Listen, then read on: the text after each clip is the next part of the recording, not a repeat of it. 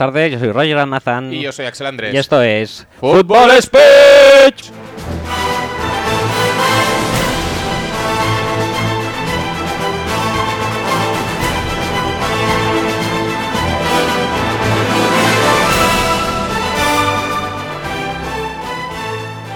Bueno, chicos, eh, bienvenidos al programa 35, de la mejor temporada, del mejor podcast, No del intentes mejor. rimarlo, por favor.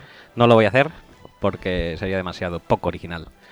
Eh, entonces, tenemos un programa hoy muy chulo. programa majo, ¿eh? Muy- y además, sí. un programa que hace tiempo que queríamos tiempo, hacer Tiempo que queríamos hacer.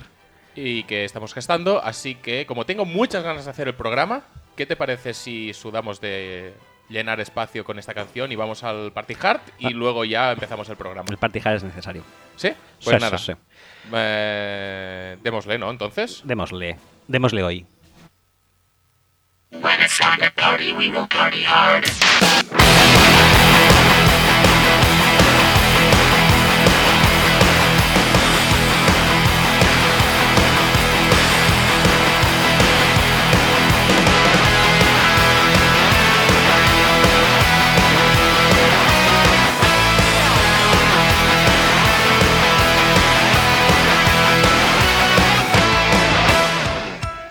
Recordaros que podéis escuchar y descargar el podcast a través de nuestra web que es footballspeech.com, que también nos podéis escuchar en Radio 4G, que sonamos los miércoles a las 5 de la tarde, si no lo han cambiado, Que, su- que suponemos que no. esperemos que no. También estamos en cabinadeporte.com y nos podéis encontrar en iTunes y en iBox.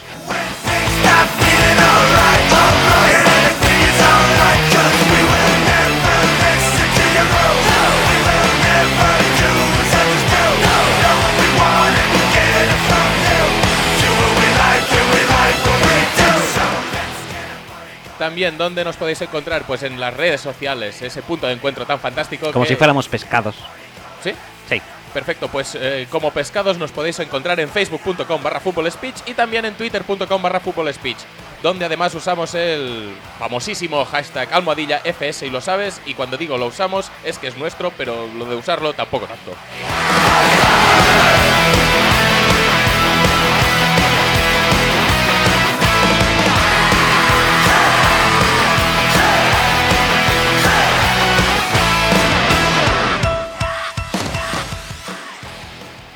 En caso de no querer eh, contactar con nosotros de un modo social en Twitter o Facebook, Si sois asociales, si sois asociales o si sois reservados o si tímidos. o si queréis hablar con nosotros en privado porque el tema es muy eh, ¿Pudoroso? Suficientemente. sí. eh, También tenemos mails corporativos que por cierto cada vez usáis menos y tampoco acabo de entender por qué. Es cosa de la off-season. Pero bueno, el tema es que en axel arroba o roger arroba, eh, seguidos de footballspeech.com, nos, eh, nos podéis enviar pues cualquier pregunta, cualquier duda, cualquier crítica, cualquier halago. Todo es bienvenido. Mejor halagos.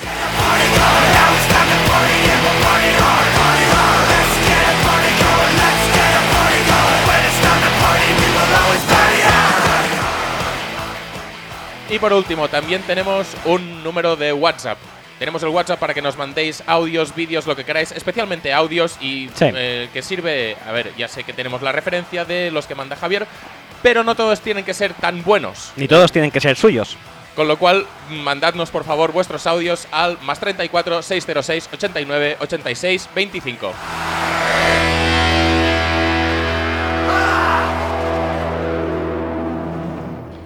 Lo has clavado, ¿eh? Sí. Y tú también lo has clavado. Eh, concretamente has clavado como agujas en los, en tímpanos, témpanos. Témpanos de hielo. Sí, pues eso, en, en los oídos de la gente has como ido clavando agujas y te has cargado, pues eso, el sentido auditivo de media España. ¿Tanto, ¿Para tanto ha sido? Sí, Venga. vamos a preguntarlo, ¿no? Un poquito eso. ¿Por qué? ¿Por qué podemos preguntar? ¿Por qué? Porque este programa que nos hace tanta ilusión hacerlo es básicamente porque hemos traído un invitado que es eh, Xavi Sí. Peña. Es un lujazo. Es un lujazo, es un auténtico lujo. Eh, Puedes es- decir hola. Sí. Hola, buenas ya- tardes. Ya, ya te, ya te dejamos hablar un poquito después de este mm, periodo de autobombo que Que siempre viene bien. sí, que es como tradición y tampoco queríamos romperlo. Pero bueno, sí, eh, Xavi Peña, que mm, cuéntanos un poco, Rog, eh, las credenciales de nuestro invitado. Bueno, podríamos tirarnos aquí medio podcast, o sea, una hora y media hablando al respecto.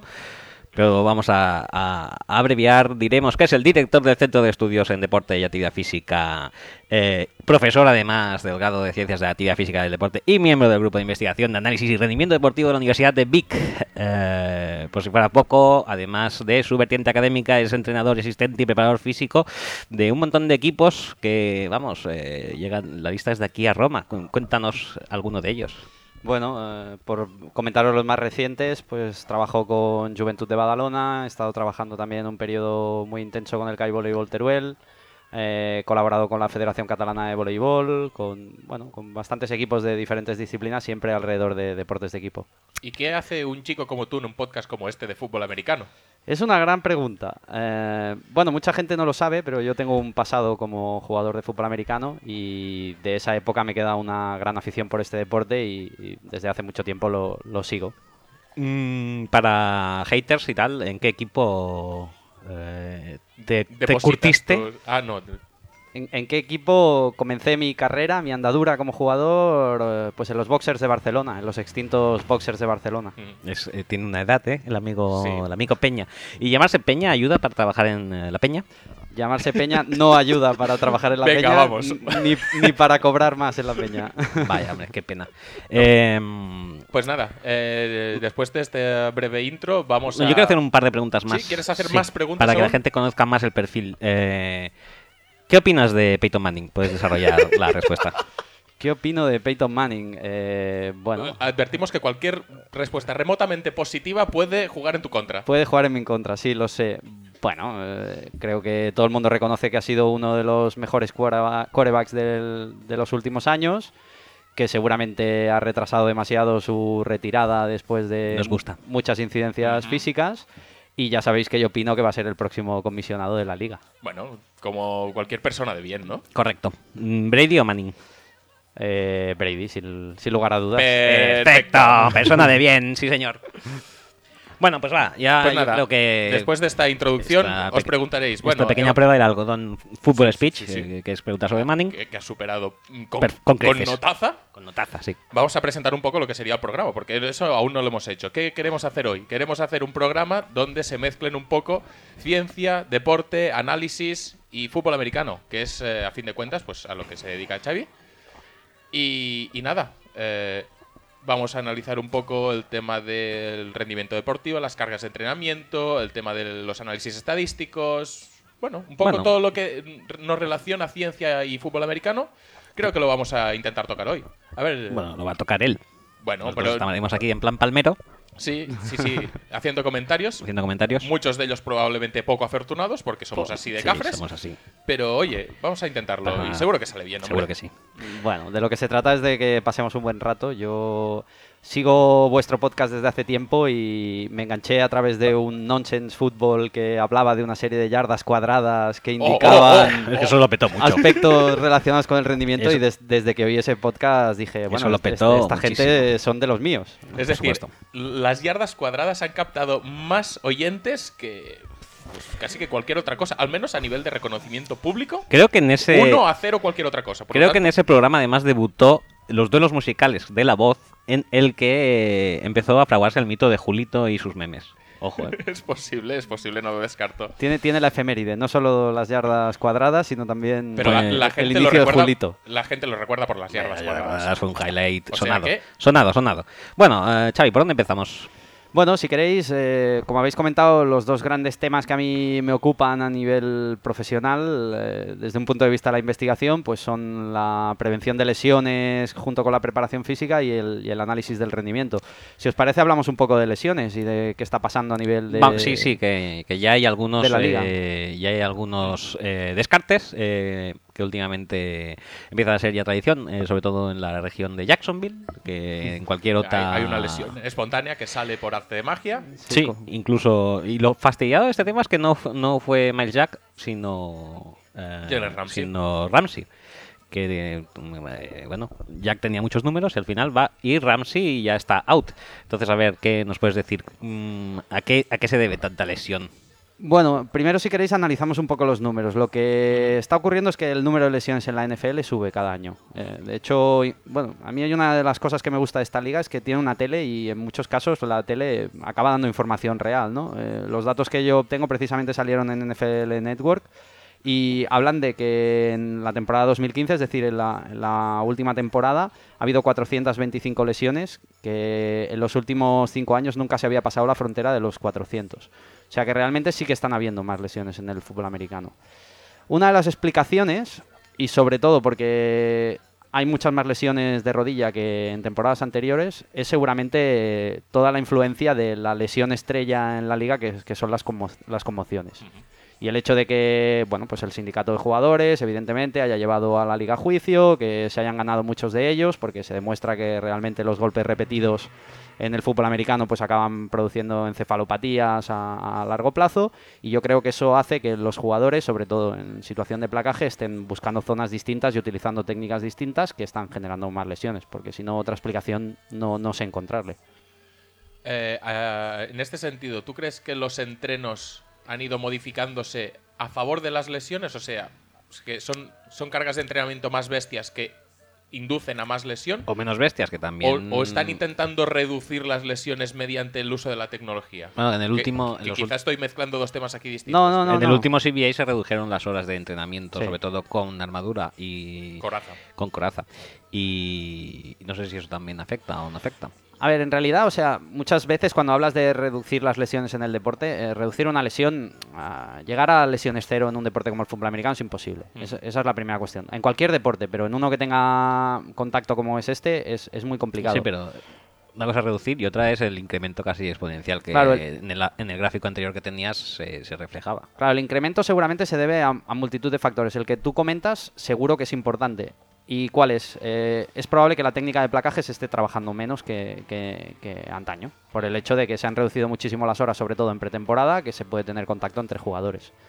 Eh, ¿Eso en qué redunda? Pues probablemente en que la técnica de placaje sea peor durante situación de partido, que se intente parar al jugador de cualquier manera y que probablemente se estén produciendo lesiones que con una técnica más depurada no se producirían. Y ahora Seguro. voy a sonar mucho a Ignasi, pero, pero es lo que se me viene a la cabeza. ¿Tú crees que el buscar el. Bueno, no, no, es una pregunta un poco retórica, pero el buscar el hit, la espectacularidad, el salir en los highlights, está pesando mucho en ese incremento del riesgo de lesión? Claro, ese también es un factor que importa. Al final el jugador eh, entiende cómo funciona el negocio. Y el negocio es que en la NFL los jugadores, la vida media son tres años y medio. Eso tenemos que Y tienes saberlo. que petarlo muchísimo. Claro, tienes que generar un gran impacto y evidentemente en el momento en el que estamos, que la imagen es súper importante, el que tú salgas, por ejemplo, entre las mejores jugadas de una semana por un gran un golpe sí. en un placaje, pues evidentemente suma. Es un hecho que suma. Y también se pueden producir lesiones mm, eh, fruto de eso que comentas, seguro. Otra cosa que tengo yo dudas es eh, la, el entrenamiento que llevan sobre todo los rookies, que luego como hemos visto en los, en los OTAs eh, son los que más generalmente petan. Eh, el entrenamiento personal que llevan muchos de ellos de cara a combines y procesos pre-draft como, como Pro Days y demás, ¿tú crees que afecta al, Es que sacas un tema muy ¿A todo complicado. O sea, la combine no dejan de ser unos test físicos.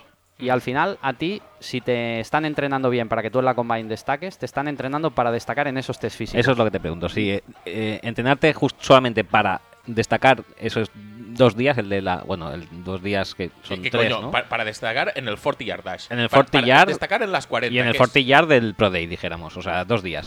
No necesariamente tiene que ir en contra de la salud del deportista, pero lo que sí que no mejora es su calidad futbolística, porque al final se está entrenando a un deportista de un deporte complejo como es el fútbol americano como si fuera un atleta. Ya, pero el, el 40 yard dash y, por ejemplo, y también el, el salto del high jump, que se entrena mucho y que tiene mucho. Está muy puesto de relieve en los highlights.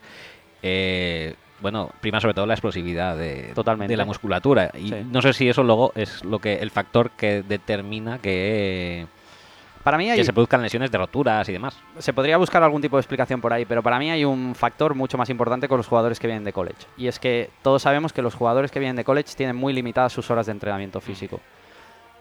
De golpe ellos se encuentran en una dinámica que quieren acceder al mundo profesional y cuando acceden a las OTA OTAs o, al- o a la Precision, automáticamente eh, ellos se dedican únicamente, exclusivamente a su cuerpo, a su físico y a profesionalmente a ser el mejor jugador posible. claro, puede que haya algunos que no toleren ese tipo de cargas de la manera que se imponen sobre ellos en, en unas primeras semanas de, de- de una pretemporada. Y puede ser que alguno de ellos le influya hasta el punto de que enseñe la chorra en medio de la 40 yard dash. Ha, ha sido, Hay que- hay duda destacar- la tenía. e- esa imagen ha sido bastante lamentable. ¿eh? Hay, hay que destacar de alguna manera. Pero eso es culpa del chico o de Under Armour que los viste con la ropa inadecuada. Que los Eh, viste, eh, los viste sí, como sí, putas. Estaba pensando lo mismo. O a lo mejor era un, un homenaje también a Lenny Kravitz. que Igual creo sí. que fueron unos días antes que también enseñó su... La merienda. Sí, la merienda, el bollicao. También enseñó su miembro viril, no, Sí, estaba, en- no estaba al en corriente. pleno- de- en pleno escenario, sí. En pleno escenario. No, no. entonces, ¿dónde crees que está el equilibrio entre lo que se entrena en college y lo que se entrena en NFL? ¿O, o cuál debería ser el salto? ¿Debería ser progresivo? ¿Debería ser un número ya fijo de horas eh, para que se acostumbren lo, lo antes posible? ¿O si le metemos demasiada diferencia entre las horas de entrenamiento podemos eso, provocar lesiones por, por entrenar demasiado? Probablemente eh, cuando a ti te preparan para la combine, automáticamente pasa el proceso de draft y ya te escogen.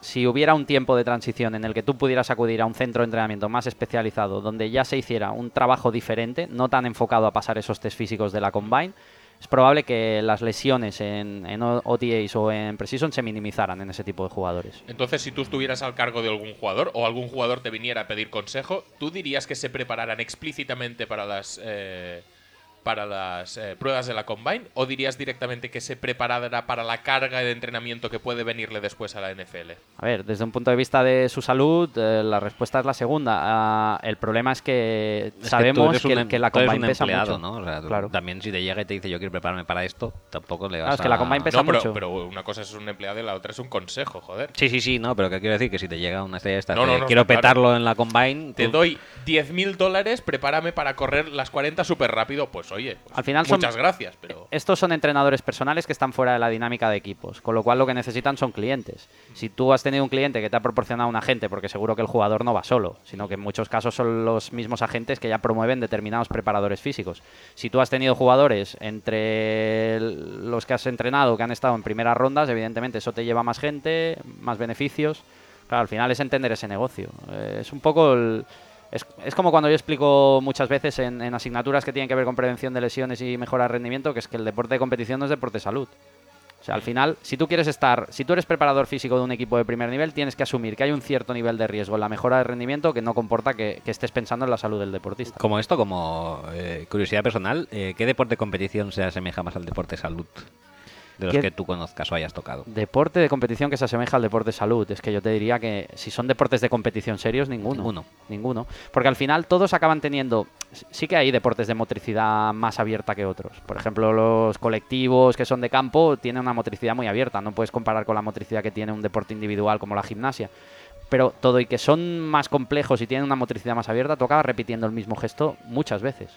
Con lo cual ahí se acaban produciendo lesiones de sobreuso sin lugar a dudas. O sea, tú cuando ves un jugador de fútbol, soccer, ¿no? Que seguramente la gente nos escucha tiene más referencia, que controla una pelota solo en la banda y de golpe y porrazo se tira al suelo porque tiene una triada, Hmm. ha sido la pelota y ese control el que le ha producido la lesión de rodilla en Ha absoluto. sido el sobreuso. Claro, ha sido todo el bagaje que él lleva desde que con ocho años decidió ir a jugar a su equipo del barrio y en deportes, eh, como es el caso del fútbol europeo, que tradicionalmente la preparación física de los deportistas no se ha cuidado mucho. No, pero esto sí que lo hemos visto muchas veces. Gente que con un corte aparentemente normal se ha ido al suelo y tenía el ACL roto. Sí. El caso de Reggie Wayne, por ejemplo, casi... Welker. Welker. Ha, acabado con su carrera. Welker se lesionó también en unas condiciones parecidas. Sí, bueno, también hay sobreuso. Es decir, el jugador de fútbol americano también está sometido a una motricidad. Pensar que los cambios de dirección son muy traumáticos en todos los deportes. Es donde se producen más lesiones. Por ejemplo, en el fútbol femenino aquí en España ahora mismo tiene una epidemia. Porque además en chicas eh, tienen un valgo fisiológico aumentado, con lo cual ese tipo de lesión, eh, concretamente la del cruzado, se produce con, mucha frecuencia. Eh, es lo que hablamos. ¿Se pueden prevenir todas? Seguro que no. Pero sí que puedes trabajar con una idea de, de que el deportista, eh, desde un punto de vista de su funcionalidad, pues esté lo más compensado posible. Y eso es posible con fútbol americano, que es un deporte muy explícito y además es muy específico en, en cada una de sus posiciones. O sea que ni tan siquiera un receptor puede hacer trabajo de defensa, ni un línea puede hacer trabajo de. Claro, ahí es conocer un poco la dinámica de los equipos. Claro, eh, la cuestión es ¿dó- dónde tiene protagonismo la preparación física, como siempre en el deporte de competición, en la pretemporada. Incluso en el fútbol americano las dos primeras semanas no pueden pisar el campo eh, de pretemporada, solo se pueden dedicar a un trabajo en la sala de pesas. Claro, cuánta continuidad tenga ese trabajo luego in season, pues es la duda. Y a partir de ahí el trabajo que el jugador haga fuera. Y, por ejemplo, es, es público y notorio. Una de las cuestiones que está llevando a Tom Brady a tener tan alta longevidad, primero su posición, que evidentemente todo el mundo se preocupa porque tenga los mínimos impactos posibles, pero el otro es que es bueno, una persona que se ha cuidado mucho fuera del campo. Eso también es muy, muy importante. No es lo mismo irte a Las Vegas de farra cada fin de semana, como hacía Mansiel, que vivir en tu casa con tu mujer y dedicarte a ir a tu gimnasio y ajos. cuidarte. Eh, tema de Brady, ya que lo sacas. eh, es, o sea, ¿tú le ves llegando a los 40 en un estado físico correcto? Yo, yo creo que está claro que su rendimiento está bajando ya desde hace un par de temporadas. Pero mm, Brady tiene una cosa que es su mayor defecto, que a la vez es la mayor virtud para jugar más tiempo, que es que él no ha vivido nunca de su explosividad. Um, Un jugador, o sea, si os fijáis en los jugadores de fútbol europeo, ah, cada vez duran más, pero en realidad se acaban retirando por líneas. Y al final pasa lo mismo que con los velocistas en el atletismo, es decir, eh, la cumbre de un velocista está cerca de los 30 años, la de un fondista se puede alargar hasta los 40. No hay velocistas de 40 años en la élite. ¿Por qué? Porque la explosividad depende de una calidad muscular que, que con la edad se va perdiendo. No, estaba Christie, Christie hasta que dado duro. sí, y Merlenote, y habrá casos. Sí, en hay concreto. casos excepcionales, evidentemente, de, de- de talentos espectaculares, pero en realidad hablamos de, de deportistas que están alrededor de los 30, que, que llegarán, habrá un momento que habrá velocistas de 35, pero no es lo natural ahora mismo. No. Claro, en el caso de Brady, que es un gran game manager, que juega con su visión de juego, que ese es su talento, que tampoco ha tenido nunca un brazo demasiado destacado, si son capaces de arroparle de, de gente y de entender su situación física actual, mm, yo que está, creo que está por ver también. que está porque- por ver, Porque sí. lo de la línea de, de la línea es un poco es- dramático, pero bueno. Claro. La línea no pinta bien, ¿eh? No pinta bien, no se ha tocado demasiado. Evi- Evidentemente esa es la cuestión, el equipo que le puedan construir y lo que lo puedan proteger ante los golpes. Pero si lo consiguen,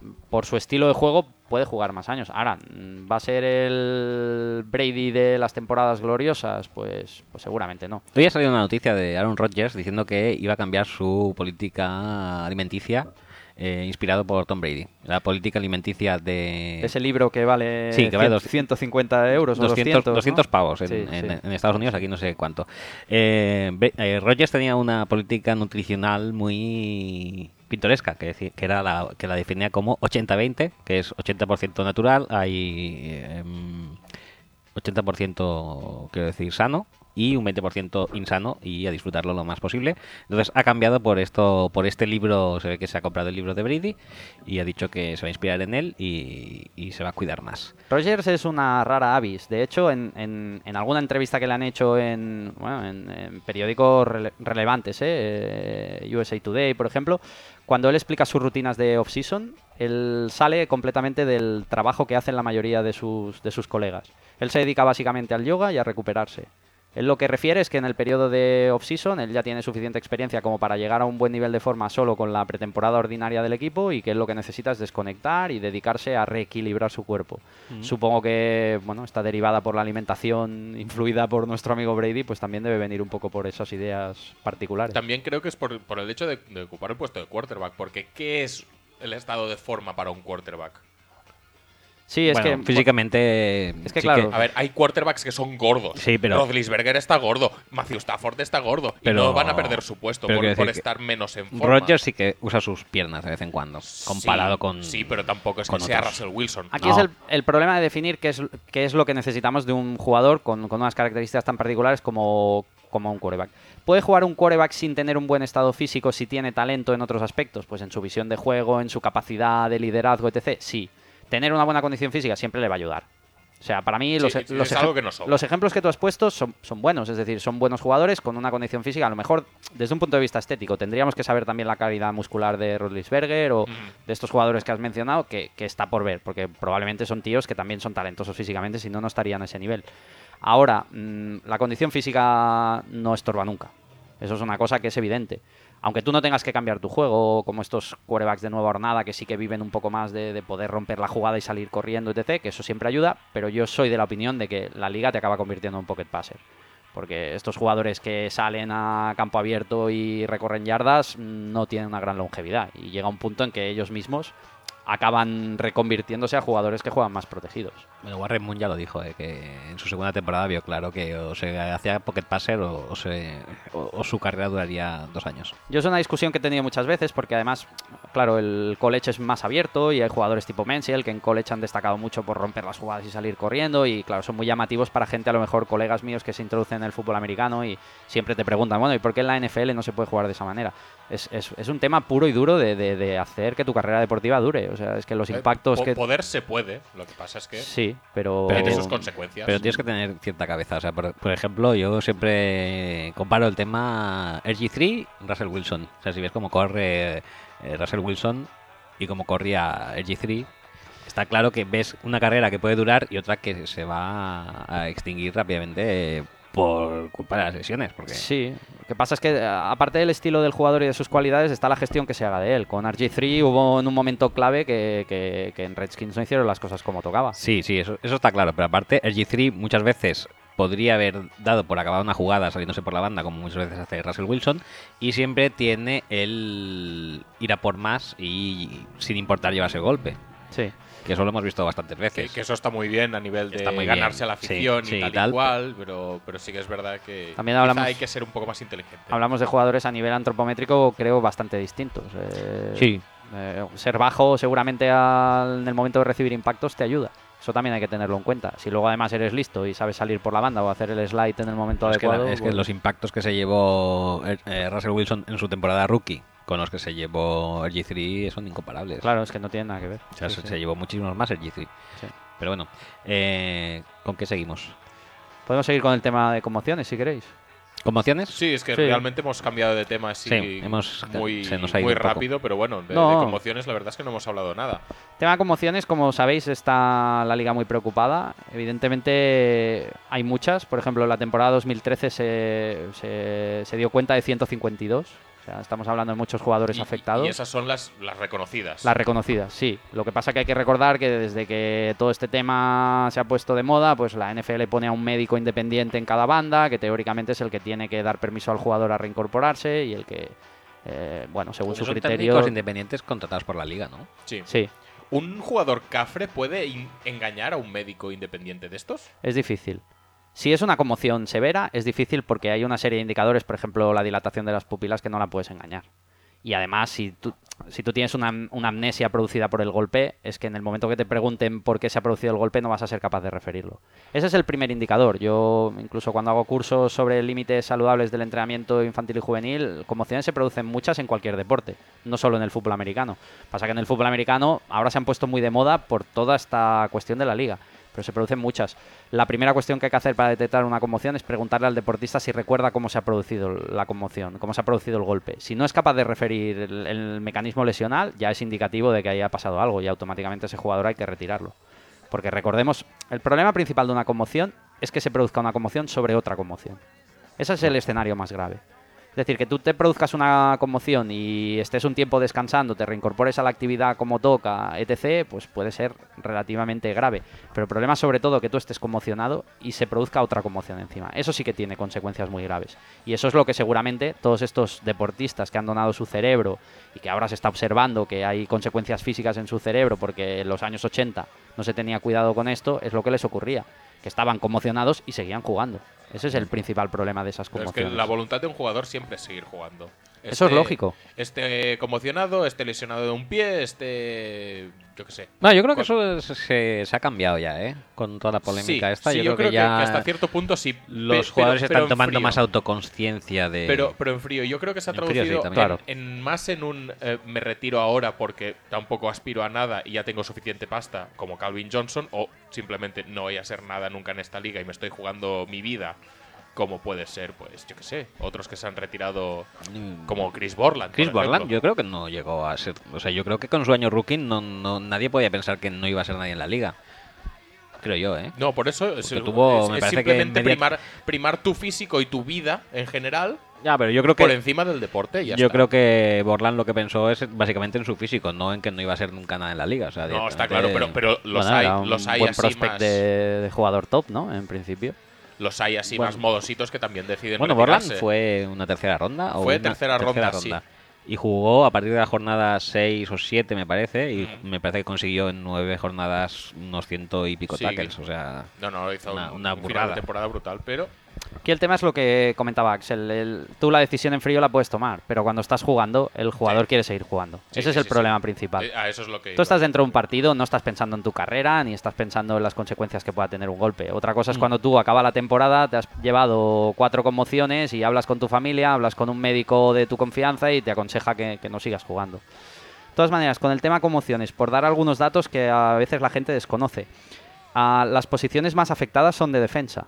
Eh, eh, concretamente los dos cornerbacks y los dos safeties son de los jugadores que más conmociones acumulan a final de temporada. ah, sí. Sí, Sí. y esto, a- hasta cierto punto, sonando a Ignacio otra vez, me, me parece que es muy está muy relacionado con la técnica de placaje. Sí. Seguro. Al no tener peso, porque los safeties y los cornerbacks son los defensas más ligeros y de todo más, el el- campo, y más en la liga actual que, que está muy inspirada en el pase, porque yo recuerdo, incluso cuando yo jugaba, había safeties que eran linebackers, pero porque se jugaba con otro estilo. Ahora se busca jugadores muy ligeros. También es cierto que la, la- esto, ¿no? La, el- el- la velocidad a la que se llega en una, co- en una colisión entre líneas no es la misma No. en la que se llega una, entre un receptor y. Claro, hay que contar la aceleración. Pero también una cosa importante ¿eh? y que mucha gente desconoce: eh, las conmociones se producen más por golpes con el suelo que por golpes jugador-jugador. Sí, sí. O sea, que eso también hay que tenerlo en cuenta, porque siempre cuando pensamos en la conmoción pensamos en la típica técnica de placaje incorrecta de Sí, cascazo, pensado de eh, golpe directo contra la cabeza. No, en realidad los datos indican que se producen muchas más conmociones cuando estamos cayendo de un placaje y golpeamos el suelo que no realmente por el impacto directo Bueno, con creo otro que la, jugador. la lesión que se ha, bueno, que hace, creo que fue dos semanas, que el propio Ricardo Loquet en redes sociales manifestó que esto, que se tenía que retirar a causa de una lesión de cuello, creo que esa también se produjo en el impacto contra el suelo más que con el placaje. Bueno, por ejemplo, Nick Collins se tuvo que retirar. Bueno, es que esto no es una conmoción exactamente, pero se retiró cuando un tío chocó saltando con el culo encima de su casco. Se tuvo que retirar por una lesión de, de- de- de cuello. Que dices. La- las, las lesiones muchas veces te vienen en las situaciones más eh, insospechadas. O Sí, sea hay que- muchos factores. Antes tú comentabas, por ejemplo, los ACLs, los ligamentos cruzados. Hay mucho cambio de superficie en los, cambios, en los campos de NFL. Bueno, en Oakland especialmente. Bueno, Sí. pero inclu- incluso en campos que la gente no lo piensa. Eh, Foxboro, por ejemplo, es una mezcla entre hierba artificial y hierba natural. Y hay mucha gente que cuando ve el Gillette Stadium piensa que es hierba natural por el hecho de que es un campo descubierto. Bueno, el que aterrorizaba antes a, a toda la liga era el campo de los Philadelphia Eagles, que tenía un AstroTurf que al parecer era como un papel de fumar sobre cemento Sí. directamente y que destrozaba rodillas a... Hay, hay- hay muchos, muchos campos que lo tienen sintético. Eh, por, por hablar de otro deporte americano que se juega en las mismas superficies, que es el soccer, eh, Thierry Henry cuando jugaba en New York Red Bull, por ejemplo, no jugaba nunca en campos de, de- de césped artificial. Porque él padecía mucho de tendones y, por ejemplo, en Foxboro no jugaba, que estaban en la misma conferencia que no, Red Bull. no jugaría nunca, ¿no? Jugaba muy poco, muy poco. Era una de las condiciones que él puso para poder jugar en la Liga Americana, pero No, no. evidentemente los cambios de superficie también, en las lesiones de rodilla, de tobillo, tendinopatías, tienen mucho que ver también. En Chicago, botas de tacos. en Chicago no jugaría, ¿no? En el Soldier Field. Creo que no hay Yo, yo equipo creo de que soccer esto en igual Chicago. de, es, esto igual de malo, ¿eh? el Soldier Field. O Ya, sea, por eso te digo eh, que- No hay cambios de superficie, es No, todo no, no, es que es malo lamentable. sí. Bueno, Green Bay tampoco es No, el no, mejor no, campo del no. mundo respecto a su hierba. No, Pero en- en tiene algún mes al año que la hierba parece que esté bien. En cambio, el de Chicago no. El de Chicago el de no. Chicago ya empieza la temporada nunca, en ¿no? septiembre y ya es un patatal. Y si no, siempre nos podemos referir a Reggie Bush, que salió un día por Sí, la banda y se petó el- la rodilla y pasando de hierba a cemento. Ese fue esto- en campo de, de San Luis. de San Luis. sí, que dices, mm, no sé, acondicionarle un poco más, no pases de hierba a cemento, porque especialmente con tacos pueden pasar cosas raras. Oye, tema conmociones. Esos cascos que parece que han salido ahora. Esto lo, lo quería comentar, lo tengo preparado, pero si te parece hacemos un comentario solo Sí. y es que una de las cuestiones, o sea, está claro, el fútbol americano es el deporte rey en Estados Unidos, todo el mundo lo sabe, eh, todo y que hay deportes incipientes, porque por ejemplo el soccer ayer eh, hablaban de que en una franja de edad muy joven es el segundo deporte ahora mismo en Estados Unidos en, en atracción mediática y en interés, pero todo este tema de las conmociones está afectando muchísimo a, a el deporte infantil. Eh, de hecho, hay datos, por ejemplo, de la página web de Frontline que habla de que la participación en Pop Warner en los niños más pequeños está bajando un 10%. No, sí, ahora dicen que hay muchos eh, colegios que eh, la cross tiene más seguidores que en- Tampoco es que sea un deporte Sí, no- no sería el mejor muy poco de- violento. sí. A mí si me dijeras que ha aumentado el voleibol o... No, no, pues ha aumentado justamente el lacrosse. Puede ser. y donde se ve que sí que no hay manera humana de destronar a, al fútbol es en, en el sur, en, En Texas. Te- Sí, Texas y Texas. Luisiana, Sí, Mississippi, sí, sí. y todos estos sitios allí sí que van. Yo creo que la, la educación va un poco de la mano de a ver si mi hijo me hace rico y me saca de esta miseria. Sí. A ver, siempre va a haber estratos sociales que van a promover que sus hijos practiquen fútbol, porque al final las cifras que mueven los jugadores de alto nivel, los de altísimo nivel, ¿eh? que también hay mucha gente que desconoce que hay jugadores en plantillas ganando sueldos medios bajos, sobre todo en cuanto a garantizados. Pero bueno, si tengo la suerte de que mi hijo se hace una estrella y juega 10 años en la NFL, evidentemente soluciona todos mis problemas financieros. Pero es, es eso, el tema es eso. Son superestrellas que pueden. Los contratos estos que estamos viendo son solo para unos elegidos. Para una de estos minoría. De 6 años, 100 millones. Estos, Bueno, de hecho, ahora la, pero- N- la NBA posiblemente sea más atractiva Es que sí. económicamente que, la el, NFL. el béisbol es más atractivo a nivel económico y la NBA puede serlo también. Y no sé, a ver. Lo que yo- pasa es que el béisbol es otra cosa. En realidad lo que yo sé es que en Estados Unidos, jugador con talento para jugar a, a baloncesto y a fútbol americano, ahora se está decantando por el baloncesto. Porque evidentemente piensan que van a ser más longevos jugando y además tienen más posibilidad de jugar fuera. Que eso también hay que valorarlo. Mm. O sea, tú fútbol americano, si quieres dedicarte profesionalmente, puedes Sí. jugar en Estados Unidos o en Canadá. Si Bueno, puedes, puedes venir a los, a los pionés. Los del Vidalet. Puedes venir a Pionés. Bueno, aquí hemos tenido buenos extranjeros. Yo en la época de boxers que os comentaba antes, eh, estaban Tom Joey y Morris Green, que bueno, eran dos americanos que bueno, hicieron carrera aquí en Europa, vivían un poco la vida y jugaban a fútbol americano. Es otra manera de, de enfocarlo, ¿no? Hombre, muy rica también. Sí, también, muy interesante. Tema de los sensores que me comentabas. Primera cosa que hay que tener en cuenta, sensores, cascos, etc. Eh, todo eso puede ayudar, pero lo que no puede es evitar la conmoción. Porque al final nosotros tenemos el, el cerebro está dentro de un líquido y el problema es que ante determinadas situaciones lo que hace el cerebro es impactar con las paredes del cráneo. Mm. Claro, nosotros podemos generar un casco que minimice mucho el impacto. De hecho, bueno, hace dos años se popularizaron los cascos de Rydell, entre ellos Peyton Manning llevaba uno de ellos, porque estaban muy estudiados, con un barbuquejo diferente, para minimizar el impacto, sobre todo era- ante, ante era- determinados era- tipos de golpes. Era el único con una capacidad de 400.000 eh, metros cúbicos. Para, llenar el casco, ¿no? Seguramente sí, le sí. hicieron una talla especial.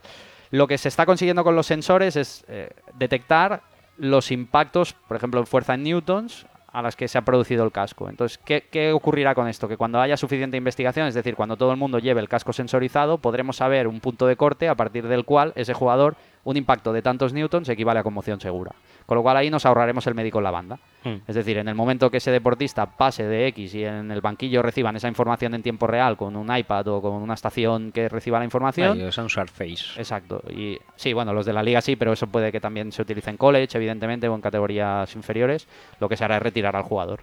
Claro, eso que evitará la, esa situación en la que tú a lo mejor no reconozcas esos síntomas como médico o que el jugador, pues llevado por la situación competitiva, quiera volver a entrar y se le acabe dejando. Porque en la NFL seguro que se retira muy escrupulosamente al jugador después de las denuncias. Pero ¿quién te dice que los niños que están jugando en un high school no Pero- esté ocurriendo algo parecido? Esta tecnología estará. ¿Tú, tú la ves que el- se puede hacer obligatoria para fútbol americano a todos los niveles, por ejemplo? Sí, porque al final los sensores eh, se están popularizando tanto que son muy baratos. Es decir, el precio que le cueste al high school comprar el casco o un casco sensori- sensorizado será muy, muy, muy poco diferente en el momento en que todo el mundo incorpore el sensor en el casco. ¿Me explico? Sí, sí, sí. O sea, en el momento en que todo el mundo lleve el sensor en el casco, claro, como la producción aumentará tanto, el coste por unidad de cada uno de esos sensores se reducirá O sea, y se podrá, se podrá hecho- generalizar. De hecho, serán incluso más caros posiblemente los cascos antiguos que los con chip. Sí. No, eso tampoco, tampoco lo pues veo, pero igual se de dejan de fabricar Por directamente. eso, porque no. De fabricación ya- puede ser que sí, porque son más tradicionales. Imaginaros los Leatherheads, ¿no? Que seguramente se harían a mano. Todo y que hablamos de una liga que todavía cose las pelotas a mano, que eso también hay que explicarlo. Es decir, lo vemos una vez al año cuando hacen las pelotas de la Super Bowl, pero en realidad todas las pelotas oficiales se, se- se cosen a mano todavía. Pero son pelotas que agu- aguantan presiones muy altas, ¿eh? Sí, superpresiones. Y, y que se afectan por, el, por la presión atmosférica y por la temperatura. Y todavía le estamos dando vueltas a eso, Sí, ¿no? sí, sí, sí, es el, es el tema de estrella. Jamás, jamás pararemos de. De, de tres o cuatro off-seasons yo creo que da esto, ¿eh? La Pero- máquina esta de hacer chorizos que han encontrado en la liga ahí, buah, Pero ¿realmente creéis que interesa? Yo creo que es un tema que ya no interesa. a mí en absoluto. No, no, Eh, pero hombre, quiero decir incluso a la liga, ¿eh? Interesa hasta el punto de que está suspendido cuatro partidos Brady. Si no Sí. fuera por eso, no interesaría posiblemente. Ya. Que de hecho tú lo vivirás en tus carnes cuando visites Boston, este periodo vacacional próximo. Este periodo El vacacional otro día salía, salía Edelman en un concierto allí eh, gritando Free Brady, que fue muy chulo, ¿eh? Bueno, y en el draft, ¿no? Hubo un jugador eh, de los que anunciaba los picks en segunda ronda que también llevaba la camiseta, ¿no? Y también pronunció Sí, un ¿quién fue, fue, fue Troy Brown, puede ser. Creo que, No me que acuerdo. era Troy Brown ¿O que Kevin llevaba Folk? la. Kevin Folk, sí, Sí. puede ser, sí. Que Si no recuerdo con- mal, era con la camiseta Folk. de. Incluso Donald Trump, ¿no? Ha hecho también... Pero porque son amiguísimos. Sí, son muy amigos, son muy amigos. Madre sí, sí. mía, sí, esto no me había enterado. Sí, sí. Ah, no. Corramos un tupido Joder. vela. Mm, eh, Pues Bra- Brady Bre- es soporte reconocido de Donald Brady Trump. tiene dos o tres cosas buenas en la vida, que son eh, salir en TED 2. eh, ¿Giselle? sí, Giselle, y yo creo que ya Trump ya es lo siguiente. Y luego ya sí eso, las Super Bowls. Vale. Vamos. Pero lo de Trump está ahí muy arribita, ¿no? Bueno, yo había conseguido obviarlo. Creo que lo voy a borrar también. Lo vas, lo vas a borrar de tu disco duro. Voy a seguir obviándolo. Te voy a decir, a nivel de conmociones, tú que tocas muchos deportes, también se está hablando de que los remates de cabeza causan conmociones o que otras situaciones en otros deportes también son muy propensas a este eh, a esta enfermedad o a esta lesión. Eh, ¿Tú cómo lo ves? ¿Es realmente equiparable lo que pueda suceder en fútbol americano con lo que pueda suceder en otros deportes? No, no es equiparable en cuanto a la posibilidad de producirte una conmoción. Ahora, que en cualquier deporte tú te puedes producir una conmoción, es así. Es decir, una conmoción en un deporte es exactamente igual en este deporte que en cualquier otro. Lo que cambia es la posibilidad que tú eh, tengas esta conmoción. Claro, exacto. En el rugby o en el fútbol americano es mucho más probable que se produzca una conmoción que en la gimnasia artística. Pero si tú te caes de las paralelas y te pegas un morrazo contra el suelo, te puedes producir una conmoción. Y igual, quiero decir, si tú estás jugando a voleibol, que es un deporte sin contacto con una red de por medio, pero pierdes en la visual a tu compañero y te das un golpe cabeza contra cabeza, se puede producir una conmoción. Y un cabezazo es un remate de cabeza. Eh, ¿Esto puede producir una conmoción? Yo creo que una conmoción tan exagerada como las que vemos en el fútbol americano con el jugador desorientado en la banda, etc., no, pero ahí la duda es si el microtrauma repetido de ese impacto continuo del deportista con el balón está produciendo que también haya ese microtrauma en la masa encefálica dándose con el cráneo. Hay estudios independientes que dicen que sí, que se tendría que evitar el golpe de cabeza en el soccer o incluso que se tendría que llevar una protección. Por eso te preguntaba, igual que hemos dicho antes, que la repetición de movimientos en según qué, qué posiciones o según qué automatismos puede acabar pasando factura en forma de, de roturas de cruzados o de lo que sea, sí también en las conmociones se puede producir esto. Es que por muchos remates de cabeza, al final vas sumando y acabas teniendo una conmoción. Sí, podría ocurrir, o a lo mejor no una conmoción, pero sí una enfermedad degenerativa que se explicara por la práctica deportiva que tú has realizado Bueno, cuando eras joven. En principio. Sí, podría ser. Claro, al, al final es una cuestión de exposición. ¿Cuántas veces un centrocampista tipo Iniesta toca la pelota de cabeza? Pues claro, si lo hace dos veces en un partido... Sí, multi- Iniesta en particular no, muchas ño. porque no levanta... Claro, por eso te digo, pre- precisamente la, quizás. la- la posibilidad de exposición de determinados jugadores en el fútbol es mínima. Ah, en cambio, en el fútbol americano prácticamente todos son susceptibles de poder Mm, llevarse un golpe. claro. Claro, eh, eso es importante. De todas maneras, em, lo que comentábamos antes, ¿eh? Eh, en la defensa los que más, luego en, en la offense, evidentemente los receptores, los running backs, que son los que están más expuestos con los tight ends, y después de estos los linebackers. O sea que a veces parece o sea, que, a nivel de quarterbacks, por ejemplo, no son de los que más casos de, de concussions, de conmociones cerebrales han, han- han generado. no, pero por ejemplo, las conmociones que uno más recuerda, pues quizás sean la de Colt McCoy con James Harrison, sea la de Trent Green en su momento y tal, o, o ya lo diré, la de Aikman. Pero eso es lo que Pero, decías tú. pero no, son las más corrientes. que no es- son las más corrientes. Pero también es una fácilmente localizable, ¿no? Claro. Bueno, fácilmente identificable y ya está, ¿no? O sea, El problema del quarterback es que cuando se lleva un golpe, se lleva un golpe muy, Muy- muy... grosero, o sea, un golpe muy evidente, un golpe muy violento en muchos casos. Claro, en entrenamiento no, por eso llevan los petos de color diferente para que nadie se le ocurra tocarlo, porque todo el mundo sabe del valor, pero en competición está claro que, además el saque es uno de los elementos que está claramente demostrado en los estudios de análisis del rendimiento que condiciona más el resultado. Es decir, si tú produces un gran número de sacks, tienes muchos números para ganar el partido. Entonces, lógicamente, pues hay muchos jugadores que intentan cazar el al partido y un contrato nuevo. Y un contrato nuevo, sí, también, sobre todo si estás en el último año de contrato y Bueno, te eso, interesa. eso es lo que estábamos hablando antes, que te tienes que hacer un nombre en la liga eh, y eso empieza desde los OTAs, pero también empieza pues desarrollando bien tu, tu función en el campo y en Sí. ese caso hay mucha gente, ya cada día más yo creo, que se está especializando en ir a buscar al quarterback. Antes eran solo los dos defensive ends. Ahora con la variedad de esquemática y los paquetes de blitz y tal, eh, se inculca la presión por dentro con los defensive tackles, se viene el blitz, se viene el blitz del safety, hay safe- muchos safeties que incluso se incorporan a la caja para poder entrar al blitz y presionar al quarterback. O sea, si sí. bien está el Blitz del níquel, ya está bastante de moda. O sea que Mm, tampoco. por eso. Sí. No, y a, a quarterbacks como Brady, por ejemplo, en los últimos partidos de la temporada regular se ha visto que ese tipo de estrategias defensivas le han condicionado muchísimo su rendimiento. Con lo cual es probable que haya muchos equipos que, que se sumen cuando encuentras ese tipo de game managers que si les das tres segundos para pensar son letales. Y de hecho hay muchos coordinadores defensivos que han hecho un nombre, que vea ser el caso de Todd Bowles o de Betcher o, de, o del propio Rex Ryan en su momento, que se caracterizan básicamente para por, por- por la presión al quarterback, por el tema Sí. del, del sack. O sea que sí, es- en este sentido es una acción que repercute mucho a, a nivel de salud, y, pero es una acción que se está buscando cada día más. Continuamente. De todas maneras, por mucho que la lesión más conocida sea la de la conmoción cerebral, realmente el, el problema principal de las lesiones en el fútbol americano está en la rodilla, con muchísima diferencia. Y eso también es importante reseñarlo. Además, aumentada por el hecho de que como se han penalizado tanto los golpes en la parte alta del jugador, Ahora aún se ha buscado más eh, un golpe bajo, con lo cual se van a acabar produciendo más lesiones de rodilla graves. Sin, Sí. ¿Tienes soy- alguna estadística entre eh, relación de em, lesión de rodilla, dijéramos, con y sin, y sin contacto? Eh, aquí ahora mismo no. Aquí lo que te puedo decir es la diferencia que hay entre las, el número de lesiones, por ejemplo, en la cabeza temporada 2013-2014, que fueron 96, y en la rodilla fueron 300. Joder. Casi nada. Y, por ejemplo, el hombro, que no se menciona tanto, tuvo 116, o, Hombre, el hombro y el cuello están muy de moda, ¿eh? sí, o el isquiotibial 155 en esa temporada. O sea, Pero el isquiotibial es, es inherente en cualquier deporte más o menos explosivo. en los que haya velocidad, sí. Eh, las lesiones isquiotibiales se producen mucho en los desplazamientos largos y en minutos finales de partido. Es- Cuando hay fatiga. cuando hay mucha fatiga y, y- y se producen, eh, bueno, sin poderlas evitar en muchos casos porque los equipos de fútbol invierten muchísimo dinero en eso y no las consiguen evitar. Te iba a decir, a nivel. Ya es- una pregunta un poco mm, mala en ese sentido, pero. Si yo soy un jugador, prefiero que me golpeen arriba y tener una conmoción o que me golpeen abajo y petarme la rodilla. La rodilla creo que no lo prefiere nadie. Es que hay- ahí, si tú hablas con el jugador, hay, hay una consecuencia a corto y una consecuencia a largo Exacto. plazo. Depende si tú eres cortoplacista, quiero decir, si tú vas a corto plazo, evidentemente vas a preferir que tu cabeza esté intacta cuando tengas 80 años y poder reconocer a tus nietos, entonces vas a preferir una lesión de rodilla.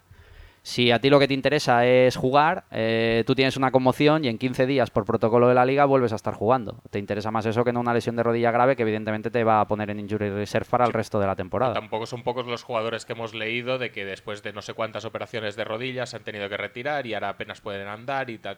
A ver, que Hay casos. Tampoco es que estemos hablando. Yo creo que la medicina ha avanzado de- bastante en este sentido.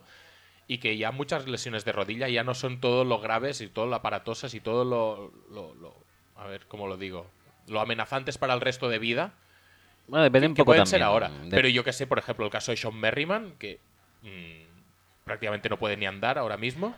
Yo creo que hay una de esto. pues, ¿no? joder, es que impresiona también. No sé hasta qué punto, bueno, yo supongo que incide bastante, pero hay algunos freaks de la naturaleza jugando al fútbol americano que en otro deporte no jugarían. Me estoy diciendo sobre todo a gente que juega en las líneas y creo que a esa gente sí que a largo plazo una lesión de rodilla puede ser casi no te voy a decir peor que no, no, no conocer a quién tienes delante cuando tienes 60 años, pero casi casi, porque yo he leído casos de, de, de offensive linemen que se han eh, roto el ACL que no pueden dormir en la cama, por ejemplo, que Sí. tienen que dormir en una silla. Sí, sí, seguro. O sea, eh, no sé hasta qué punto el fútbol americano es un deporte bastante más cruel. Es, yo creo que Por- es de los más jodidos de, de practicar para la vida después del retiro. Sí, por eso de hecho la vida deportiva es tan corta. O sea, al final, ¿por qué dura un jugador tres años y medio? Porque o te cortan y no tienes sitio en una plantilla profesional o porque has tenido una lesión que te incapacita para seguir jugando a alto nivel. A ver, las técnicas quirúrgicas han, han mejorado mucho, pero claro, tam- tampoco es lo mismo tener una lesión de rodilla que tener tres en tu carrera deportiva, porque evidentemente claro. cuando las estructuras anatómicas están destrozadas, es que por mucha marquetería que te haga el traumatólogo de turno, que además debe ser, un- en, en los casos de jugadores profesionales, evidentemente son médicos de muchísimo prestigio, pero llega un punto que allí ya no hay donde construir.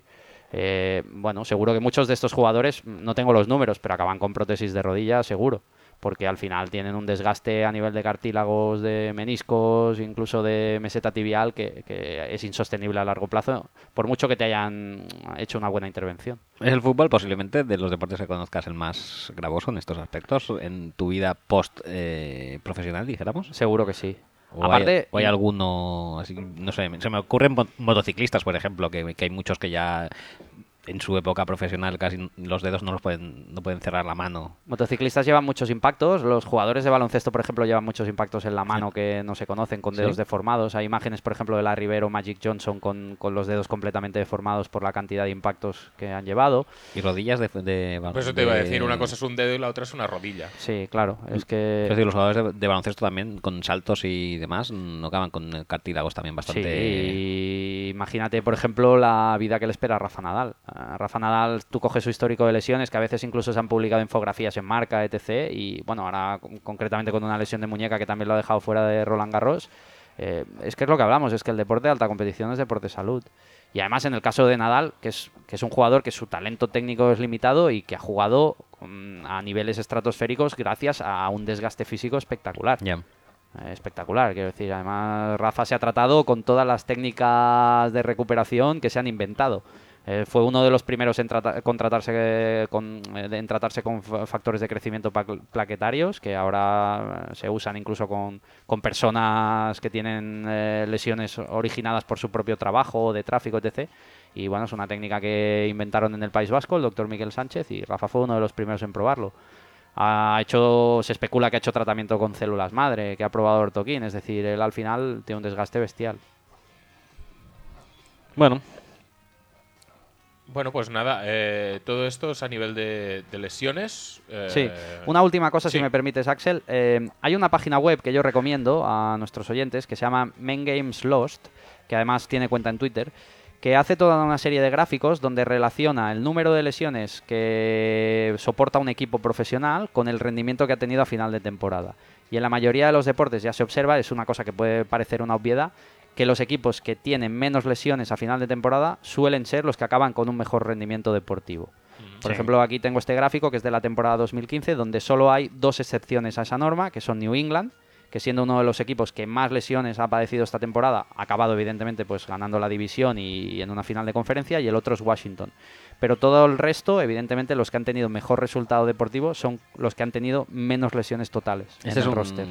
una estadística NFL o...? Es estadística NFL. Ah. Pero además esta página es interesante porque hace los mismos gráficos de Major League Baseball, hace los mismos gráficos de NBA y es curioso porque el perfil es muy parecido en todos los deportes. Es decir, que invertir recursos para los grandes equipos profesionales en que los deportistas se lesionen lo menos posible y ser muy inteligentes en el uso que hacen de sus mejores deportistas, parece que al final es una estrategia que tiene rendimiento. Es decir, Y un, esto- ult- un último punto. Bueno, no sé qué. qué No, decir. que en esto que decías de emplear recursos en este aspecto, eh, ¿el deporte profesional americano y el europeo están parejos o a tu Es que- parecer? Es que el fútbol eh, es una de las cosas que cuando hablemos de tecnología y tal podemos mencionar. Eh, por mucho que tengamos la visión americana y lo que nos vende la liga, es muy tradicional en sus métodos. Por ejemplo, a nivel de preparación física, utilizan los métodos de toda la vida basados en el entrenamiento de fuerza. Hay tecnologías que se están utilizando en deportes profesionales, como por ejemplo el soccer en Europa desde hace mucho tiempo, que en Estados Unidos, en el fútbol americano, no se usan. O sea que en algunas cosas sí que van muy por delante, pero en otras son tan tradicionales. Por ejemplo, el hecho de que todos los strength and conditioning coaches, todos los preparadores físicos son exjugadores de fútbol. ¿Quién ha roto un poco esa dinámica? Pues tu amigo Chip, que está fichando a diestro y siniestro. Pero, por ejemplo, eso en la NBA hace ya tiempo que lo están haciendo. Los equipos NBA están fichando muchos técnicos fuera del, mercado americano. Porque gente como, por ejemplo, los trabajadores del Instituto Australiano del Deporte o gente que tenemos en Europa que, utilizan innovaciones y que conocen bien determinadas técnicas, tienen mucho a aportar en, en mantener la salud de los deportistas. En cambio, en el fútbol americano son muy reticentes a fichar gente de- del extranjero todavía. Es curioso. eh, tenemos una imagen y a veces no se corresponde con lo que en realidad está pasando. No, porque la imagen del juego en sí es muy moderna, con todas las eh, nuevas tecnologías, con el tema del challenge, con el tema de, de todas las cámaras en el pylon o en, o en los jugadores que van con micro, que mm, a raíz de eso vamos a comentar luego alguna cosilla también. Pero, pero bueno, los entresijos tampoco los conocemos, o sea Claro. que... Es que es, es un mundo muy opaco. Yo, bueno, yo he tenido oportunidad de estar en Estados Unidos varias veces. Eh, evidentemente conozco más el college porque dentro de las universidades, cuando tú te dedicas profesionalmente a la investigación o estás dentro de la universidad, te abren más puertas. Los equipos profesionales, eh, yo voy a picar a la puerta de Belichick para decirle que me deje ver un entrenamiento y evidentemente me la Sí, voy a encontrar cerrada culo, sí. es lógico y en cambio pues eh, acceder a una universidad es relativamente más sencillo porque bueno pues porque si vienes del gremio además es más fácil no te Bueno, puedo decir exactamente lo que depende utilizan cuál, pero, ¿eh? bueno Yo, yo intenté ir a ver a esto, a un entrenamiento de, de Les Miles en Luisiana y no hubo manera. no hubo manera Pero Y- tú eres del gremio, eres del mismo gremio... Sí, sí, soy del gremio De- los jetas. de los jetas. Y me intenté colar varias veces, además, y estaban y estuve a punto de colarme en una carretilla porque estaban eh, reacondicionando el sí, estaban reacondicionando el campo y no, no hubo manera, ¿eh? O sea, imposible. Pero en cambio, luego sí que hay en los en los OTAs y tal, sí que yo he visto OTAs de, de New England, Sí. he visto OTAs de Saints, también que también tengo que decir que me sorprendió, o sea, porque yo eh, soy de la época que en mi, mi época universitaria existía todavía el Dream Team y bajábamos de la universidad muchas veces a ver los entrenos abiertos de, de Cruyff, que decía yo, pues macho, digo, si esto es un entrenamiento de un que equipo de veías a fútbol profesional, y, y Cruyff sentados en la pelota sí, sentados ahí, como- nosotros corriendo, pero hablando ahí entre ellos, eh, una cosa muy, como muy... ¿Estaba Romario? Sí, estaba en Romario Ah, ¿y todavía. estaba? Sí, de vez en cuando estaba incluso.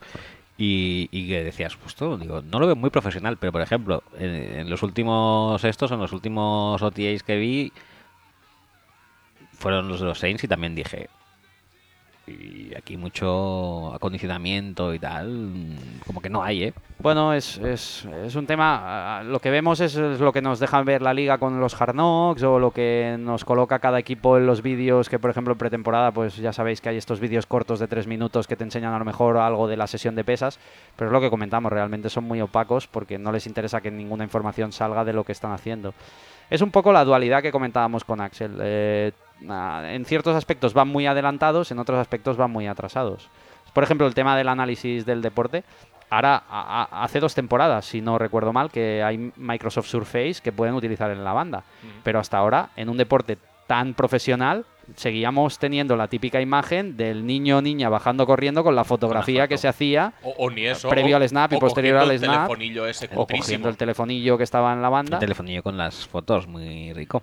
El, No, claro, Por cierto, se dice que la Surface es solamente una esto es una solamente operación de marketing que realmente todo el mundo tiene iPads. Puede ser. bandas. Puede ser. Y el Surface solamente lo cogen cuando alguien lo rompe, cuando está enfadado. Como Rogers. Como Rogers o Mansfield, creo que también se cargó uno, ¿no? ¿Ah, sí? Creo que sí. Bueno, en las bandas ves a los jugadores utilizando algo que como mínimo lleva la funda de la Surface. Sí, si sí. dentro lleva un iPad camuflado no lo podemos decir.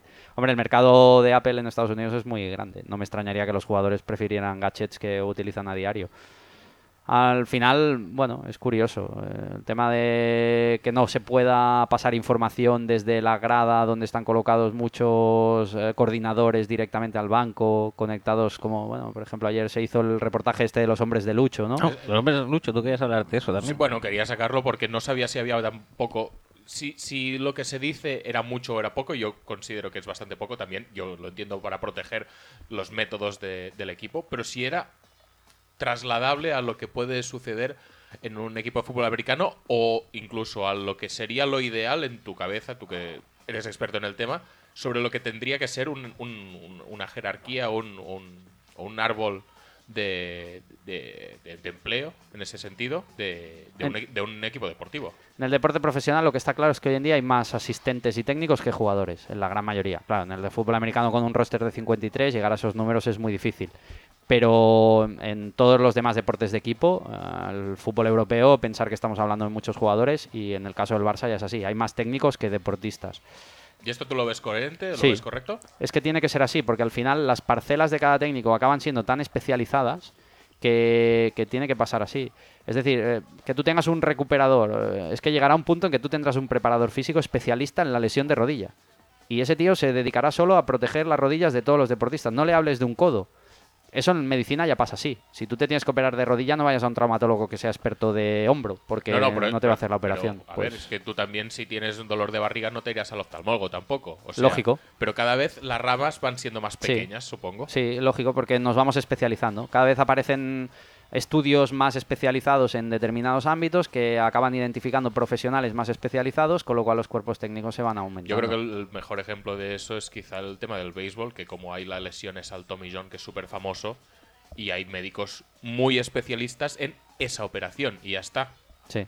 Con lo cual, en ese sentido, pues igual sí que son un poco pioneros, pero en el momento en el que fútbol, en el fútbol americano mm, vea que hay mucha eh, rotura de ACL o que hay, pues yo que sé, el turf toe, por ejemplo, o yo que sé, cualquier lesión estas que se repita recurrentemente, pues sí que es posible que se vayan especializando y que cada equipo tenga esa, en esta estructura de empleados, pues gente para cada, cada caso concreto. Sí, lo que es curioso es que en el fútbol europeo estos modelos de tantos asistentes no son tan, tan frecuentes.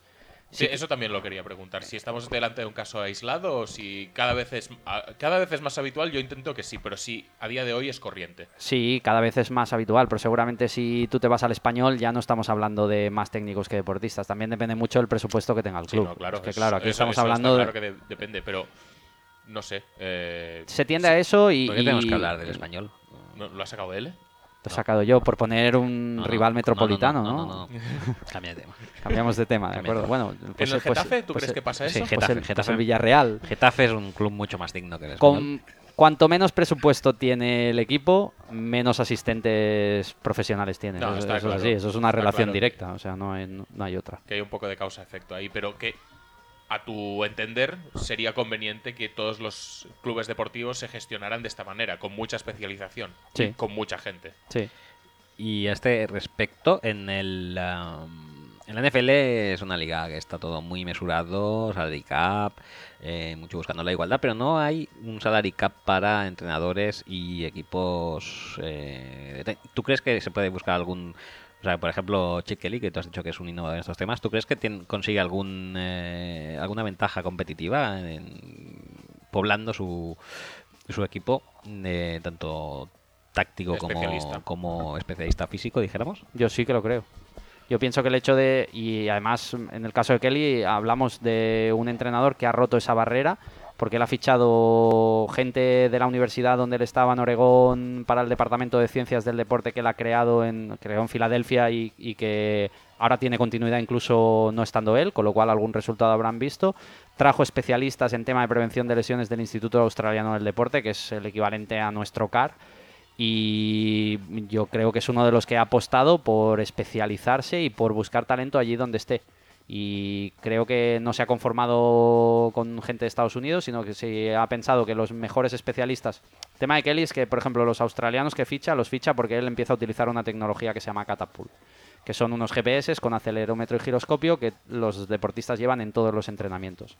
Y Catapult es la empresa que está trabajando con más equipos de alto nivel y es australiana. Entonces, ¿qué pasa? Que él trae directamente unos técnicos con la tecnología, contrata a los técnicos directamente con la tecnología para que sean ellos los que interpreten esas, esa- esas cargas y esos datos. Entonces, con lo que están trabajando sobre todo es con minimizar los impactos. Tema de Chip Kelly, si queréis entramos ya. Bueno, vamos a subir un poco de música Sí, un como poco para de hacer música. bloquecitos y, Ok, y ahora entramos con Chip Kelly, Chip ¿no? Kelly ya. Venga, Dios va. mío, llevo años esperando esto.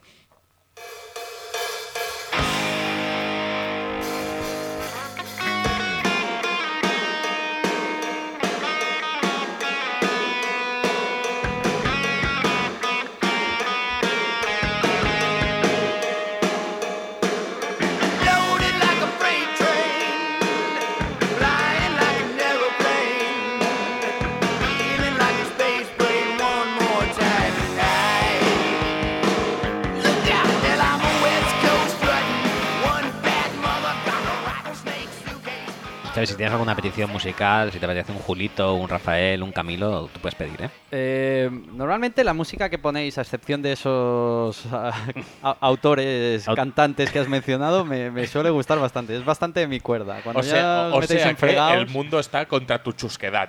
La chusquedad es A más ver. que necesaria. A ver, em, seamos un poco conscientes ya de que todas estas cosas, pues igual no hacen falta. No, no son necesarias. Aunque vamos Pero- a cerrar con detenedla ya, ¿eh? Ya lo por he supuesto visto. que sí. Esos arreglos aquí orquestales a ti te encantan. Hombre, si aceptáis peticiones, alguna de Red Hot Chili Peppers, que es Vale. un grupo de cabecera, podría entrar. Pues viene en concierto, ¿eh? El 10 de Lo octubre. sé.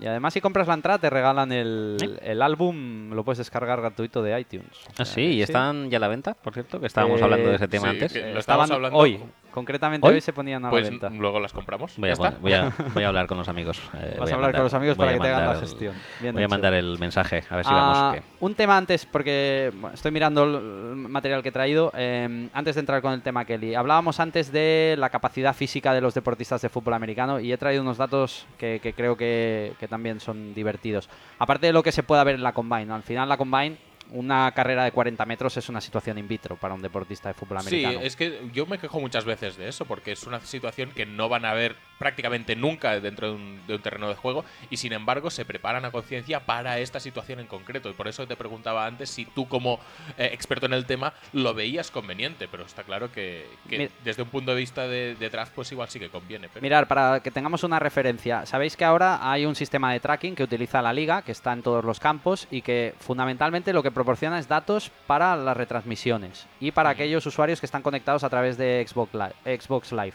Pero a día de hoy todavía los equipos no la reciben, esa información. Pero una de las cosas que detectan con, con estas Next Gen Stats que ellos denominan es, por ejemplo, las velocidades máximas a las que han llegado jugadores. En la jornada 13, eh, el jugador de Buffalo, Sammy Watkins, que es un receptor de los que Sí. consideramos buenos, de calidad. Yo, top. yo oí que el quarterback más rápido era Blaine Gabbert, ¿eh? Y me dejó flipado. quarterback más rápido era Blaine Gabbert. Sin más que Colin Kaepernick, ¿eh? Puede ser. Pues fijaros, en, eh, uy, hizo una jugada con una carrera de 53 yardas, incluido el pase, en el que la velocidad máxima a la que llegó fueron 21,78 millas por hora, que convertidos son 35 kilómetros hora. No una carrera mal. larga, etc. Para que la gente se haga una idea, por ejemplo, en el caso de velocistas de alto nivel, Bolgay o Powell, en- alrededor del metro 80 llegan a unos 43-44 kilómetros hora. Estamos Pero hablando de, también de, de picos, ¿no? Claro, estamos hablando de picos de velocidad, de, no hablamos de velocidades medias, pero eh, seguramente la carrera de Sammy Watkins no es una carrera en línea recta. No, y además ni Bolt ni Tyson Gay ni nadie de esos lleva un casco y unas corazas. Mucho y- menos que eso es un elemento que cualquiera que los haya vestido sabe que limitan muchísimo tu movimiento. Y esto del Next Gen, Next Gen Stats Star eh, no ha cogido en su época de auge a Chris Johnson, si no Sí, hubiera sí, roto lo- todos lo los... petaba, seguro. Los datos son divertidos, ¿eh? yo me entretengo todas las semanas porque, bueno, ya sabéis que el tema físico. Pues eso es me lo que marca y- con las líneas amarillas encima del propio campo, ¿verdad? Sí, aparecen unos gráficos. Cuando tú te conectas a la página web eh, que tienen específica ellos, aparecen unos gráficos que se ve el tracking de todo el jugador. Entonces marcan la trayectoria y te marcan el momento en donde se ha producido la máxima velocidad. O sea, se puede saber incluso en el instante porque eso además es un tracking que, que evidentemente va a, a muchos hercios por segundo, es decir, está captando mucha información por segundo. La mayoría de deportes profesionales, por ejemplo, en España el soccer lo utiliza, además con un, proyecto Media Coach que está participado por la Liga y por, por Media Pro. La NBA hace tiempo que está utilizando un sistema que se llama SportsView que viene de la detección de misiles en tiempo real, eh, viene de la, de la industria militar y ellos están dando muchas informaciones interesantes en NBA a través del tracking y ahora parece ser que el fútbol americano lo ha impuesto. En un primer momento no está promor- proporcionando información a los equipos, pero yo creo que llegará un momento que los equipos trabajarán con Porque esa eh, información. eso les interesa a los equipos. Es- Totalmente. es- estas. eh, es que me da la sensación de que esta información de velocidad o de distancia recorrida y tal es algo que interesa más al espectador, que es más de cara a la galería. Sí, yo creo que igual sí, ¿eh? A, a las franquicias les interesa otro tipo de, de información. Yo ahí es, por ejemplo, lo que tú dices antes de que en- hay en algunas cosas que son muy tradicionales en cuanto a entrenamiento. Yo creo que en esto también es una cosa que les interesa relativamente. Pero porque no se han abierto miras. Eh, en el momento en que tú, por ejemplo, tú puedes tener eh, el caso de los equipos de Kelly, que utilizan la tecnología esta que comentábamos antes, Catapult. Estos tipos llevan un GPS con acelerómetro giroscopio. Yo puedo saber todas las aceleraciones que están haciendo en tiempo real durante todo el entrenamiento todos los deportistas. Si yo durante un periodo concreto, yo sé que la aceleración de un jugador en situación de entrenamiento donde yo simulo, por ejemplo, un scrimmage, que yo estoy simulando una competición, es X, si yo durante un periodo posterior veo que esa velocidad está bajando y no tengo una respuesta de la, de la situación de juego que yo estoy creando, ahí hay una bandera roja. Con lo cual se podrían prevenir lesiones, sobre todo las lesiones de sobreuso. Que es lo que están haciendo todos estos deportes que os comento. Es decir, NBA están trabajando así. NBA, nosotros tenemos en el grupo de investigación al ex preparador físico del Fútbol Club Barcelona de baloncesto, Tony Caparrós, que está de asesor en Memphis Grizzlies y se dedica única y exclusivamente a tratar esta información. Es decir, él proporciona al preparador físico las banderas rojas a través de la información que le llega de Catapult desde Estados Unidos y, y que él trabaja con algoritmos para, para poder saber cuándo un deportista está bajando su rendimiento. O sea que estamos hablando, así entre muchas comillas, de cuantificar sen- sensaciones, quizá. no sensaciones, cuantificar parámetros Pero- eh, Sí, pero, dices, este tío parece que está como más pesado, que le cuesta un poco más y tal. Sí. Esto te lo cuantifica y te da datos reales de que realmente pues es así o, o Claro, no. porque ellos a través de una serie de fórmulas te acaban dando un valor. Por ejemplo, Catapult, que ya os digo, son los que están más extendidos con, con el deporte de, de alto nivel. Ellos utilizan una fórmula que tienen validada y que han estudiado en muchos estudios eh, que, que evidentemente han hecho incluso entidades independientes, que le llaman el player load, la carga del jugador. Que básicamente viene de las aceleraciones hacia adelante, las aceleraciones laterales y las, acel- las aceleraciones hacia arriba. Es decir, los saltos que tú produzcas en, en el entrenamiento. Aquí te sale un número al final. Tú con ese número tienes un valor de referencia para saber si el deportista está en una condición óptima o no. Porque si tu número de referencia siempre en el player load, invento, ¿eh? un resultado, es 80, si tú dos semanas consecutivas estás en un 60, si no hay nada en el entrenamiento que explique que tú hayas bajado esa velocidad, ahí lo que está diciéndote es que ese jugador está bajando el rendimiento. ¿Entiendes? O sea, al Sí, sí, final sí. es un parámetro objetivo para medir la carga de entrenamiento en deportes donde no es tan fácil, porque las situaciones son muy complejas y cambiantes. Pues exacto, que una cosa es medir la explosividad pues en una combine con, Claro. un, con un dato de longitud o un dato de altura o un dato de rapidez o de velocidad, de tiempo, que tardas en ir de- del punto A al punto B.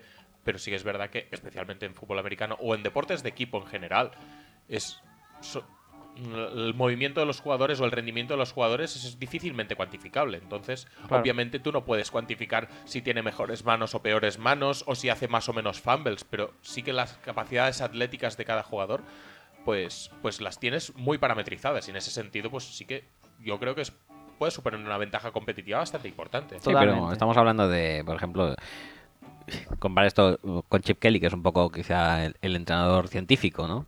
Y luego compararlo con un Rex Ryan. A lo mejor le dan ¿Qué, los datos. qué- qué y- dices? Rex y Ryan. Rex Ryan me parece muy moderno. Imagínate, pues yo qué sé, alguien realmente. Yo, yo no, o sea, yo me quedo con los Ryan, por ejemplo, Rex y Rob, que le pasan los datos y, dijera, y dirían, me da igual los datos, yo sé que mi chico va a conseguir el saque el domingo.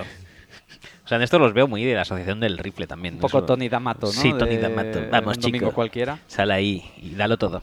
Bueno, el tema es cuánto tiempo estos entrenadores clásicos tengan vigencia en un deporte que cada vez va teniendo más tecnología que te ayuda a gestionar mejor el día a día. ¿Tú crees que dentro de 20 años entonces, cuando toda esta generación de entrenadores con métodos más antiguos, por así decirlo, esté retirada, eh, esto estará implantado en toda la liga? Yo soy de la opinión, y lo digo muchas veces en mis clases, que de aquí, no 20, de aquí 10 años, los deportistas van a estar sensorizados 24 horas. Y tú vas a poder obtener datos de su fisiología en tiempo real, vas a poder obtener datos de 24 horas. su entrenamiento. Sí. Yo creo que habrá, se tendrá que generar en el contrato una cláusula que te que permita a decir, determinadas eso- horas eso- eso tiene poder apretar ser- el botón. Algo Eso- de privacidad, Eso no- tiene que, que ser, eh, o sea, eso aparte de deportivamente y tal, o sea, legalmente es un tema complicado, ¿eh? Pero bueno, tú que eres abogado, eso va a llegar. O sea, va a haber una disputa entre el sindicato de jugadores y la liga respecto a eso. Porque al final, cuando tú estás en periodo competitivo, tú tienes que ser 24 horas deportista profesional. Eh, pues, Que esto está muy bien Bueno, decirlo, se pero luego... También.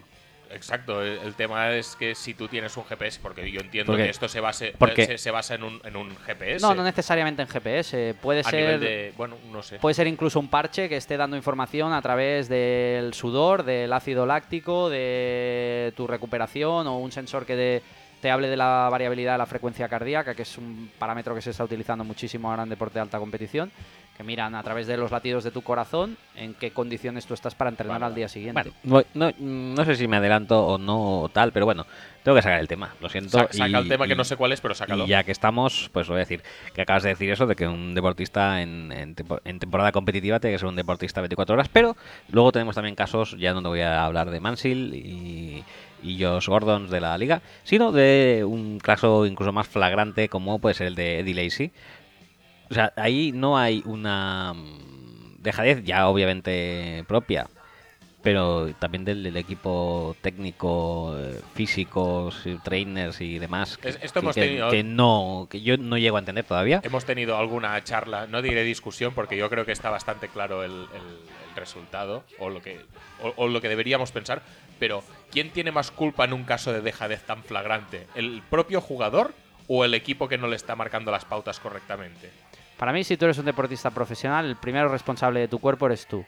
A partir de ahí, evidentemente, tú entras en una dinámica de una empresa, porque al final son franquicias. Es que es eso, es una empresa en la que tú tienes que producir. Lógico. Y si tu jefe eh, te permite una productividad discutible, pues no sé, a mí me parece. O sea, yo es que culpo bastante todo esto a, a, a los McCarthy's y Thompsons de, de Green Bay, más que al propio casi Lazy. Bueno, pero eso es como si un trabajador en una empresa ordinaria coge una baja, eh, se ausenta de su puesto de trabajo y te lo encuentras jugando a pádel a la misma hora que tendría que estar trabajando con los amigos.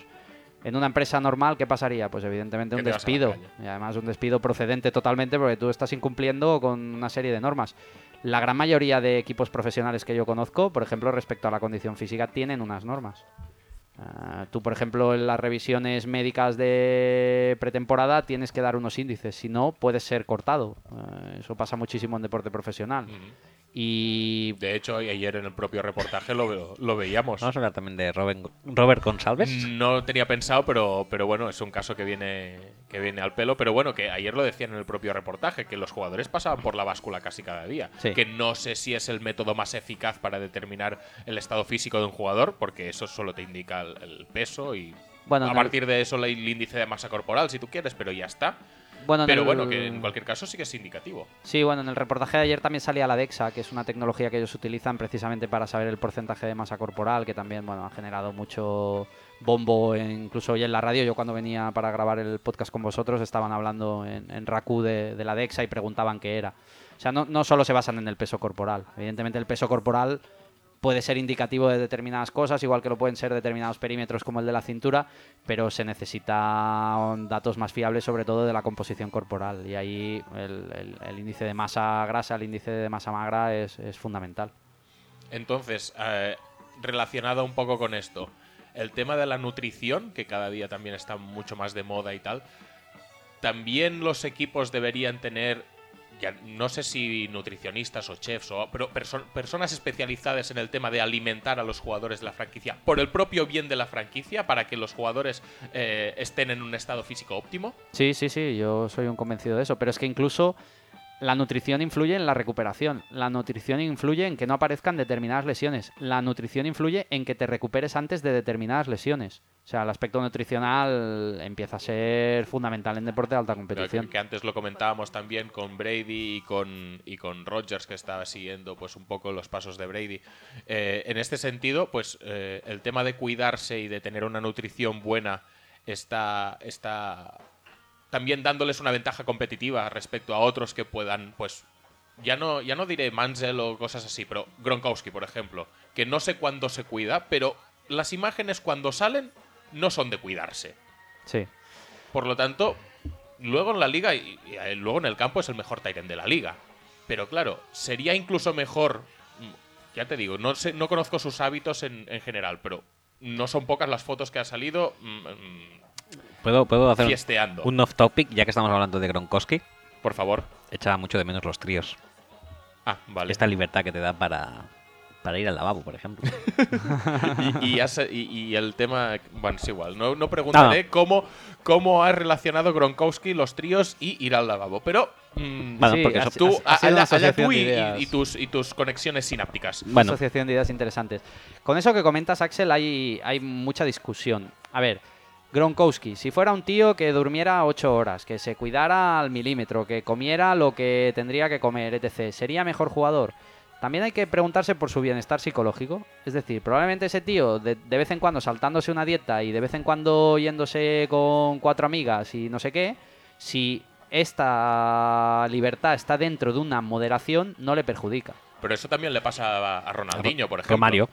Sí, el problema de Ronaldinho o de Romario, por lo que yo sé que no es mucho, es que, bueno, están... Er- Era más de, de una vez, eh, cuando le apetecía, quizá. No, claro, esta situación era muy frecuente. O sea, Ronaldinho estaba en la noche de Siches día sí, día también, claro. Eso no es una actitud adecuada. El tema Gronkowski creo que es un poco también tema natural porque hace, no sé si, yo creo que no hace más de un mes, eh, Omar Kelly, el beatwriter de, De los Dolphins. de los Dolphins, que está acostumbrado a, pues todos los años, ver la, esto, ver de, OTAs en adelante, cualquier entreno de Dolphins. eh, vio en una cancha de Florida que estaban jugando a básquet y estaba por allí porque no sé qué tipo de compromiso tenía, estaba Gronkowski. Y dice que lo vio por primera vez en vivo a distancia corta y dice que la físicamente eh, hasta él quedó impresionado y el que ha visto que se mueven en el círculo, hasta él quedó impresionado de la, dijéramos, fisicidad, Atleticismo. atleticismo mucho más mm, destacable de, de lo que él está acostumbrado. O sea, que es que realmente de ser un portento físico Claro. alucinante. Es que la, compo- la componente genética de un deportista no la podemos obviar. O sea, es que hay tíos que han nacido para practicar determinados deportes y este seguramente es un caso. Estamos hablando si consigue tener durabilidad. El problema de Gronkowski hasta ahora ha sido que en muchas temporadas no ha podido Mm. acabarlas. Pero si es un tight end que consigue acabar regularmente las temporadas al nivel, por ejemplo, de esta, es que probablemente estaremos hablando del mejor tight end de la historia. de la liga, sí. Sí. Es que es imparable y eso lo sabe todo el mundo. Además, es que el problema de Patriots es que han sido incapaces de tener un cuerpo de receptores medio decente para cuando este tío tiene dobles coberturas buscar a otros y sacar rendimiento. Pues sí, ¿cómo fue el, al final de partido de las finales de conferencia el año pasado? Fue tres downs. Primer down, pase no sé dónde. Segundo down, pase no sé dónde. Tercer down, eh, la Fel que bu- bueno, no. Cuarto down, Gronkowski tiene tres. Me da igual. Bueno, es ya la cogerá. es Y tu la go-to cogía. guy, claro. Y la cogía. Pero es que es lógico. Y la cogía y llevaba encima dos tíos colgados hasta Sí, que llegaba al sí, sí, primer sí. down o a, o a 20 ya. el último touchdown están, están de decir, mira, a- apáñate, cógela. Y el tío, pues, y la coge. Y dice, vale, perfecto. Hab- Hablando de jugadores tan determinantes, otro sería Megatron, por ejemplo. Mm. Eh, ha sido muy extraña la retirada, ¿no? Sí, sí, sí que ha sido Son, muy extraña. son pero cosas de es- Detroit. Pero sí, bueno, tú puedes decir que son cosas de Detroit como pasó con Barry Sanders o yo no sé si lo achaco también al tema este que hablábamos antes, Sí, de primar la vida y primar eh, estoy en Detroit con un contrato de 150 millones de años, que no sé exactamente cómo estaba la situación contractual con, con Calvin Johnson, pero bueno, en, este caso ya tengo 30 años Le y tenía he que ganado mi- mis millones y aspiraciones deportivas, pues Mm, por cero. lo que sea no tengo muchas, pues me voy a mi casa y pues eso, voy a reconocer a los nietos cuando los vea.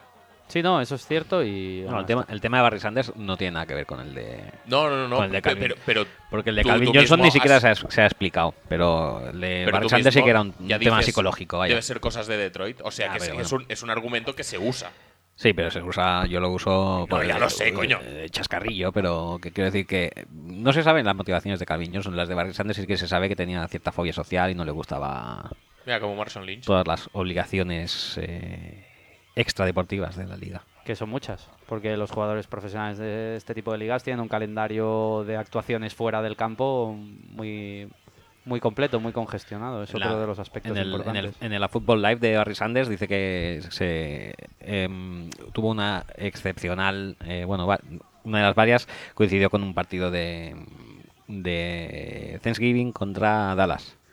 Y, y, bueno, se ve que tuvo que hablar con la prensa durante, obviamente, todo el fin de semana, o sea, de- desde el, desde el esto, desde el día de Thanksgiving hasta pasado la, la jornada y tal, y se ve que acabó como medio, medio traumatizado casi de, de toda la atención mediática que despertó durante... de la exigencia, ¿no? Sí, de la exigencia mediática que tenía que salir en todas las teles a todas las horas, eh, estaciones locales, nacionales, demás, etcétera. Bueno, hemos abandonado el tema chip, Roger. Sí, sí, sí, vamos a volver, va. No, podemos volver al tema chip eh, por donde tú quieras, realmente. Hay varios frentes abiertos en ese sentido. ¿Qué te o une sea con que- Chip?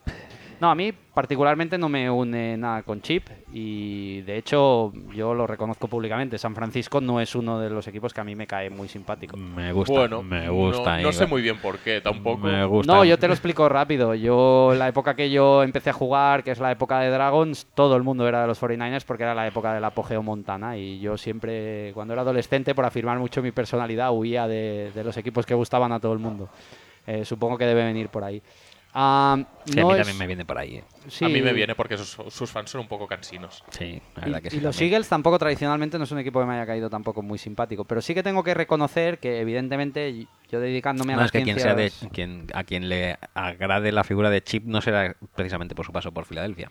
Mm, No, pero yo creo que también se valora todo muy negativamente y Chip ha dejado cosas buenas en Filadelfia, pienso. Sí, Es no, que- yo, yo no digo que no, pero Es- vaya eso, que, que- eso lo hemos hablado muchas veces. Chip lo que pasa es que yo creo que quiso hacer más de lo que podía hacer y entonces se le desmontó todo como un poco como un castillo de naipes. Pero sus primeras dos temporadas como entrenador son, pues si no es lo mejor de, de- de- de Filadelfia desde que llegaron a la Super Bowl, muy poco le falta. Yo estoy de acuerdo. Por lo tanto, a mí Chip Kelly ya, ya venía, y yo, yo sí que reconozco que ya venía un poco eh, prejuiciado, o, o en ese caso ah, mm, siendo bastante pro Chip Kelly por su etapa, Por por, su por su etapa en Oregón, sí. Oregón, que, que es una universidad que la verdad es que daba gusto verla jugar. Pero yo creo que Daba gusto verla jugar y, y daba pena luego ver lo que hacían los jugadores de Oregón en la NFL, porque recordemos que... Bueno, depende de cuáles. Bueno. Algunos sí, algunos no. Quiero decir, de, de los estos, por ejemplo, o sea, la Michael James o gente así, luego en la, en la NFL no ha hecho nada. Bueno, pero pues son jugadores de un perfil muy, muy pequeño y muy quizá poco apto en...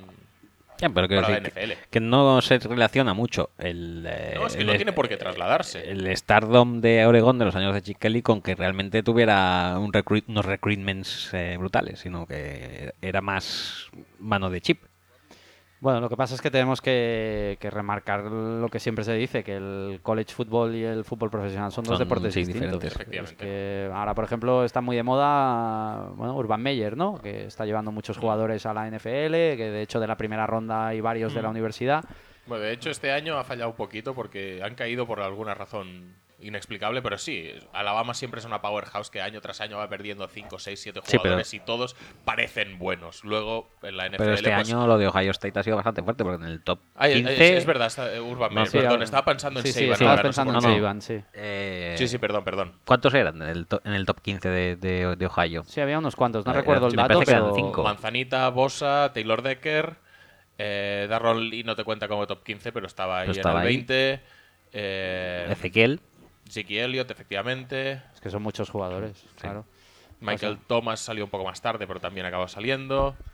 Eh, Braxton Miller también un poco más tarde, pero Josh Perry también salió. O sea, que es, son, son muchos jugadores realmente. También hay que pensar que la dinámica... Campanita también, por cierto. La, Ah, la dinámica de gestión de un vestuario profesional no tiene nada que ver con un vestuario de college. Primero por la situación en la que están esos deportistas a nivel madurativo y después por...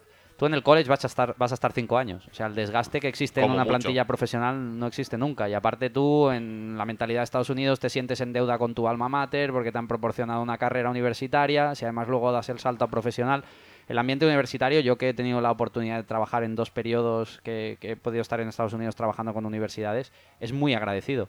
Y de hecho, tienen mucha estabilidad los entrenadores de college. En- hay entrenadores de 20 años, de 25, de, de muchísimos deportes, no solo de, de fútbol americano. Al- el tema de Kelly o mi devoción por Kelly, si queréis, más, más que por los equipos en los que él está, como ya he comentado antes, por su figura, es sobre todo por, por el hecho de que yo viniendo de- del mundo que provengo y hablando de fútbol americano, que tiene esta mentalidad, entre comillas, tan cavernícola de siempre trabajar en base a los modelos clásicos, este tío ha roto la baraja.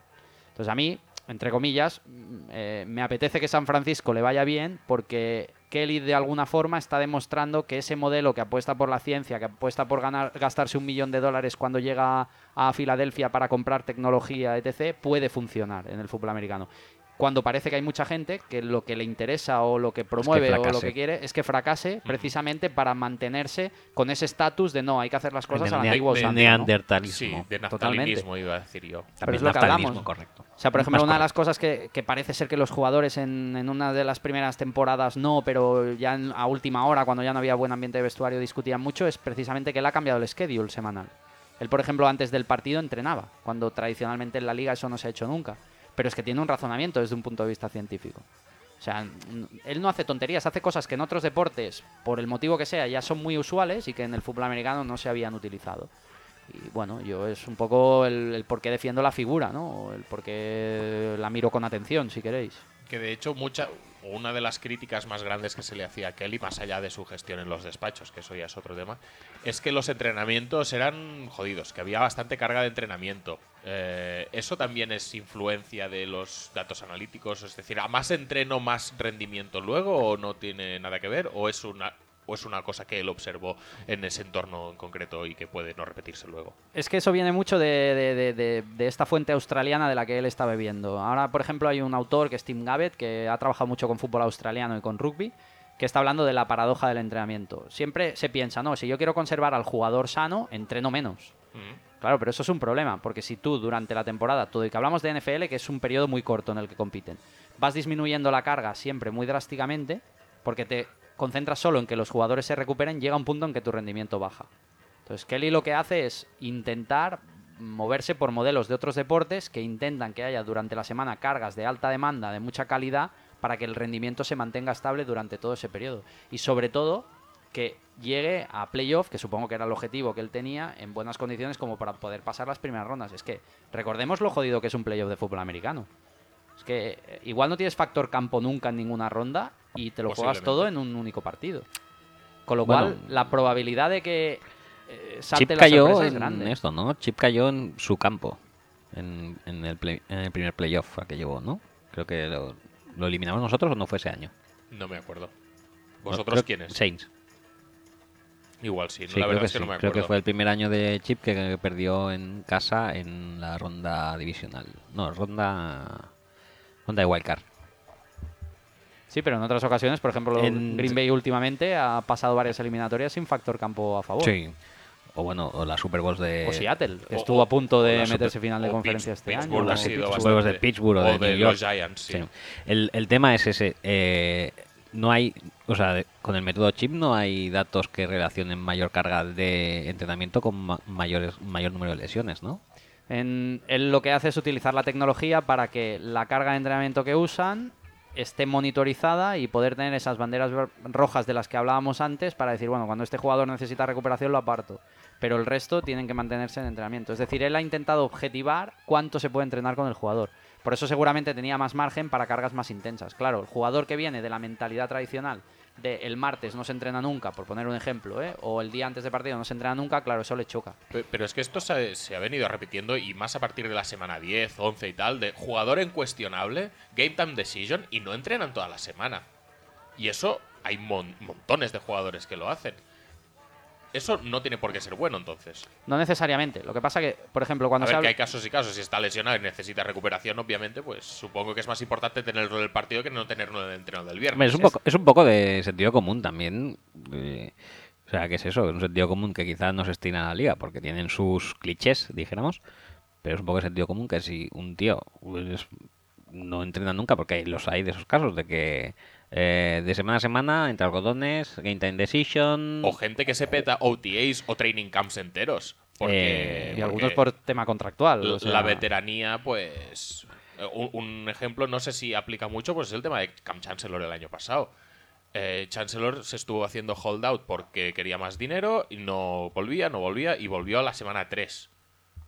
Y ha no hecho fue una el Chancellor temporada- de ha hecho una temporada mm, relativamente deplorable. No sé hasta qué punto por aspectos del juego o por aspectos de no haber hecho una buena preparación en pretemporada. Claro, lo que pasa que tampoco sabes lo que ese jugador ha estado haciendo por su cuenta. No, no, claro, está claro. Pensar que hay centros de alto rendimiento privados en Estados Unidos que se mantienen, pero auténticas instalaciones salomónicas que se mantienen porque tienen tres jugadores NFL que trabajan ahí en el periodo de off-season, que son los que pagan el pastizal para mantener esa infraestructura durante todo el año. Con el tema ese que comentas de la carga es curioso porque cuando hacen encuestas a todos los preparadores físicos de los deportes americanos profesionales, los del fútbol son los que menos planifican porque refieren que no saben nunca cuántos jugadores sanos van a tener para poder entrenar. Con lo cual es verdad, o sea, al final es un deporte en el que prima que el deportista esté en condiciones el día de la competición. Por- El- yo creo que eso es en todos, quizá en todos los deportes americanos. Eh, en el fútbol americano por cuestión del deporte en sí, en, en béisbol y en eh, básquet quizá también por cuestión de calendario, que Claro. no pueden entrenar casi nunca. Claro, lo que pasa es que esos modelos... entrenamientos de calidad tienen contados. Claro, pero es que el modelo NBA, por ejemplo, es muy paradigmático. El modelo NBA en qué se basa en competir. Sí. Con lo cual tú mantienes el estado de forma del deportista porque para ti la, mar- la carga de máxima calidad que tú tienes para ese jugador es la competición. Pero claro, estamos hablando de eh, un deporte en el que a lo mejor en una gira te cascas cuatro partidos en siete días. Sí. Con lo cual ellos pueden vivir en base a ese modelo. Pero en el fútbol americano estamos hablando de una única competición semanal. Mm. Evidentemente con los jugadores no sanos hay que hacer algo, pero y con los sanos eres súper conservador en entrenamiento. A pesar de que es un deporte con un periodo muy corto, eso te puede condicionar el rendimiento a largo plazo. Es decir, si tú has creado una forma en la pretemporada que luego con tu dinámica semanal no eres No capaz de mantener con entrenos de un cierto estímulo, al final va a haber jugadores que te van a rendir menos. Mm. Claro, ¿de qué depende? Es que al final estamos analizando solo el deporte desde una perspectiva, que es la física. Pues a lo mejor porque soy yo el que está aquí hoy con vosotros y es lo que conozco más. No, pero antes ya con Gronkowski ya hemos añadido un componente psicológico ahí. Sí, y- pero incluso el estar sano, lo que hablábamos antes de esta página web Main- Man Games Lost. O sea, al final, si tú tienes más piezas que el resto, también lo tienes mucho mejor para ganar. ¿De qué depende que tengas más piezas? Evidentemente de que trabajes bien, de que tú no promuevas actitudes que puedan lesionarlos, pero luego también el factor suerte es evidente que también juega a favor tuyo. En cuanto a esto, hay, la, el, eh, eh, hay, un, es, hay una máxima del fútbol americano que es el mejor jugador es el jugador sano. O sea que más les vale alguien no muy, no muy virtuoso, pero que pueda mantenerse en el campo, que no. ¿Me estás diciendo que el- el año pasado Widen fue mejor que Romo? Sí, mejor jugador, por supuesto. Eh, Y es que ese- muchas veces no hace falta tener más que el resto, es simplemente tener el quarterback, por Sí, ejemplo. tener quarterback y ya está. No, pero es, que yo creo que eso eh, influye en toda la en todo el planteamiento Sí, claro. físico de, de la liga. Totalmente. Antes me preguntabas si existe algún tipo de estudio de métrica que relacione los métodos de Kelly con las lesiones. Hay un valor que el año 2013 sacó Football Outsiders, que tiene una métrica, bueno, una estadística que se llama Adjusted Games Lost. Y los Eagles acabaron en la primera posición. Es decir, que fueron los jugadores que habían perdido menos partidos por lesión, los de Chip Bueno. Kelly. Con lo cual los métodos malos en ese sentido no, no A deberían ver, ser. casualidades siempre hay, pero, en, serlo. es- en ese caso estamos hablando de un bloque de 53. No estamos hablando de una plantilla de, de 12 o de Sí, 15, no como un- puede ser la NBA. No es un eso, no es un equipo que tenga eh, cinco titulares como la NBA. Exacto. Aquí hay más, o sea, el, el índice de errores es menor. El índice de error es menor. Lo que hay que mirar es si este tipo tiene una carrera lo suficientemente larga como para que realmente todos sus equipos sean durante varias temporadas, por ejemplo, utilizando esta estadística, de los que menos se lesionan. Con lo cual ahí el factor casualidad ya sería menor. Estoy mirando ahora los datos de 2015, porque eso que os comentaba era 2013, para mirar Filadelfia. Sí, sí, fue de los equipos que menos lesiones tuvo en la liga. Mm. Con lo cual, incluso Eh, con es- mal ambiente en vestuario, los métodos... Estamos hablando que los métodos de Chip Kelly entonces no solo sacan lo mejor o te dan información acerca de los jugadores a nivel físico, a nivel de rendimiento sobre el campo, sino que encima eh, son mantienen un- sanos. una buena herramienta para mantenerles eh, Sí. o, o minimizarles al, al máximo el riesgo de lesiones. Fijaros, el año pasado los tres equipos que menos lesiones tuvieron de toda la liga fueron Cincinnati y Denver. Estos podemos decir que buen resultado, uno Super Bowl, otro llegando a playoff. Sí, bueno, haciendo Vale, lo que podía en playoffs, que es lo que hace siempre. Bueno, Sí. pero, pero llega a playoff. Y el otro es Miami, curiosamente. Que Miami es uno de los equipos que tuvo menos de 100 lesiones, que, que- que son, que ¿Cómo, son cómo- pocas. cómo puede afectar Metallica eh, a mantenerse sani- sano en esto? Dantálica. Metallica, sí que les ponía el Forjun de Beltols antes de los Seguro. partidos y Ya, antes de los ya sabes que esto incrementa la dureza como mucho. Muchísimo. En fin, eh, y el tema de Denver, las pocas lesiones que tuvo. Encima fueron de Peyton Manning, que se perdió 4 o 5 partidos. O sea que les vino al pelo. Casi que les vino mejor. O sea, que imagínate. Totalmente. Sobre todo a, a Osweiler. Entonces, eh, relacionado con el tema de, eh, de las analíticas de Chip Kelly y tal, de, de usar muchos datos para, para confeccionar un equipo, para confeccionar a- alineaciones, para gestionar un roster. ¿Qué relación puede tener esto con estos superfenómenos que estamos oyendo últimamente? Que si el Moneyball, que si Paul de Podesta, que si los Ravens parece que también se han metido un poco en el ajo. ¿Qué relación puede, puede haber ahí? A ver, esa tendencia que es la del análisis del deporte, Sport Analytics, Performance Analysis, llámale como quieras, ahora mismo está en todo el deporte profesional. En algunos más ¿Ya hemos imbuido- acabado con Chip Kelly? ¿Qué, qué- qué más quieres hablar de Chip Kelly? Querías saber, lo único, lo único ya que me falta por saber es si eh, conoces mm, diferencias notables en cuanto al staff que con el que se rodea Chip Kelly con otros staffs, eh, dijéramos, de la liga. Ah, lo único que sé es que él im- impulsó un departamento de análisis del deporte, de ciencias del deporte, que mm, contrató un científico que provenía de la universidad do- donde él había estado y que no todos los equipos de fútbol americano tienen un departamento de esas condiciones. Que ahí fue donde integró a estos eh, técnicos que venían de Australia, etc. Respecto al resto del staff, yo creo que debe seguir una estructura más o menos similar a la de, a la, de la liga. Es que desconozco, lo estuve buscando en el convenio colectivo, desconozco si realmente no está fijado el número de asistentes que tú puedes llegar a tener en un equipo. Yo creo que sí, pero no está fijado el dinero que puedes gastar en ellos. Con lo cual ahí tú tienes posibilidad de invertir más o menos, ¿no? Sí, creo que sí. Eh, bueno, pues pasamos a los esos, a los... No, yo creo, yo lo he sacado básicamente porque no dejan de ser números que intentan eh, plasmarnos eh, cosas reales, cosas que vemos en el campo, o sea, partidos ganados, partidos perdidos, eh, rendimientos de jugadores. Sí, sí. Y no sé hasta qué punto están relacionados uno con el otro. A ver, hay un, el, el tema, vuelvo a repetir, de análisis del deporte cada vez está más presente en, en- en todas las modalidades. ¿Qué pasa? El fenómeno Moneyball viene del béisbol. El béisbol Pero al final... este, este fenómeno no tiene nada que ver con la vertiente más física que estamos viendo hasta ahora. Sí, sí tiene que ver. ¿Sí? ¿Sí? porque la gracia del análisis del rendimiento es que se están empezando a interrelacionar datos. Es decir, antes venía victorias, derrotas, lo que tú me aportas a nivel de estadística, pero ahora se están añadiendo datos más complejos. Es decir, los análisis que se están realizando ya hacen intervenir factores diferentes de salud del deportista, de, por ejemplo, para determinar el sueldo que puede llegar a tener. Es decir, al final tiene sentido que si tú tienes a un end como Gronkowski le pagues mucho, pero también tienes que tener en cuenta su histórico de lesiones para decirle, bueno, no te tires de la moto porque tú al final no me duras determinadas temporadas entero. O sea que está ya relacionándose todo, nivel Sí. estadístico, nivel físico, nivel incluso económico. Totalmente. Claro, además piensa que en Pero Estados eso es muy multidisciplinar también, ¿no? Claro, pero ahí necesitas un departamento en el que hay- haya gente que sepa de números y un departamento en el que haya gente que sepa de deporte. Por eso esa figura del performance analysis. Si tú no reúnes estas dos condiciones, no funciona. Porque descontextualizas la información. Y al final de lo que se trata es de encontrar gente que realmente... ¿Por qué funcionó el tándem de, de Podesta Billy Bean en, en, en Oakland? Porque realmente uno aportaba eh, su visión de exjugador, de general manager de, de, escuela, porque es un tío que había empezado como scout en el equipo, etc., con un tío que venía de, una universidad prestigiosa y de saber mucho los números. Y fue la conjunción de esos dos factores la que hizo que funcionara el modelo. También en una franquicia en, el que había, en la que había muy poco por perder. Sí, es, Bueno, pues que Cleveland no es que tenga mucho más que. sí, es que Cleveland es bastante parecido a los Athletics. Lo que pasa es que el, el- el modelo Moneyball en el fútbol americano tiene algunas dificultades. Es que lo no que te iba a tiene en el decir, Sí, que, sí es que- trasladable. que no es la duda que tenemos todo el mundo de si es trasladable el- los parámetros estos de que se utilizan en béisbol a los que se utilizan Sí que en se el- puede obtener alguna información, pero al final lo que os intentaba comentar antes, el béisbol no deja de ser un deporte de duelo individual. Es, Es eso, es que- bateador-lanzador. El fútbol americano es mucho más complejo, porque además tiene unas condiciones muy distintas. del- afecta el- mucho más el rendimiento en- entre jugadores que no en el béisbol. Totalmente. Con lo cual, con lo que se está trabajando es con métricas que asocien. Por ejemplo, ahora se están buscando relaciones entre diferentes líneas de juego en el fútbol europeo. Esto, el número uno del análisis del rendimiento en fútbol es Jaime Sampaio, de Portugal.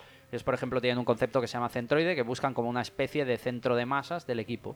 Y en función de si tu estrategia es ofensiva o defensiva, cómo te mueves. Y sacan to- toda una serie de datos a través de eh, datos de GPS. Eso nos, nos enteramos en una, una conferencia muy chula Una que conferencia estuvimos. a la que os invité y Sí, en sí, la que, y en que la que mostrasteis un gran nivel como ponentes en una mesa redonda y de ahí sale la, la oportunidad de estar hoy aquí con vosotros.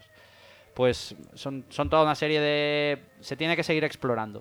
Al final, ¿se desarrollará el Moneyball en el fútbol americano cuando el mismo fútbol americano apueste por el Moneyball? Es decir, cuando tú tengas un departamento de análisis del rendimiento que busque cosas y te acabe proporcionando información que para el entrenador que hay en ese momento sea relevante, pues funcionará. El condicionante de la NFL es muy grande porque ya sabéis que ningún equipo se puede saltar el salary cap. Claro, eso dificulta muchísimo. Pero de todas maneras, si me permitís, ¿eh? yo creo que Belichick utiliza una versión propia del Moneyball Joder, desde que hace tiempo sí, sí. desde hace tiempo. Es decir, mm, se pueden cuestionar muchas cosas de Belichick. Yo soy el primero que soy crítico con los Patriots, además soy seguidor y estoy al día de las noticias. Pero hay una aproximación Moneyball de lo que ellos hacen desde hace muchos años. Lo que se llama comúnmente como talento entrenable no es más que una optimización de, De eso. de calidad, eh, fama, quizá podríamos decirlo, Sí, a la hora de draftear y de luego pues maximizar los atributos que tienen estos jugadores poco conocidos en, en pro del equipo. ellos Sí, está el, el- eso, está el, el, el método Belichick eh, o el método Spark en Seattle también. Sí, eso es algo que quería sacar, pero no es. Bueno, sí, podemos sacarlo ahora. El, el tema del Spark. eh, ¿Es realmente fiable cuantificar las habilidades atléticas en un número y basar tu draft, tu estrategia de draft en, dicho número? Al final todas estas aproximaciones van a ser reduccionistas. Eso lo tenemos que tener en cuenta, porque es un deporte complejo. Ahora, si tú eres capaz de generar una fórmula que tú validas y con la que obtienes mucha información de determinados deportistas que te acaba dando una diferencia, puede ser válida. Es como, por ejemplo, el, el- para que me entendáis, el QB rating. Es una fórmula súper discutida, pero igual que lo es la valoración en el básquet. Está muy discutida. Ahora, hay estudios que dicen que eh, si tú tienes un QBR determinado, gana siempre. Con lo cual, al final, si tú tienes un QB QBR de un valor muy parecido a otro, te va a dar muy pocos matices de cuánto mejor ha sido un quarterback de otro. Pero si tú tienes uno con un valor 60 y uno con un valor 120, seguro que ese ha tenido mejor rendimiento en el partido. Pues con el ejemplo que tú me pones pasa un poco lo mismo. Si tú realmente eres capaz de en esa fórmula introducir un peso de los elementos que estás tratando en la fórmula como para tener diferencias muy no finas, sino grandes diferencias entre unos jugadores y otros, te puede llegar a servir. Y de hecho yo creo que quizá el, mayor ejemplo de todo esto es lo que está haciendo Pro Football Focus últimamente. Que ahora ya quizá no tanto porque han pseudo camuflado eh, sus fórmulas y sus valoraciones en una especie de gradación de Madden del 0 al 100. Pero antes sí que podíamos ver tablas de rendimientos de más eh, lo que sea o menos lo que sea en distintos apartados eh, según la posición y tal. ¿El Moneyball y las valoraciones de PFF son tan diferentes o se basan en el mismo principio? No, las ideas son las mismas. Lo único es que, ¿por qué se ha desarrollado tanto el mundo de las estadísticas avanzadas en Estados Unidos? Por las Fantasy Leagues. Hmm. En el caso del fútbol americano, yo estoy seguro que hay más aficionados beneficiándose de PFF que equipos. Aunque seguro que Es hay que equipos que, eh, reciben informes, seguro, porque los pagan. Pero eh, se ha desarrollado tanto el mundo de las estadísticas avanzadas por eso. ¿Realmente los parámetros de ganar una Fantasy League son los mismos de ganar un campeonato real? Ahí es donde está En la duda.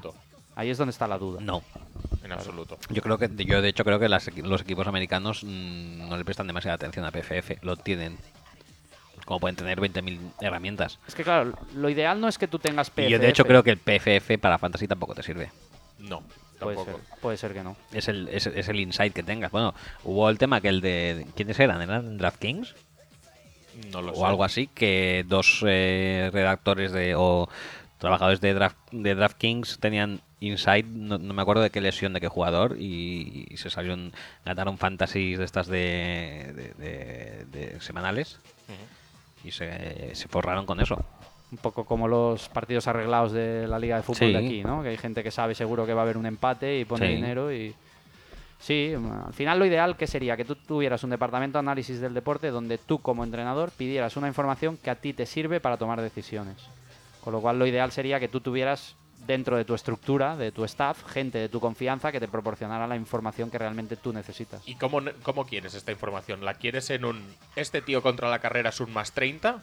¿O la quieres en forma de informe de más, más detallado? ¿O es, que yo, yo soy el primero que soy bastante crítico con, con PFF porque no deja de ser un tío o dos o tres o los que sean mirando una jugada y diciendo más 0,5, más 4, menos 2.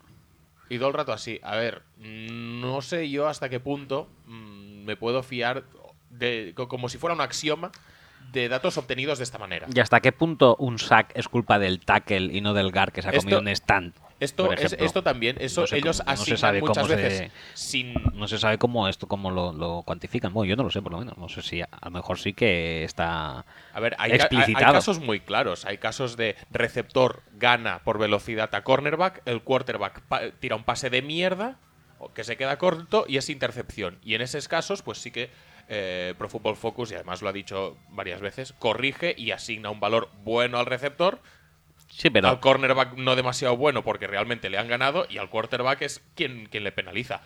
Al revés. Quarterback que la pone en las manos del receptor. El receptor hace el tonto, la bola se va para arriba y la intercepta el cornerback. Esto- Eh, estos matices están puestos, pero, claro, en estos temas yo no sé si no son casos tan.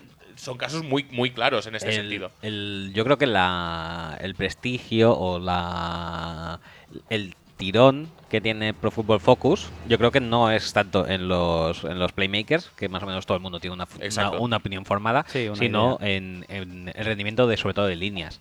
Líneas de ataque y líneas de defensa. Y ahí yo realmente no sé en qué medida eh, Ahí se, las puede, son se mucho puede más finas. puntuar o no se puede puntuar, pues eso, ya te digo yo, si el si le entran por un tackle eh, por un lado, pero no pero el contain falla porque se come el stand del guard, pues lo, lo que sea, ¿cómo, cómo puntúan eso? No, yo no lo sé. Para estas situaciones no hay una métrica perfecta. Entonces al final lo que se llega es a una convención, es decir, tú pones un criterio sobre eso y lo mides de una manera o de otra. El tema es que tú asegures que esa medición que estás haciendo es siempre igual en esas condiciones y que a partir de ahí ese número tú te lo puedes creer. Pero no hay jugadas siempre iguales ¿Y en tú- fútbol. y tú te crees que eso es, es lo que decías antes de la diferencia básica entre béisbol y NFL a la hora de aplicar estos criterios estadísticos. Claro, pero ahí está el punto en el que tú conozcas el deporte. Es decir, a mí, que haya alguien que esté de head coach cuando lleva 20 o 25 o 30 años ligado al deporte es completamente necesario. Porque al final la toma de decisión, a ti el número te puede indicar una cosa, pero tú al final tienes que saber reconocer qué está pasando en ese partido. Por poner un ejemplo, el field goal de Blair Walsh de este año, que fue muy discutido, eh, si, era si, ir, si ir a uno o si ir a dos para buscar la prórroga, etc. Si tú ahí buscas los números, en principio es mejor ir a dos. Sí, siempre es mejor ir a dos. Siempre es mejor ir a dos, porque el, el ir a dos en este caso te aseguraba la victoria. El meter el, el- el punto after touchdown, lo único que te aseguraba era la prórroga, con lo cual la probabilidad es 50%. Pero si tú estás ahí de head coach y tú decides hacer eso, seguro que no te estás pegando un tiro en el pie. Bueno, no me voy a esto, no, no es por echarme flores, y, pero esto lo saqué en un, en un nonsense. Lo comentaste. Sí, que había un estudio de una universidad, creo que era Princeton, o sea, algo... Y que se deducía que siempre era mejor ir a dos Sí. o jugársela en cuarto down que chutar el kick o chutar el pan.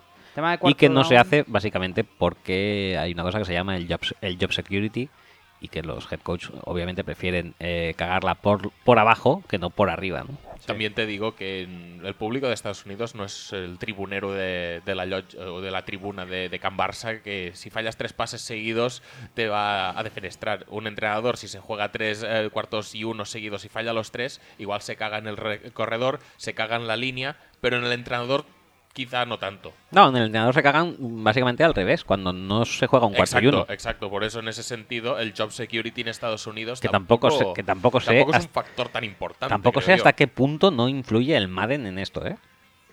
Eh, ¿En qué? Yo sí. En el cuarto y uno. En Pero el si cuarto me y la uno. juego siempre yo. Y Por en eso- cuarto y 27 también me la juego. Por eso, porque todo el mundo se la juega. Y, y claro, cuando sacan el Panther en cuarta y uno, todo el mundo a silbar. Bueno, Yo creo que el Madden ahí influye mucho, ¿eh? Lo que pasa que eso, por ejemplo, hay estudios. Eh, el cuarto es en función de la distancia que tú tienes respecto a, a la línea de, de marca, que hay una serie de, de distancias que está estudiada que sí que es más rentable hacerlo que no. Evidentemente juegan con... Al final esto es un deporte de conquista. Es decir, tú quieres conquistar el territorio del otro. Si tú estás muy cerca de la línea y fallas, pues evidentemente luego, aunque no te chuten, pues tienen mucho territorio para recorrer.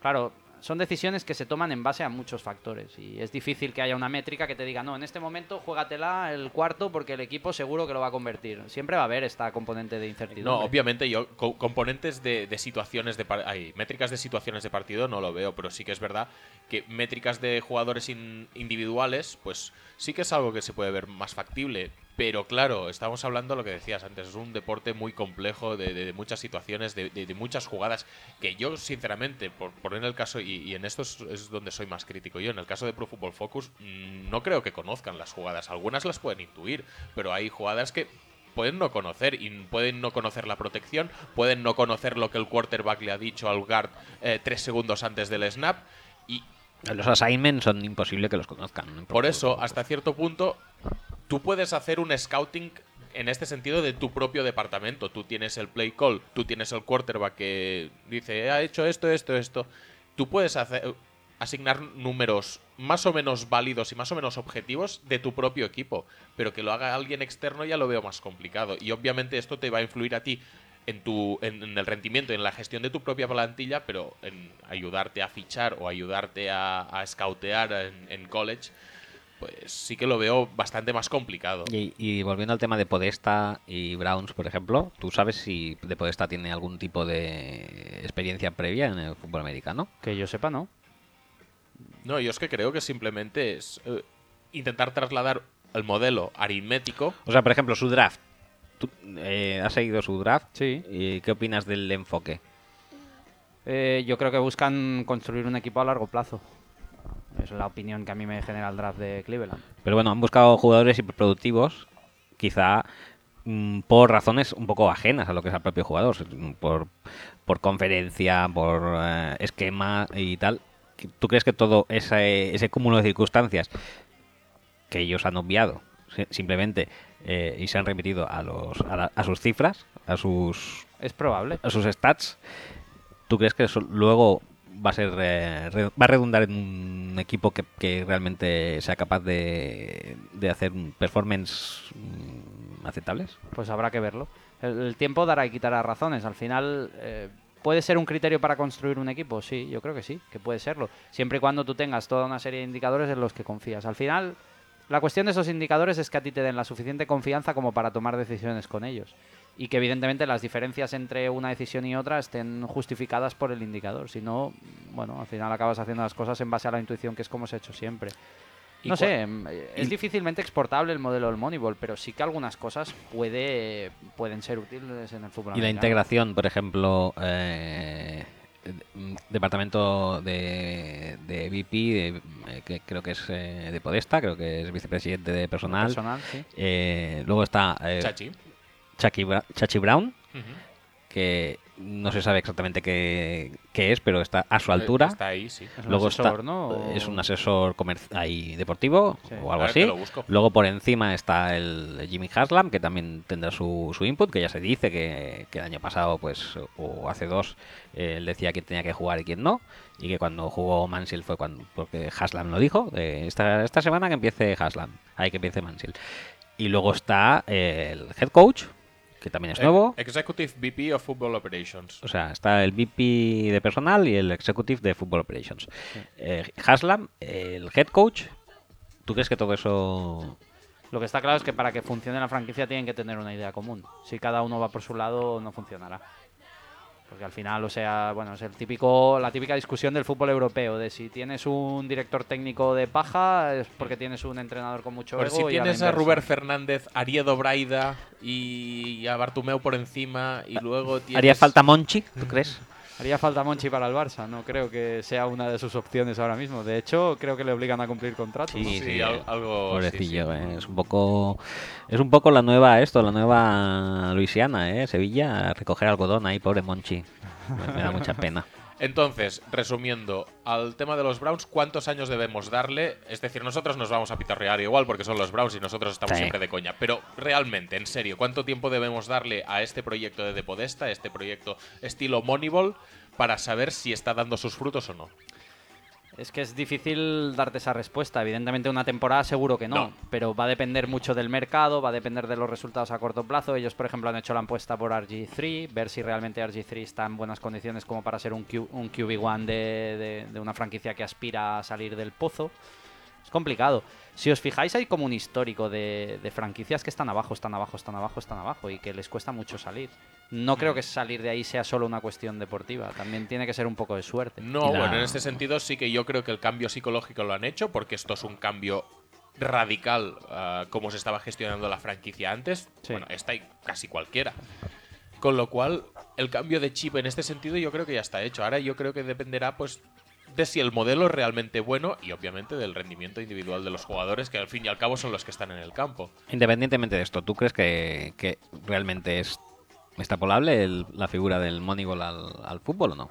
puede ayudar. Yo no creo que vaya a dar los mismos resultados. A ver, el tema del Moneyball es que eh, al final eh, en el Moneyball tienen tope salarial las franquicias, pero se lo pueden saltar para- pagando Sí. una penalización El a la liga. tax. El Luxury Tax. Con lo cual, ¿qué pasa? Pues que mercados como Nueva York o como Boston, que tienen los grandes equipos, ahora tienen el Moneyball y además pueden pagar la penalización y como venden más camisetas pueden tener jugadores mejores. Claro, el tema de la NFL es que todo y ser un deporte más abierto, como el salary cap es eh, infranqueable para cualquier franquicia, si realmente se encontrara una manera de encajarlo, sí que podría acabar siendo una ventaja mejor. ¿Me explico? Porque no hay otros factores que puedan intervenir tanto en los fichajes. Ahora, ¿cuánto puede influir en esa aproximación? Pues dependerá un poco también del mercado. Es que al final hay franchise tag, que existen jugadores que piden un precio determinado y les da igual jugar en una franquicia ganadora o en una perdedora porque lo que quieren es hacer su contrato. Claro, todas estas cuestiones son... Hasta cierto punto, ¿eh? Hay mucha gente que no quiere ir a Browns, por ejemplo. Bueno, o... Pero no que quiere ir a Browns si Browns es el proyecto de siempre. Si este proyecto, este año, por ejemplo, obviamente no te lo tienes que tomar así porque creo que han perdido todas las batallas de agente libre que han Sí. intentado librar. Sí, sí. Pero el año que viene, como haya un atisbo de un equipo medio bueno o de un proyecto interesante, pues es posible que se vaya más gente a los Browns. Es que eso depende mucho del jugador. A Mendola se ha recortado por segunda vez el sueldo porque ha querido quedarse en New England, seguramente porque no tenía perspectivas de con ese sueldo ir a franquicias mejores. Claro, es, un es mercado muy complejo. New England es un mundo aparte también. Totalmente. Pero también es verdad que eh, a pesar de tú, o, o- o si por lo que sea, tú no puedes contratar a la gente libre más caro o a la gente libre más... mm, más, más bueno porque No. no. quiere ir a los Browns, porque no tienes capo, porque lo que sea. Tú sí que tienes una herramienta que ya te digo, me da la sensación que en según qué posiciones tú no puedes evaluar a, a los jugadores de forma objetiva y justa cuando están en otro equipo pero sí que tienes un indicativo que te puede hacer ver este que es el ultra caro, que sí que es verdad que es el primero y tal. Bueno, no podemos por, porque no quiere venir. Pero el segundo, que es este que de vez en cuando entra como suplente, que lo hace bien, pero, pero tampoco es muy conocido, este sí que me gusta y este podemos intentarlo convencer y hacerlo un contrato bien porque se lo merece. En este sentido, sí, igual sí que te pueden ayudar, igual sí que te pueden mm, pues, pues facilitar la construcción de un equipo ganador y de, una franquicia que revierta la situación actual. La gracia de estos modelos estadísticos que ellos tienen, como mínimo lo que utilizaron en Oakland, es el, el hecho de pensar en el factor equipo, no en el factor individual. Hmm. Es decir, ellos al final no sumaban una serie de individualidades, sino que lo que hacían era buscar los jugadores más adecuados para generar un equipo que proyectara en función de los valores que ellos necesitaban para estar en el nivel de rendimiento que esperaban. Pero o, entonces es la propia franquicia la que pone los criterios para cada caso. No se trata de simplemente analizar físicamente o a nivel de rendimiento un No. número, un jugador y asignarle un número, no, es más complejo. sino que es algo un- un- unos analíticas más. De hecho, es tan complejo que, que ESPN sacó hace poco en su página web un estudio sobre las franquicias de todos los deportes, bueno, los grandes, los cuatro grandes deportes americanos, y hablaban del nivel de implicación respecto a Analytics que tenía. Y en la NFL, lo que ellos consideraban all-in, es decir, eh, equipos que se hubieran consagrado únicamente al eh, análisis del deporte, a Sports Analytics, para tomar sus decisiones, no había ninguno. Es decir, sí que hay believers, eh, lo que ellos denominan como believers, es decir, gente que tiene un departamento, tipo Chip Kelly, tipo los Patriots que tienen a Ernie Adams, que es este ex broker de Wall Street que hace muchos años que asesora a Belichick, o Atlanta, que tienen asesores dentro del staff que utilizan esta información, pero no hay ninguna franquicia que se haya consagrado 100%. ¿Por qué? Porque seguramente el modelo no es exportable. En cambio, en este mismo informe mirabas MLB y ya hay muchos equipos que toman sus decisiones exclusivamente basadas o, en modelos o no es estadísticos. exportable o simplemente es lo que decías antes, que la cultura no ha cambiado lo suficiente. También, claro, es... Bueno, o que todavía no ha dado réditos Frutos, en, no ha dado la, frutos, en la- en NFL, ser. pero claro, sí, con, con lo que lo ha petado en la, en la Major League mm, Baseball, puede ser. obviamente es normal que casi todas las franquicias se hayan decantado por el modelo. Sí, el top 10 que ellos sacaban, dentro del top 10 había muchos equipos de béisbol. Es decir, el béisbol por este concepto de duelo individual seguramente sí que se ajusta mucho más a lo que tú necesitas. ¿no? ¿Pasamos a mirar algunos estudios científicos chulos o queréis comentar alguna cosa más? Yo quería comentar, ya que nos envió un, bueno, que nos lo citó por eh, mail, el, eh, el pelazo.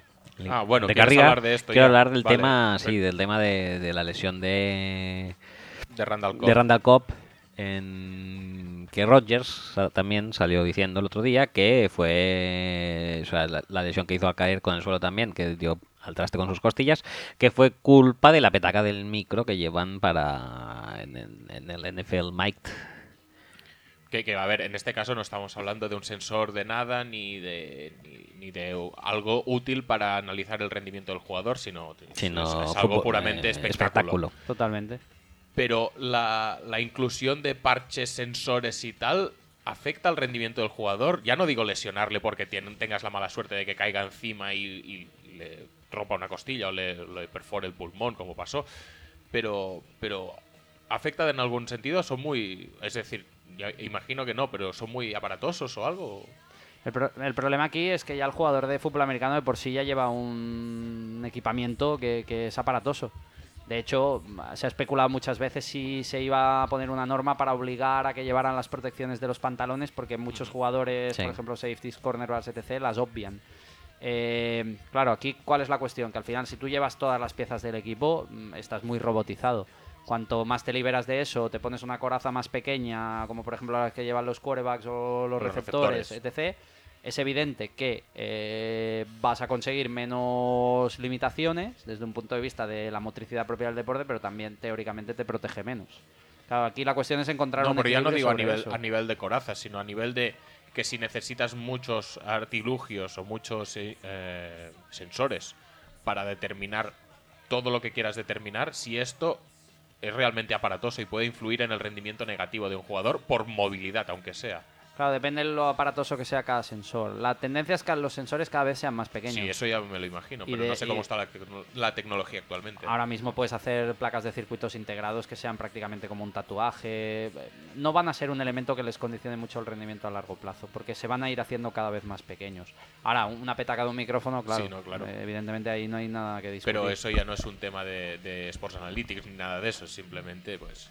Claro. Aún así, no sé hasta qué punto es beneficioso esto para, ¿No te ves normal que en un deporte de competición y de la violencia del fútbol americano lleven petacas de micro los jugadores? Bueno, por ejemplo, ahora los GPS están permitidos en el rugby. En el fútbol americano en competición todavía no, pero los equipos los usan para entrenar. Pero están alojados justo detrás del cuello, en una especie de top que llevan los jugadores.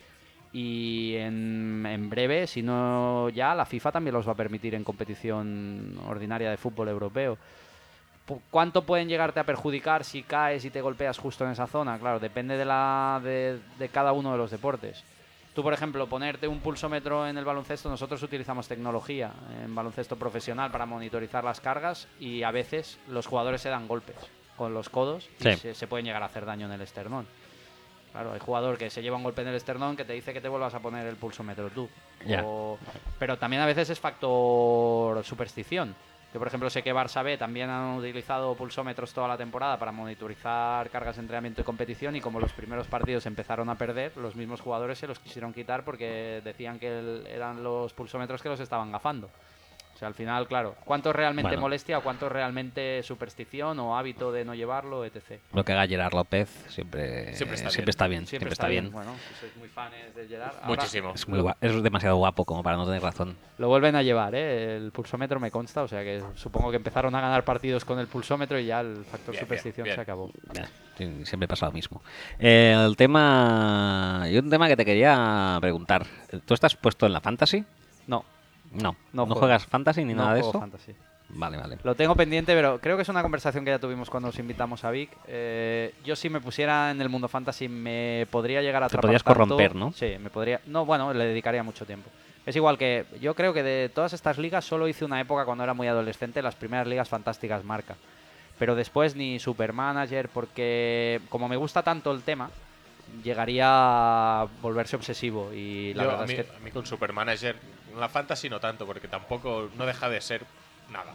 Pues pues tú, tú tienes el draft y pues coges, vendes jugadores, pero, pero Sí. a- uno por uno y ya está. Supermanager es más adictivo porque entra en juego el valor del broker y ya- Claro. aquí sí que ya... sí y, que ten- y me he quitado porque, porque es, es- era jodido. ¿eh? Lo que sí que es verdad es que el fenómeno fan del fútbol americano está aumentando muchísimo y supongo que bueno, que el hecho del Game Pass o bueno, simplemente que la gente lo conoce más. Y yo me- eh, tengo jugadores en el- la primera plantilla de Juventud de Badalona que hacen fantasies con sus amigos y están muy metidos en el tema del fútbol americano. ¿Sí? Sí, sí, y bueno, Claro que es que la- la- ahora ya la fantasy parece que se, cada vez más se va a popularizar en otros deportes e incluso en el fútbol europeo. puede ser. Entonces, Sí, sí, sí. El comunio, por ejemplo, no deja de ser así. Sí, Sí. son- es, es la misma idea. ¿tú crees que eso va a comportar eh, también algún ah, avance a, a- a- de esto, a De niveles analíticos rendimiento. Sí, seguro. para, para deportes que no están acostumbrados? Bueno, al final el modelo PFF es yo te enseño unas estadísticas, pero si quieres las avanzadas tienes que pagar. O sea, Claro, ¿tú crees que habrá un PFF de, de soccer, por ejemplo? Puede ser, puede ser. El tema de las apuestas, el- la cuestión en España es que seguramente ha estado mucho más limitada que en Estados Unidos o que incluso en Inglaterra, ¿no? Que la Premier hace muchísimos años que las casas de apuestas Eh, se apuestan por cosas inverosímiles que aquí llegaron con los primeros portales de internet, ¿no? Como Big Win o el poder apostar quién sacaba el primer fuera de banda. Aquí estamos acostumbrados a la quiniela, al 1x2 y poca cosa más. Sí. Con el tiempo, evidentemente, yo creo que sí, que el análisis del deporte ha llegado para quedarse y que va a afectar al fenómeno fan seguro. Segurísimo. O sea que estamos hablando de ya Sports Analytics que no solo ayuden a las franquicias o a los equipos deportivos, sino que estén al alcance de los fans para luego, pues, pues eh, para, para su uso y disfrute, para que Sí. hablen en el bar, para que hagan sus fantasies o para lo que para tomar tus oportuno. decisiones al draftear un jugador u otro o... O para decirle al camarero que es que este tiene un menos 4 en los últimos dos partidos, es que ya está bien. Sí, el, com- el componente punto pelota en este país ya sabéis que Sí, siempre por eso, por eso que es, que algo que son dos, dos mundos aparentemente opuestos que Al no fin- sé hasta qué punto pueden juntarse. Sí, sí, pueden juntarse. Mira, eh, lo que os comentaba, ¿no? A mí, por ejemplo, los jugadores del primer equipo de Juventud saben que yo sigo la NFL, que tal, que seguramente tengo un histórico de seguir la competición mayor que ellos. Y a mí me preguntan cuando tienen que draftear a un jugador. ¿Por qué me preguntan? ¿Porque yo soy un super experto? No. Simplemente porque tú necesitas algo que te ayude a tomar decisiones.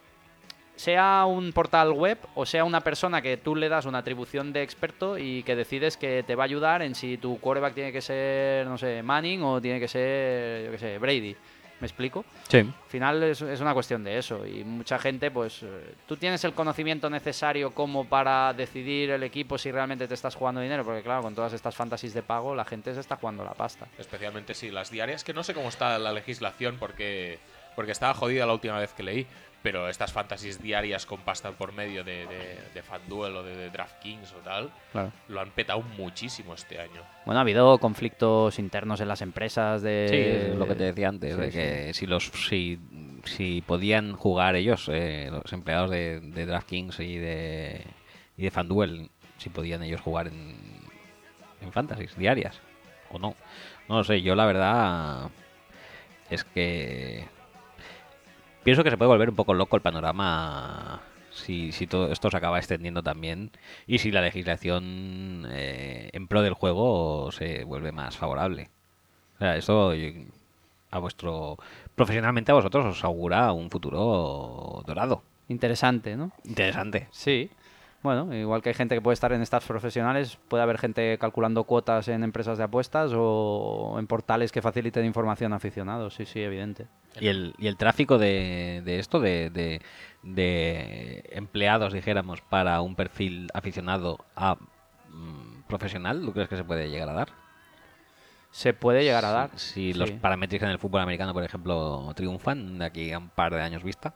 Claro, es que depende de tu función. Si tú eres el chino de Synergy, que es por ejemplo una de las fuentes de información de baloncesto profesional, que mete simplemente los datos, probablemente nadie te vea un valor añadido en eso. Ahora bien, si tú eres eh, una persona que además tiene una formación como entrenador de ese deporte y eres capaz de interpretar los datos, para mí es una cosa totalmente distinta. Pensar, por ejemplo, ayer eh, hemos hecho referencia al documental, ¿no? Los hombres de Lucho. Ellos en el departamento de scouting tienen un coordinador de todos los scouts que se reparten los equipos, que al final lo único que hacen es acabar filtrando la información. Es decir, a Luis Enrique no le llega todo el estudio que Sí, hace esa gente. eh, Eso te iba a decir. ¿No es un poco frustrante también para el que trabaja en esto de decir, no, no, es que todo esto es para que llegue al final un superior y diga, esto importa, esto no, y igual en el esto no te has pasado tres días. Sí que es frustrante. Es lo que decíamos el, en el, Puede ser frustrante o no, en el- depende si entiendes tu papel en el staff. en el draft ese que hablábamos en el pa- pasado podcast o hace dos, el del draft de Lawrence Maroni, sí, el del draft de 10 años. Ahí hubo una purga brutal porque había una- un duelo de poder entre scouts, eh, estaban entre Maroni y no me acuerdo cuál era el otro jugador, que una, una ala del scouting, dijéramos, era muy pro Maroni y querían hacer su voz eh, oírse y eran los que eran más de, de, dijéramos, scouts del ala Josh McDaniels. No, Josh McDaniels, o sea, más, verdad, más- verdad, sí, sí, más, sí, sí. más- menos naftalínica, más progresista. Y luego estaban los mm, del ala Belichick y Belichick al final dio su, su brazo a torcer, draftearon a ese Bast y al año siguiente fue cuando dijo Belichick, "Sí, si quieres Bueno, irte a Denver, coach, ¿no? puedes, irte, venga. Sí, bueno, claro, al final los, los resultados en deporte profesional es lo que marca la diferencia entre ganar o perder. Tú, tus scouts, si te proporcionan buena información, tú tomas decisiones y ganas la Champions y al año siguiente eh, renuevas tu contrato por el Barça por cinco temporadas, pues te casas con ellos. Si hubieras quedado séptimo de la liga y te chutan, pues probablemente en el siguiente equipo que estés tienes un equipo de scout diferente. Claro, eh, al final la dureza del deporte profesional es esa, que los resultados son los que acaban mandando. Los métodos simplemente son un procedimiento para llegar al resultado que tú deseas. ¿De qué depende eso? Claro, cuando hablamos de deportes tan complejos, puede depender de que tengas a Brady los 16 partidos de la regular o que tengas a Garoppolo los 16 partidos de la regular y probablemente tú estés entrenando de la misma manera, obteniendo la información de la misma forma. Claro, la complejidad del deporte siempre hace que haya un elemento de incertidumbre. Fútbol americano es de los deportes colectivos más inciertos. El que más es, el, es el hockey hielo, curiosamente, pero el fútbol americano es de los, de los colectivos de los que tiene un alto grado de incertidumbre. Con lo cual siempre hay que aceptar, o sea que hay un punto que no se podrá controlar nunca. Pero parece que eso, ese, ese, ese gap de incertidumbre, por ejemplo, en New England está muy bien cubierto, dijéramos. O sea, ¿qué, qué diferencia? O sea, ¿qué, qué diferencia New England, por ejemplo, que se ha podido tirar una temporada entera sin Brady desde la jornada 1 y llegar a playoff? Bueno, no llegó, No llegó, pero, pero le faltó muy poco. Bueno, por el último partido. no llegó por desempate. sí, por un desempate, eh, exacto. o sea, ¿qué diferencia, por ejemplo, a New England, por ejemplo, según tú, de otras franquicias que son incapaces, por ejemplo, Como Dallas, por Dallas ejemplo. Cowboys esta pasada temporada? Mm, Para mí tienen una manera de hacer. Te gustará mejor, te gustará más o menos, pero hay una, hay una manera New England. Es decir, Belichick tiene una manera de trabajar, de no casarse con nadie y luego tienen un sistema. Yo creo que a nivel de jugar ellos no se preocupan tanto de las piezas, sino del sistema. Hmm. Y al final tú escoges los jugadores que son adecuados para ese sistema y sabes adaptar el sistema con la- los matices necesarios como para que funcione con, con ese otro quarterback. Que, hasta cierto punto esto es lo, lo no cuantificable. Es el Claro. talento que pueda tener un jugador en un determinado entorno y obviamente un talento que puede tener un entrenador. Y aquí Belichick, pues en talento les da mil patadas a cualquiera. No, porque es que además el tema ese, o sea, la comparación viene a, a cuento porque el, el, el sucesor de Brady fue Castle, que Matt estaba, Cassell, sí. que estaba en, en Dallas el año pasado. O sea, Sí, pero ¿por, qué Dallas- pare- por qué Castle en, en Patriots cuando sustituyó a Brady? Con un ataque a priori menos talentoso. Porque Bueno, menos adentro tampoco era, estaba, era el año estaba de, Randy Moss. era el año de Randy Sí. Moss, ¿verdad? Sí, no digo nada. O sea, ¿por qué Castle allí lo peta? Incluso consigue para el año siguiente un contratazo de QB1 codiciado en Kansas. ¿Y por qué luego Castle, que en teoría con más experiencia, mm, fracasa eh, horriblemente en Dallas, teniendo también a, a, a Des Bryant, teniendo a, A Witten. a Witten, teniendo a Terence Williams, teniendo a McFadden. Probablemente porque que, que Cassell esté en New England no es casual. O sea, ellos escogen a ese jugador con unas características concretas y en el momento en el que no tienen a Brady saben adaptar el sistema para las fortalezas que Matt Cassell presenta. Y Claro, en Dallas eso no. Y en Dallas seguramente las decisiones son más arbitrarias, pero yo eso ahora te lo digo desde una perspectiva totalmente fan y de, de desconocer por completo qué pasa dentro. y pero de que Belichick mola, ya está. Ah, pero yo es lo que, lo que me pregunto muchas veces, si más o menos todo el mundo, como tú y como toda la gente que lo vemos, podemos eh, atribuir el, el éxito eh, continuado de New England a ciertos factores porque no, no se pueden reproducir en otros equipos o no se, no se- es que no se reproducen, vaya. Porque no es tan fácil. ¿Qué es lo más qué es lo más cercano? Quizá lo más cercano a Belichick pues puede, puede ser Andy Reid, que más o menos consigue una cierta cuota de éxito continuada en casi todos los equipos en los que está. Bueno, es que Pero- Belichick también ha estado siempre en el mismo equipo. Sí. Desde hace muchísimo tiempo, vamos, al menos. Claro, es que hay pruebas del algodón. Una, el día que Belichick se marche, se marche, ¿qué pasará con New England? Esa será una prueba del algodón. La otra que a lo mejor nunca veremos es qué haría Belichick en, En otro, otro equipo. Ma- Bueno, o que haría sin Brady. Creo Claro. que es el, el- Bueno, sin Brady, el lo- interrogante. es, es lo que has dicho tú. Con Cassell, pues no se metieron en playoffs, pues le faltó el cartón duro. Sí, Y sí, Brady sí. se lesionó en la jornada 1, o sea, no estamos hablando No, de no, media no, temporada. no era media temporada. Bueno, pero también estamos hablando de que son muchas temporadas continuadas. De Sí, hecho, creo sí, que son sí, la pareja eso. entrenador QB más exitosa de la historia de la liga, ¿no? Por eso digo que lo demostró con Cassell una temporada que, a ver, no lo puedes coger tampoco como axioma para toda su carrera, pero oye, una temporada de falla Brady y una temporada que es relativamente exitosa. Sí, no, eso es cierto. Ah, yo tengo curiosidad por ver si Brady realmente va a cumplir los cuatro partidos, que creo que no, que creo que al final van a rebajar la sanción, y si realmente acaba cumpliendo los cuatro partidos, ¿qué pasa con Garópolo? Es una de las, de las tengo incógnitas curiosidad. interesantes Tengo de principio curiosidad de porque, temporada. porque además cuatro jornadas, mm, remontar un resultado muy adverso, un 0-4 por ejemplo, se me antoja muy complicado. Complicado, sí. Hay un esto, hay una estadística, bueno, o, o un factor competitivo en la NFL que a mí me, me llama mucho la atención y que se habla mucho, que es que cómo te afecta perder el primer partido de la temporada o ganarlo. Eh, eso está estudiado y no solo en el fútbol americano, en otros deportes también hay estudios. pero en el fútbol americano creo que incide más porque la temporada es mucho más corta. Sí, pero normalmente ese factor favorece más a los equipos de nivel medio. Es decir, si tú eres un equipo de nivel medio y Si tú eres un equipo top, dijéramos, no te, No te afecta influencia tanto. tanto. Es decir, los equipos que más se influencian por el inicio de temporada, por, por un buen inicio de temporada, son los de la parte media de la tabla. O sea, los que han estado 8-8, 7-9. así Exacto. Esos que seguramente tú coges una dinámica positiva y el equipo se crece y llega un poco por encima de las posibilidades reales que tiene. Y además no afecta por igual en toda la temporada. Si- Ese factor, eh, el, el- el buen inicio, sí que tiene relación con el resultado final, pero tiene una vigencia. ¿De cuántas jornadas más o menos dirías tú? Eso depende No, de cada deporte, eso hay cálculos. Pero es igual que el cambio de entrenador. También hay estudios Ah. del cambio de entrenador que, que al final se acaba quedando en el mismo sitio. Es decir, Sí, el cambio de entrenador entonces no afecta a largo plazo, ¿no? o sea, el cambio de entrenador victoria segura, la frase esta famosa, sí. esto funciona, pero es muy corto plazo que el efecto del cambio del entrenador funciona. De hecho, lo vimos en los Rams hace unos años cuando, cuando no sé si entró Haslett como entrenador. Haslett o echaron a Haslett. Sí, algo con Haslett. Yo diría que. en- o, o- o con Fassel. Ahí- ahí- ah, no lo sé, ahora me, me No, yo creo que era dudar. Haslett, era defensive coordinator y ganaron dos partidos cuando Sí, exacto, pusieron. pero es que quedaron 2-14 ese Sí, año. Y empezaron únicos que ganaron. 0-7, hicieron 2-7 después de contratar al nuevo entrenador y luego volvieron a perder todos. O sea que sí, yo creo que la, la renovación, el aire nuevo puede venir bien, pero, pero, pero a, a la larga se demuestra que las plantillas dan para lo que dan muchas veces. Claro, la calidad de la plantilla es la que es. ¿Por qué funciona muchas veces? Porque todo el mundo pierde su estatus.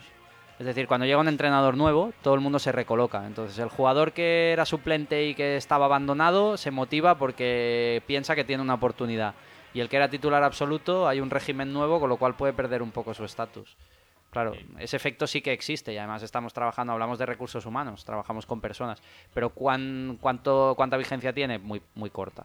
Y de hecho, ya os digo, en el fútbol europeo existen. De hecho, Carlos Lago, que estaban en, la mesa a la que os invitamos, que hacen muchos estudios de este estilo, ellos lo han estudiado y el efecto de- de- del cambio de entrenador es, es- es despreciable. Al final acabas más o menos en el mismo sitio que estabas. O sea que eh, el Madrid hubiera ganado la Champions League con Rafa Benítez. Es una gran pregunta. ah, es una gran pregunta. Yo creo que no. Pero también estamos hablando de una plantilla top que estaba muy por debajo de su rendimiento. Es lo que te decía. El inicio, el cambio de entrenador, probablemente hay estilos de plantilla a los que les puede servir más de revulsivo. Ahora, no lo sé. No lo sé. Es una intuición. Es un what if que nunca podremos What resolver.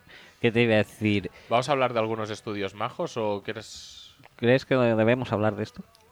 De- Del de, del de que tenemos aquí de los... Podemos eh, hablar, no sé, también teníamos ejemplos de estudios que nos ha traído Xavi, o tenemos pues el propio Excel que hizo en su momento de... de- Como queráis. No, a ver, el Excel yo No, creo que ya quedó eh. comentado en su momento, que es un Sí. Excel que nos facilitaste hará un año y algo, supongo. Sí, bueno, eso fue a raíz de un día que vosotros en el podcast tirasteis una pregunta de estas que yo me cojo como hipótesis y además era una época que yo los miércoles no tenía clase y escuchaba el podcast que normalmente lo grababais el martes y bueno, lo comentasteis así un poco por encima y, y a mí lo que me planteó el reto fue decir, "Oh, realmente esto que vosotros habéis comentado se puede calcular y yo busqué una manera de calcularlo, que era, mm, bueno, los Sí, snaps exacto. de Lo- riesgo. Lo, lo que estábamos eh, planteando es eh, si los eh, quarterbacks cobran mucho o poco en Exacto, función del, del del riesgo que asumen. en el campo. Sí, porque la hipótesis era que Alex Smith, que no Sí, había hecho ni todo un solo siempre pase sale- Alex Smith es Siempre la. Alex. Smith es la fuente de todo cobraba mucho dinero para el riesgo que asumía y sí, era un caso, pero había otros quarterbacks con, más, más fla- índices. más flagrantes. De todas maneras, eh, a ver, eso se colgó en aquel momento, lo comentasteis en el podcast, Mm. pero que quede claro que yo lo hice como un divertimento y que tuve en cuenta muy pocos factores. Mm. Porque, por ejemplo, la distancia de los pases no la tuve en Es- cuenta. eh, eso es lo que. El- el tiempo donde de- Alex Smith lo petaría. El tiempo de release del quarterback tampoco lo tuve en cuenta. Se podría llegar a hacer, ¿eh? porque esos datos actualmente hay páginas que los sirven. Lo que pasa que, lógicamente, necesitarías de tiempo de hacer Sí, un- exacto, una base de datos tampoco es un extensa. estudio. No, y era simplemente un divertimento, Exacto. pero sí que encontramos sospechosos habituales que, evidentemente, cobran muy, Muy bien. muy grandes, muy grandes cantidades de dinero, eh, evidentemente por asumir muy poco riesgo. ¿no? Sí, a nivel estadístico y quizá desde esto, ¿eh? desde no una perspectiva no muy estudiada por tu parte.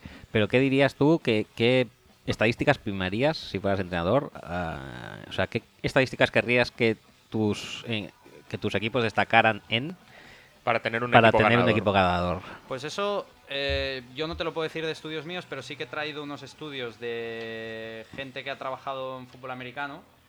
Mirar, os cito uno de Christopher Coea y Mark E. Payton, que son del Departamento de Estadísticas de la Universidad de Oklahoma, que ellos analizaron datos de las temporadas 2004-2007, incluyendo 14 factores, es decir, de las estadísticas métricas más habituales que se utilizan en el, en el fútbol americano, pues cuáles ellos consideraban que eran las más relevantes.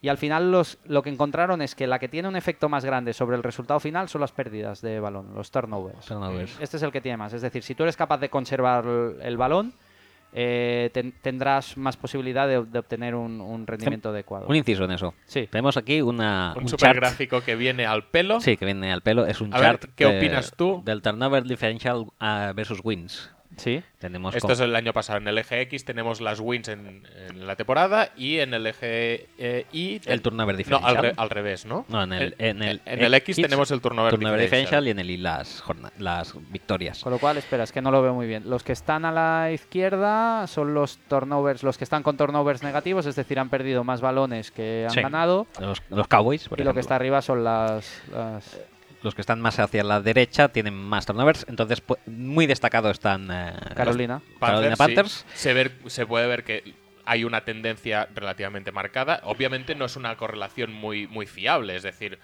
No, hay eh, otros, no- hay no- otro- no es, hay otros no es automático, Vaya. pero su- tú sueles tener más victorias si tú conservas el balón y consigues recuperar el balón del equipo rival. Sí, cierto. Y hay más o menos una, una tendencia bastante, bastante marcada, excepto por un Por el otro contendiente de la Super Bowl, que como pues, Sí, sí.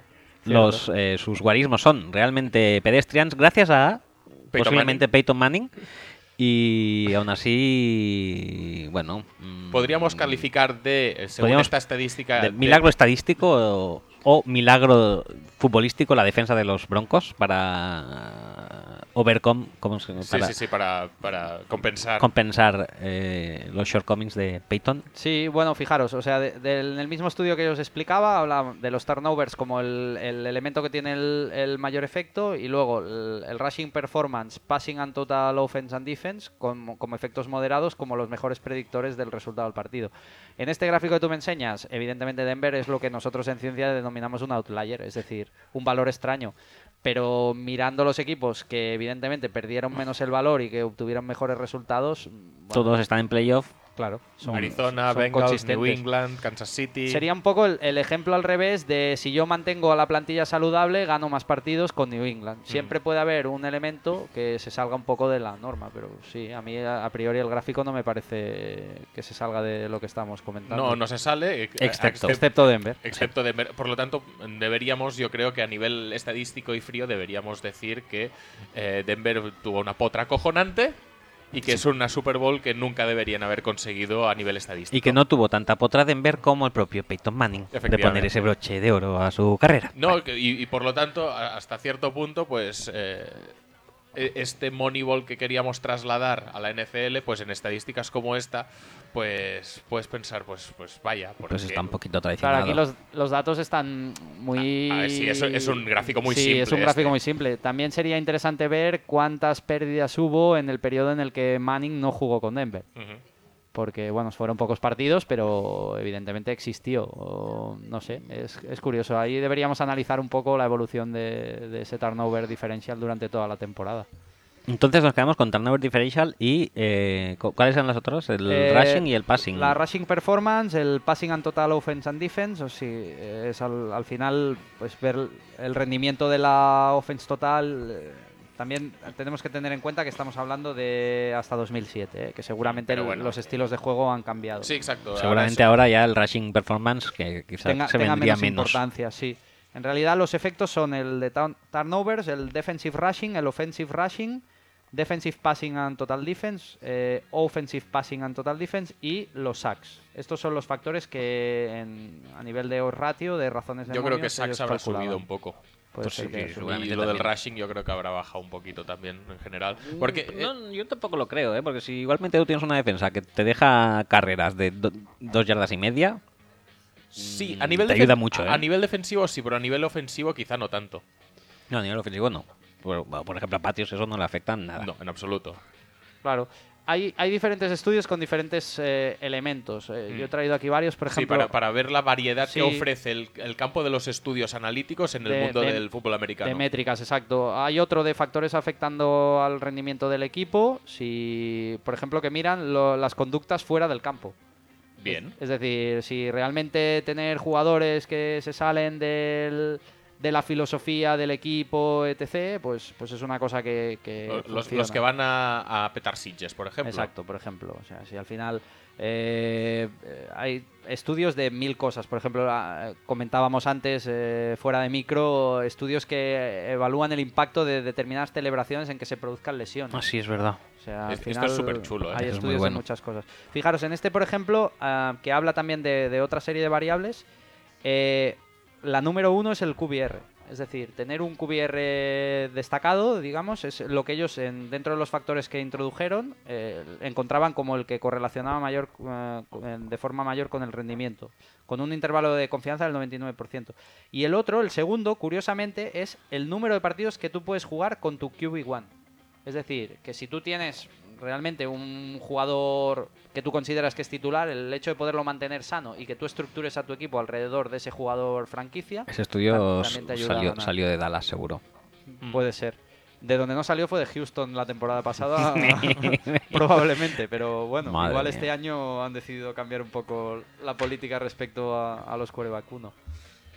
O sea que no es que estemos en un campo cerrado de análisis de No. velocidades, ángulos No, y ni tal, mucho menos. sino que, que el, el campo de las analytics y tal nos, nos ofrece una variedad de, de- de entendimiento del propio deporte que va mucho, mucho más allá de, pues, de- parámetros Completamente físicos. Físicos, sí, sí. Bueno, de hecho De- es, lo, que, es lo que os digo. Ahora lo que se lleva es interrelacionar factores. Por ejemplo, otro que tengo aquí, porque he traído muchos, eh, estilo de juego y número de conmociones cerebrales. Pues los equipos que juegan West Coast tienen más conmociones que los que no. tiene, tiene sí? su punto Sí. de lógica, sí. Sí, tiene relación y seguramente, al final, ¿para qué nos sirve el análisis del rendimiento? Muchas veces para corroborar sensaciones. Mm. Es decir, si yo os digo a priori, ¿vosotros creéis que los equipos con West Coast Offense tienen más conmociones cerebrales? Mm, Seguramente, si se entiende un poco el fútbol, todo el mundo diría que sí, un estilo de juego más abierto. Pero Más final abierto, con mucha ruta cruzada, con Claro. mucho timing que Sí. puede, pues... mm, provocar esa, ese no, pero es- impacto. pero sí, es que si el defensa conoce ese timing, el piño puede ser brutal. Sí, pero al final tiene que venir alguien que analice los números. Que Sí, lo pero a, priori metodología quizá adecuada. podrías pensar que un juego a los Smash Mouth fútbol a, lo- Sí. a los Steelers pues podría ser más, pero no. A lo Bueno, más pues es que ya también te digo, bueno, no sé de qué año será este paper, pero tampoco... eh, Te lo el- digo. El, el juego reciente tampoco es muy Franco Harris, por decirlo de alguna manera. No, no, no. Pues mira, este es bastante reciente, es 2015. Por eso. Y analiza datos desde la temporada 2012 a la 2014. O sea, ¿Ves? Está analizando. Si, el si juego- fuera un un, juego un- bastante actual. un estudio de hace 30 años, Sería, sí, sería bastante diferente. Eh, eh, puedes hacer desde tu óptica eh, privilegiada alguna Bueno, eso de- predicción. Eso de, privilegiada. Hombre, experta al menos. Experta, sí, tienes más ¿Experta en expertise. Vamos a ver, es- eh, porque pues yo me en- considero experto en muy pocas cosas. Bueno, pero. es- Más, más el- que nosotros seguro, o en- sea, en- que- bueno, mm, o sea, tú. eh, eh, en, el- si quieres, te repito tu bio. no, no, no me repitas mi bio que. eh, en esta no mesa, falta. n igual a 3, el experto eres tú. bueno. Entonces, desde tu perspectiva privilegiada y, Y envidiable, por otra parte. ¿Te ves eh, capacitado para hacer alguna predicción para la temporada que se avecina? No, no me veo capacitado, pero lo haremos. Ya que me habéis invitado, pues nos mojaremos. Ah, yo identifico un grupo de equipos que, que sí que pueden tener opciones a Super Bowl, pero para mí el candidato más claro es Carolina. Carolina le ves para. Sí. Y, y lo que se viene conociendo como el Super Bowl eh, Loser Jinx. ¿Te los, ¿Te los saltas? Sí, A ver, ¿qué le vas a contar a un tío que trabaja con números de Jinx? es que, es que- Porque el Jinx ese también se ve, se ve, está vaqueado por números. sí, no, me lo salto, me lo ¿Te salto. lo saltas este año? Pero es como el paso del. Madden, tío, que no sirven de nada ya. No sé, ¿eh? ¿Qué va? Yo no sé, yo, ese para mí, el- esa, esa, ese Jinx, ese, esa, ¿cómo se llama esto? En, en- ¿Cómo se dice en Maldición. español? Esa maldición, para mí sí que es em, bastante creíble, ¿eh? Tú no te afecta. A mí no me afecta mucho todo y que nosotros hemos perdido Super Bowls de maneras muy extrañas y la última que ganamos estuvimos a punto de perderla también con una recepción ayudada del casco, etc. Pero no, yo no lo creo. No creo que... Es como por ejemplo el concepto momentum, ¿no? Sí. Eh, que hay una jugada que cambia el partido cuando esto se analiza desde una perspectiva científica no tiene ningún tipo de fundamento. Ahora, que te No, puede Es que afectar... lo del momentum para mí es una gran gilipollez. O sea, que haces un fumble y lo recupera otro equipo, ah, ha cambiado el momentum. Pues claro, es una jugada clave. O sea, ¿cómo, cómo no va a cambiar Sí, el No, no es momentum? que haya cambiado solo el momento, es que ha cambiado pues la situación Se ha cambiado juego. todo. Claro, pero no, no cambia porque el estado de ánimo cambia y porque es un momento clave, cambia porque se ha producido un turnover y das una oportunidad más al Pero, equipo contrario. pero sí que es verdad que tú te puedes animar. Tu estado psicológico puede cambiar a partir de tu rendimiento en el campo. pero Sí, no eso al existe. revés. Eso existe. Los estados de ánimo fluctúan en función del marcador, por ejemplo, pues el estado de ánimo de un equipo es uno u otro, igual que en función de los resultados previos de temporada. Y más, vuelvo a repetir, en un deporte de una fase regular de 16 partidos. Ahora, que eso acabe pesando más que determinadas cosas como la calidad de los jugadores o del coaching staff o... no, yo, en estas cosas, bueno, no sé. A no ser que psicológicamente unos estén muy bien trabajados y los otros no tanto. Ya, pero al final estamos hablando en todos los casos de deportistas profesionales por que eso. han ganado y han perdido en muchos casos a partes iguales. No, yo no creo que eso acabe afectando mucho.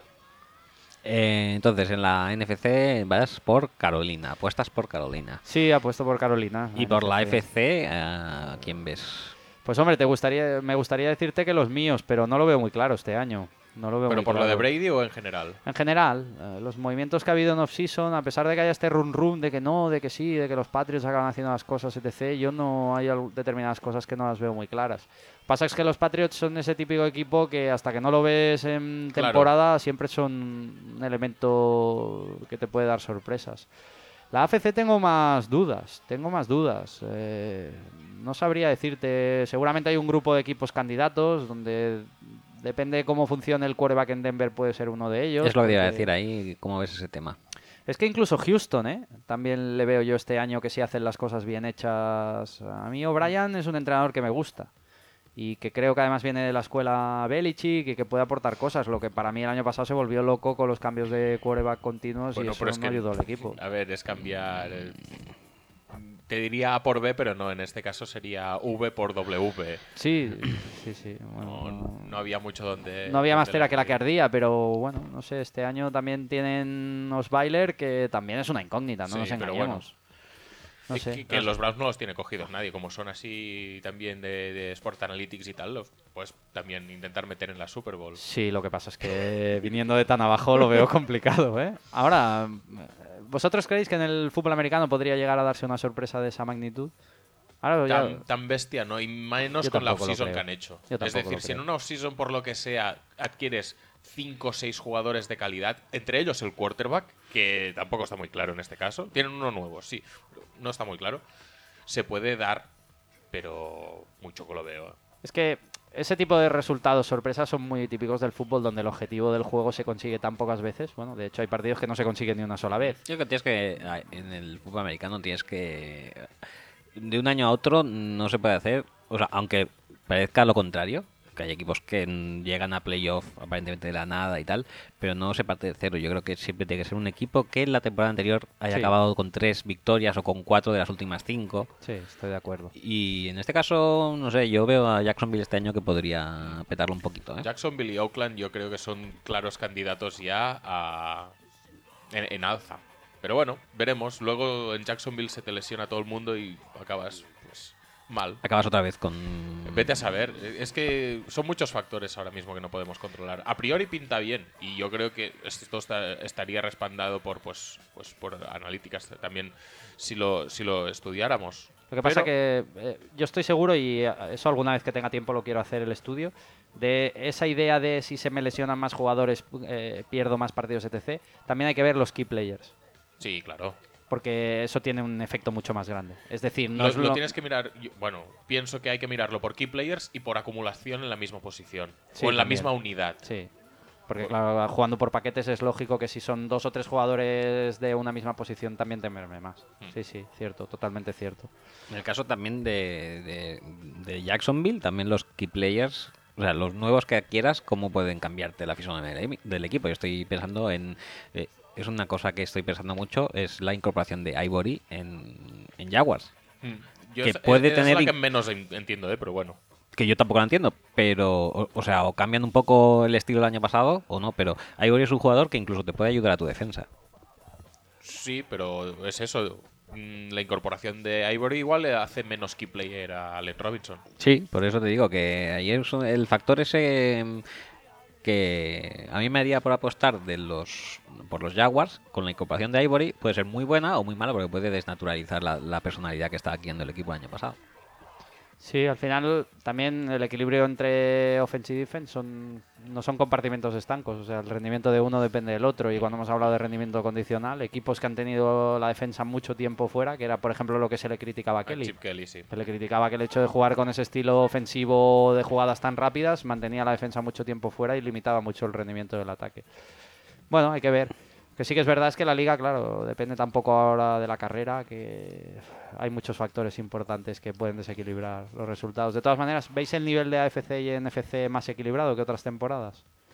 Yo sigo pensando que la NFC es más potente. Sí, yo Que también. en general es lo que siempre se opina, ¿no? O como mínimo las últimas cuatro o cinco temporadas. Mm, Pero bueno, A lo mejor es a lo mejor se ha demostrado que, que no tiene equipos tan redondos o, o como la defensa de los Broncos el año pasado o como el como Patriots en, en con- en conjunto o como Steelers en conjunto el año pasado cuando estaban sanos. pero es que me parece que son equipos que ya llegan a playoffs casi por inercia, más que por talento en sí. Sí, también. Es que eso también, en la NFL yo creo que se podría estudiar, ¿eh? Porque la tradición o los últimos resultados, bueno, tú lo has comentado antes, yo estoy seguro que son mochila, ¿eh? Mm. Son una mochila Es, bastante es muy importante. posible, sí. Sí. Bueno, pues em, vamos a preguntas o Sí, ¿no? porque Vamos a pasar. nonsense no, no creo que Nonsense. tengamos tiempo de Teníamos hacer. un nonsense bastante majo, pero lo dejamos para otra, para otra ¿Sí? ocasión. Sí, ¿no? Porque este eh, era de lideraje de Liderazgo. liderazgo de quarterbacks. que son, son de esos factores que no puedes tampoco cuantificar. Bueno, los puedes cuan- cuantificar. Puedes, puedes abrirlo un momento, sí, total. ¿Lo abro un momento? Venga, va. O, o quieres finiquitar ya, porque ya son 2.40, ya es un tiempecito. Sí, yo tengo una familia, ¿eh? Os lo Sí, sí, recuerdo. yo ¿eh? también. Yo también. Y pues eso, vamos. Busca un poco de música de preguntas, que haremos preguntas. eso Música de para no- preguntas para no es fallar la- a la audiencia. la música de La preguntas. música, la con L mayúscula. La música de preguntas. No solo con L mayúscula, sino incluso con A mayúscula. Y con J mayúscula de Josh. De Josh. Venga, pues. Venga.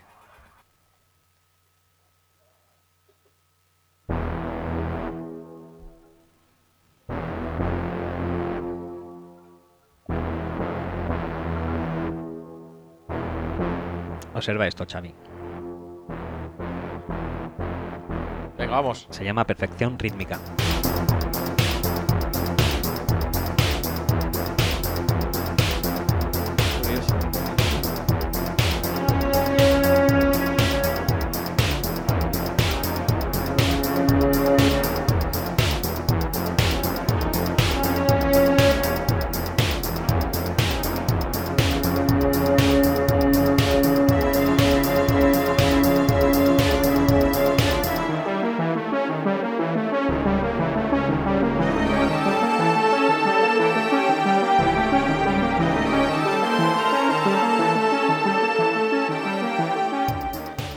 Bueno, bueno, bueno. Tenemos pocas preguntas porque la gente está de off-season o, Sí, o- llá- o llámalo, como, llá- llámalo como quieras. O hacen retweet para que manden otros y luego ellos luego tampoco ellos mandan no. nada. Bueno, no pasa nada. Pero tenemos un par de ellos y uno que está dirigido a ti directamente. Dice Maoza Watsky, dice hola amigos de la mejor temporada del mejor podcast. Como ves, no nos lo inventamos, está aquí.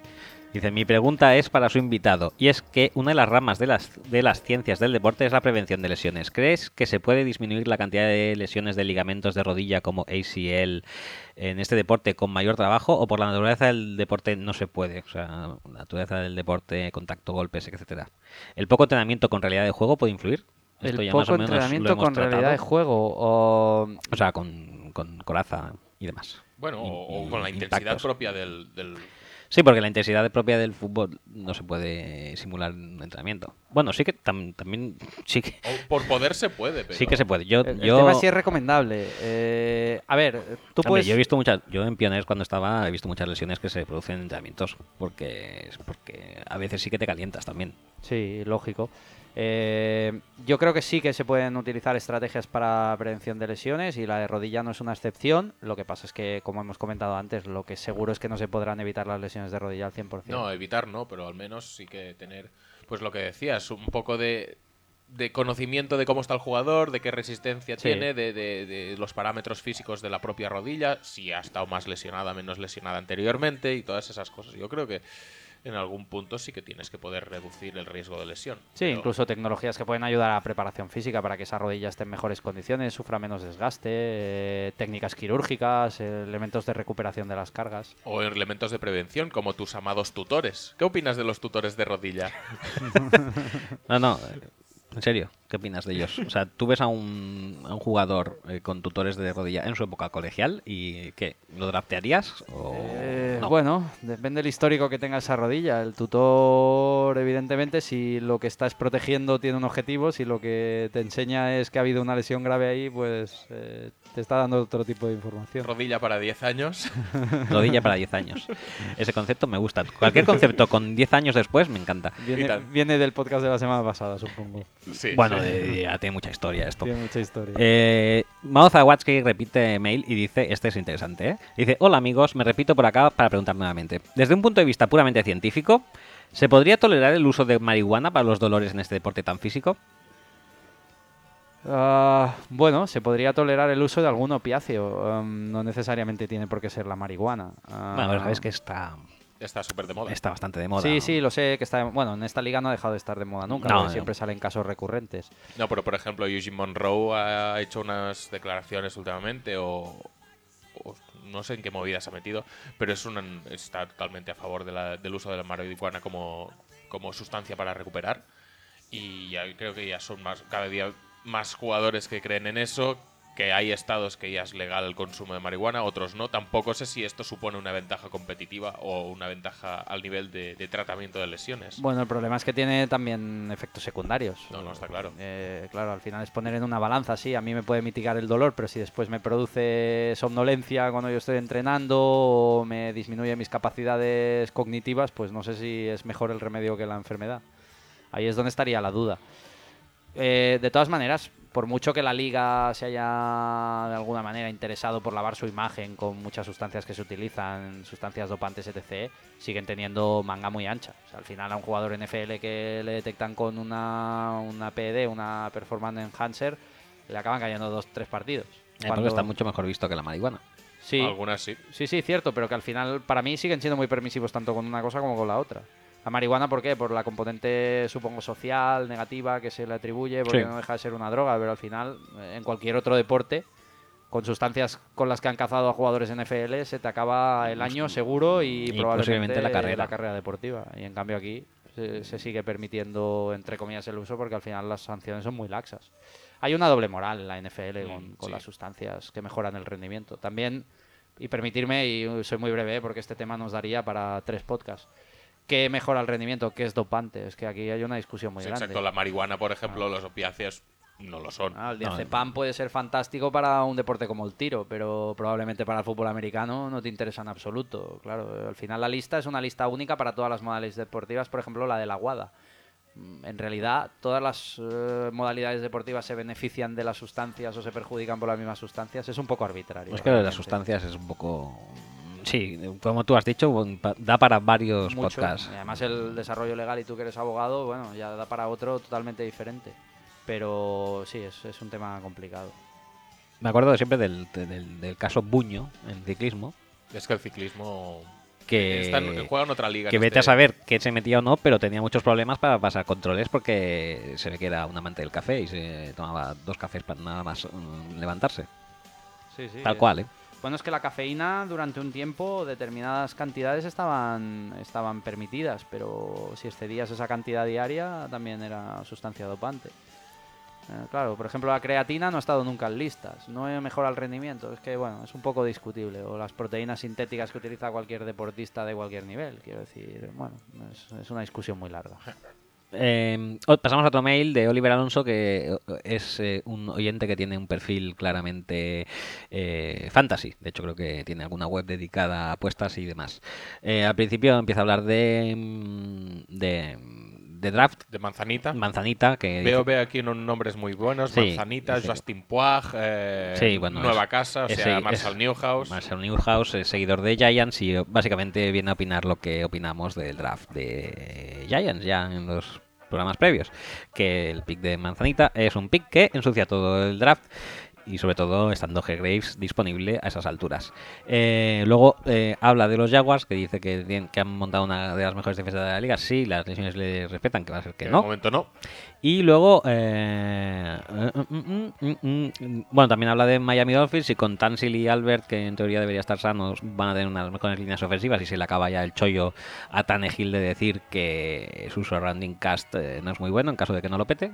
¿Tú, eh, de Tannehill y Gaze eh, esperas algo?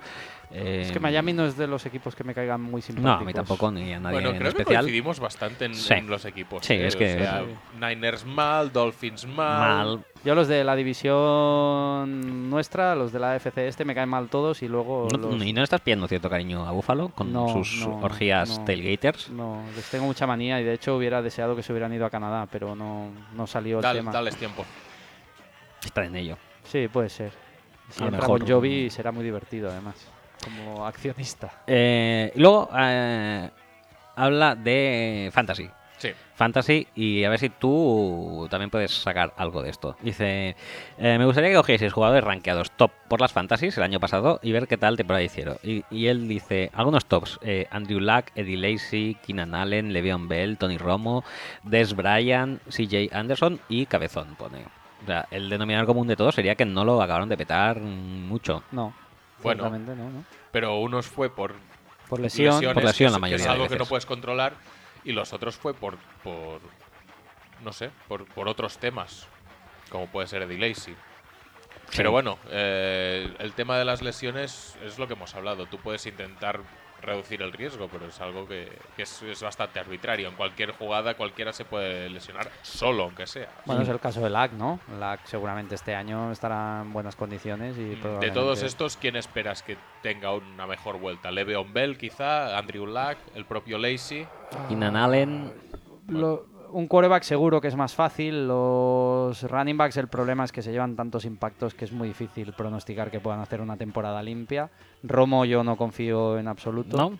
No. ¿Crees que Romo ya está Yo creo que his way out? Romo, Romo ya está muy condicionado por sus operaciones y por sus lesiones previas y va a ser difícil que cuaje una temporada Es- buena. Es una impresión. Es una esto, es una además es una zona muy peligrosa para Sí. un quarterback, ¿no? Sí. Y que condiciona mucho al juego. Muchísimo. Y además condiciona también la capacidad que tú tengas para no asustarte.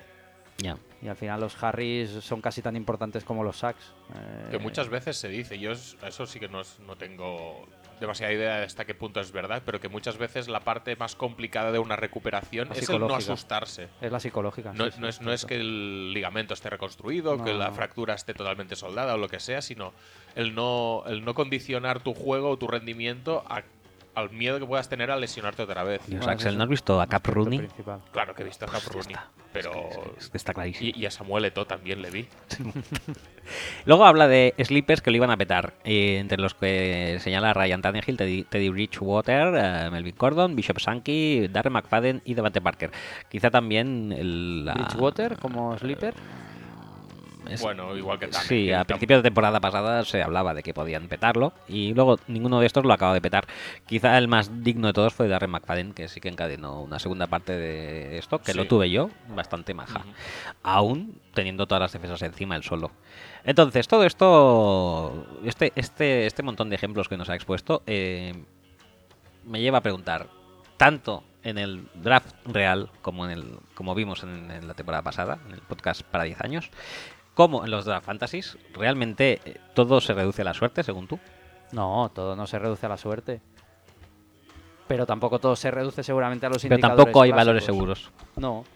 Es que a veces, eh, bueno, si recordáis una de las cosas que comentan en Moneyball y que aparece en el libro, eh, es que muchas veces los scouts utilizan eh, criterios que son subjetivos. Simplemente si lanza bonito o si el traje le queda bien. O sea, los scouts, ¿tú crees que se enamoran de jugadores? Sí, estoy convencidísimo.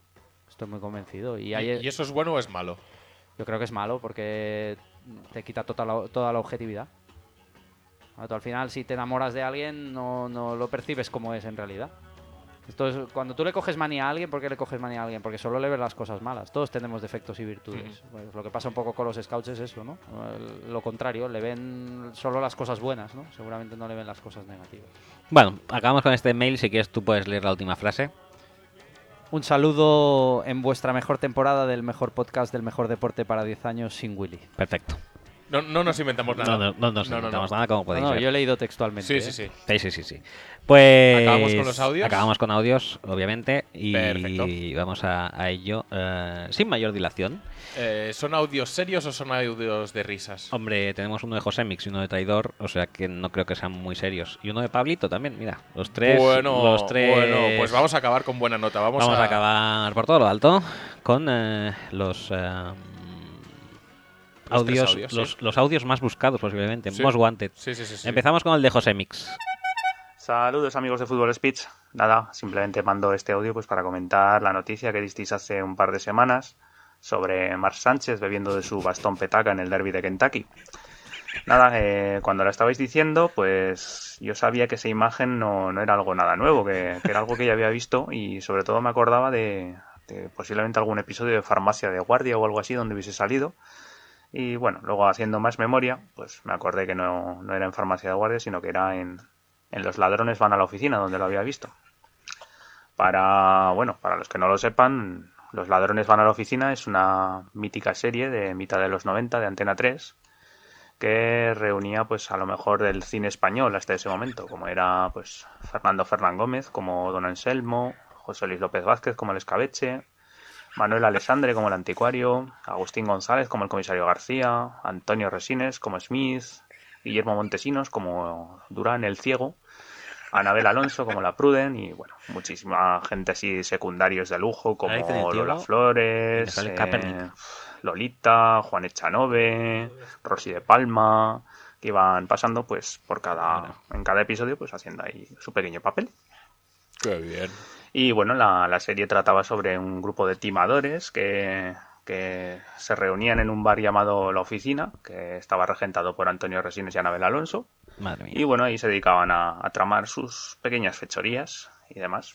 Y bueno, hay un episodio de la octava temporada, el número 11 concretamente, titulado Sangre Azul, en el cual el secundario que aparece pues es el grandísimo Don Jaime de Moray Aragón. Madre mía. También, para el que no lo conozca, pues eh, don Jaime de Moray Aragón fue un aristócrata español y también actor a tiempo parcial y que se dedicaba básicamente pues a, a interpretar papeles en los que hacía de él mismo. Era un tipo bastante excéntrico que incluso llegó a ser jefe de la oficina de turismo de Marbella en la era Gil.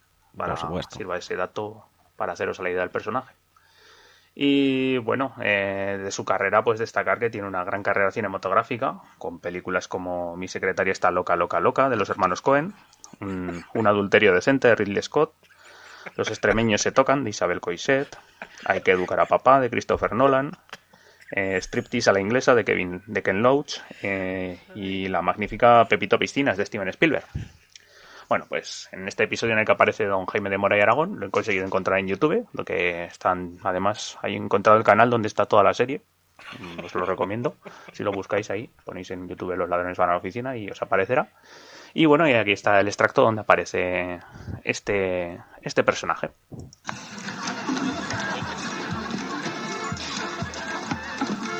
Oye, pero ese no es don Jaime de Mora. Sin ninguna duda. ¿Y qué está ahí arriba? Pues poniéndose un whisky, ¿no lo veis? Poniéndose un whisky de un bastón. Es cosa de la aristocracia, Pruden. Tendrás que acostumbrarte. Bueno, ya habéis oído al, al genial Manuel Alexandre diciéndolo. eh, ponerse whisky del bastón es cosa de la aristocracia. Así que a partir de ahora, pues me gustaría que cuando se nombre a Mar Sánchez, se nombre a, a Mar Sánchez con todos sus títulos, que es Mar Sánchez de Mora y Aragón. Venga, un saludo, muchas gracias, hasta luego. No sé si viste la noticia de Mar Sánchez siendo detenido a la entrada del Kentucky Derby porque llevaba una petaca bastón. No, no, no he visto la noticia y no he visto en mi vida un capítulo de los ladrones van a la oficina, pero bueno, me ha despertado cierta curiosidad. Aquí tenemos mucha caspa eh, en este programa.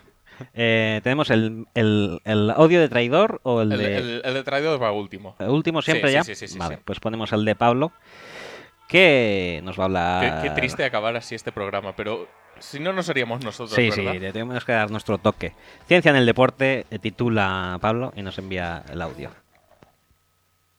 Hola príncipes, como sé que hoy el programa es un poco más serio y además contamos con un invitado de excepción, eh, me gustaría hablar por supuesto de la ciencia en el deporte. Como gran aficionado en este campo, eh, a la ciencia en el deporte, soy también muy loco del programa Sport Science, por supuesto, en el que estrellas cuyos mejores tiempos ya han pasado eh, se dedican a hacer el ridículo. Eh, me gustaría comentar el que para mí ha sido el mejor momento de la historia de este programa, que es, claro que sí, Dennis Northwood eh, corriendo contra un avestruz, hacia adelante y hacia atrás, haciendo back pedal. ¿Se os ocurre algún momento tan épico como este? Sé que no, pero bueno, podéis intentarlo y si no, pues siempre podéis comentarlo de Dennis Northwood, que la verdad es que fue la hostia. Venga, un saludo, os quiero. Eh, Es que es verdad, no hemos hablado al final de Sport Science. Sí. Se, se me ocurre algún momento similar. El, el programa este que lo dirige John Brenkus es divertido porque hacen cosas muy serias y luego cosas bastante chorras.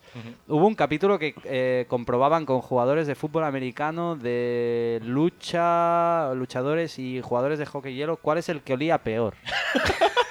y los metían dentro de una especie de sauna justo después de acabar un partido o un entrenamiento y a través de una metodología que utilizaban Un olorímetro. Sí, sí, sí. ¿Qué- qué- una ¿Cómo se especie- mide eso? con- miraban las partículas y, y evidentemente miraban y el resultado era concluyente que era el jugador de hockey hielo el que olía peor. Concluyentemente, ¿no? Sí, sí.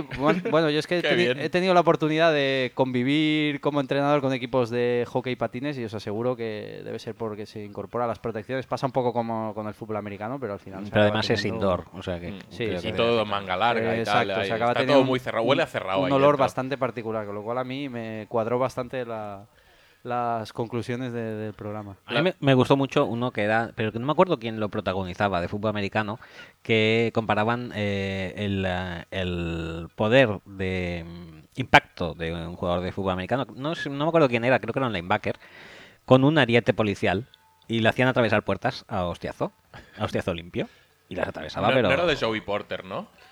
no Creo sé, que no. Joey Porter estuvo en uno de placaje normalito. Sí, Es- ha habido, con placajes ha habido varios. Uno que incluso miraba la fuerza con la que se placaba en diferentes deportes. Fútbol americano, por el hecho de llevar las protecciones, era de los que generaban más, más fuerza en el impacto. que Era Ray Lewis, me parece. Es que era su- realmente tiene cosas súper interesantes ese programa y realmente no sé si están colgados en YouTube, pero es Sí, hay muchos, hay muchos colgados en yo creo YouTube. que es un, un programa de estos para ver. No es exactamente lo que hemos hablado de, de- de análisis de rendimiento y tal, pero sí que creo que tiene cosas que ver eh, Sí. a nivel de, de- de newtons o a nivel de, de presiones o, o de, o de datos y de, de magnitudes más, más, más tangibles quizá. Pero, pero bueno, que, que son cosas interesantes siempre, siempre yo creo que más enfocadas al, al Público general, sí, sí, sí, al- sí. sí, es- o sea que no hace falta tampoco eh, entender de, de análisis de deporte para, para poder entender el programa y para poder fliparlo un poquito porque es a fin de cuentas de lo que se trata. Sí, es- es, no muy sé. divulgativo, por eso ¿Cómo? meten avestruces. o- Sí, sí, sí, el de ¿Cómo- Dennis Norca contra la Avestruz. Creo que Marcus Trufant también hizo Había- alguno así yo también vi contra algún- un Ferrari. Yo también ser. vi a uno. Eh, a- hostia, que no me acuerdo ahora tampoco. No me acuerdo. No me acuerdo de los jugadores nunca, pero era un cornerback eh, que, que le tenía que ganar eh, corriendo, eh, haciendo backpedal a un, a un corredor de, de 1500 o algo así. Puede ser. Ese no lo he visto yo. Sí. Yo me acuerdo. ¿Tú de- cómo, cómo crees la, la balanza ahí entre espectáculo y ciencia del, del programa? ¿cómo, cómo la ves? Ah, Yo, yo creo que está muy bien repartida. A ver, la ESPN es una empresa súper poderosa en Estados Unidos que maneja los medios y seguramente si ha habido varias temporadas del programa es porque han tenido audiencia. De hecho, el, el- el host, eh, Brenkus, ha escrito un libro muy serio sobre ciencia del deporte con datos muy interesantes como proyecciones de dónde van a estar los récords de 100 metros en el futuro, etc. O sea, que creo que realmente tienen buenos asesores y hay universidades importantes detrás para hacer esas investigaciones. A mí ha habido capítulos que me han gustado mucho. Por ejemplo, el que hicieron con Brie sobre el tema de la precisión del Mm. lanzamiento, etcétera. Bueno, Sí, ese es de los que más se recuerdan. Es que habían algunos muy chulos, pero también habían algunos que decías, bueno, como el que acabas de decir tú de olor, dices. mm, Sí, sí, bueno, es que siempre me... O, por ejemplo, eh, había uno que rompían palos con las tibias, Sí, luchadores de. Muay Thai. Yo o- lo he visto. Sí, sí. Que rompían bates de béisbol. Sí, sí, Sí, que es, como, que es parecido al de atravesar puertas de Ray Lewis. Sí. Sí, bueno, es- Que lo ves básicamente para ver cómo se pegan la piña, pero no, no le veía mucha ciencia yo a eso, la verdad. Sí, no, pero sí que es verdad. Yo recuerdo uno de. No sé si era Marvel Jones y, y otro línea de ataque que levantaban una. Sí, Justin, era eh, Justin Smith, me parece. ¿Sí? ¿Tú crees? Había otro de Chris Jenkins que también era de, de punch inicial. O sea, hay muchísimos y en casi todas las situaciones eh, posibles. Las hay de velocidad, de fuerza, de. de- De percepción, Sí. incluso algunos miraban, sí, sí. Y la tecnología que utilizan y el camión que Y- y llevan a creo todos que- lados vale una pasta, ¿eh? Algunos tienen de, de situaciones de propias del juego. Yo recuerdo, por ejemplo, uno cuando New England precisamente perdió contra Carolina por un touchdown que no fue touchdown porque no le pitaron pass interference de Kikli a Gronkowski. Y al día siguiente, o al cabo de dos días, analizaron la situación de decir, no, es que no le hemos pitado pass interference porque era un pase inatrapable. Y entonces estuvieron mirando el radio de Gronkowski con la- el Sí. balón, cómo venía Sí. y tal. Y hicieron un análisis y al final dijeron que, No, dijeron que sí, que era atrapable y que se podía meter la penalización en el culo. Eso de Sports Science se podía haber ah, ahorrado el capítulo porque cualquier cosa que le mandes a Gronkowski es atrapable. Ya está. Cualquier cosa. No, no, no hay más, no hay más. Pero bueno, que, que hacen un trabajo yo creo que muy bueno e incluso se les puede ir la pinza y seguimos disfrutándolo. Sí, Pues sí. Como los audios que no paramos de disfrutar de, A ver, a ver, de a ver, miedo me da cerrar con esto. Sí, a mí también. Es, es además es larguito. No, otro, otro larguito. Sí, es otro larguito, y, pero ya acabamos, va. Va, estoy, Venga. esto iba hasta ahí ya. Sí, ya está, ya. Hola amigos, soy Javier, efectivamente el traidor oficial del programa.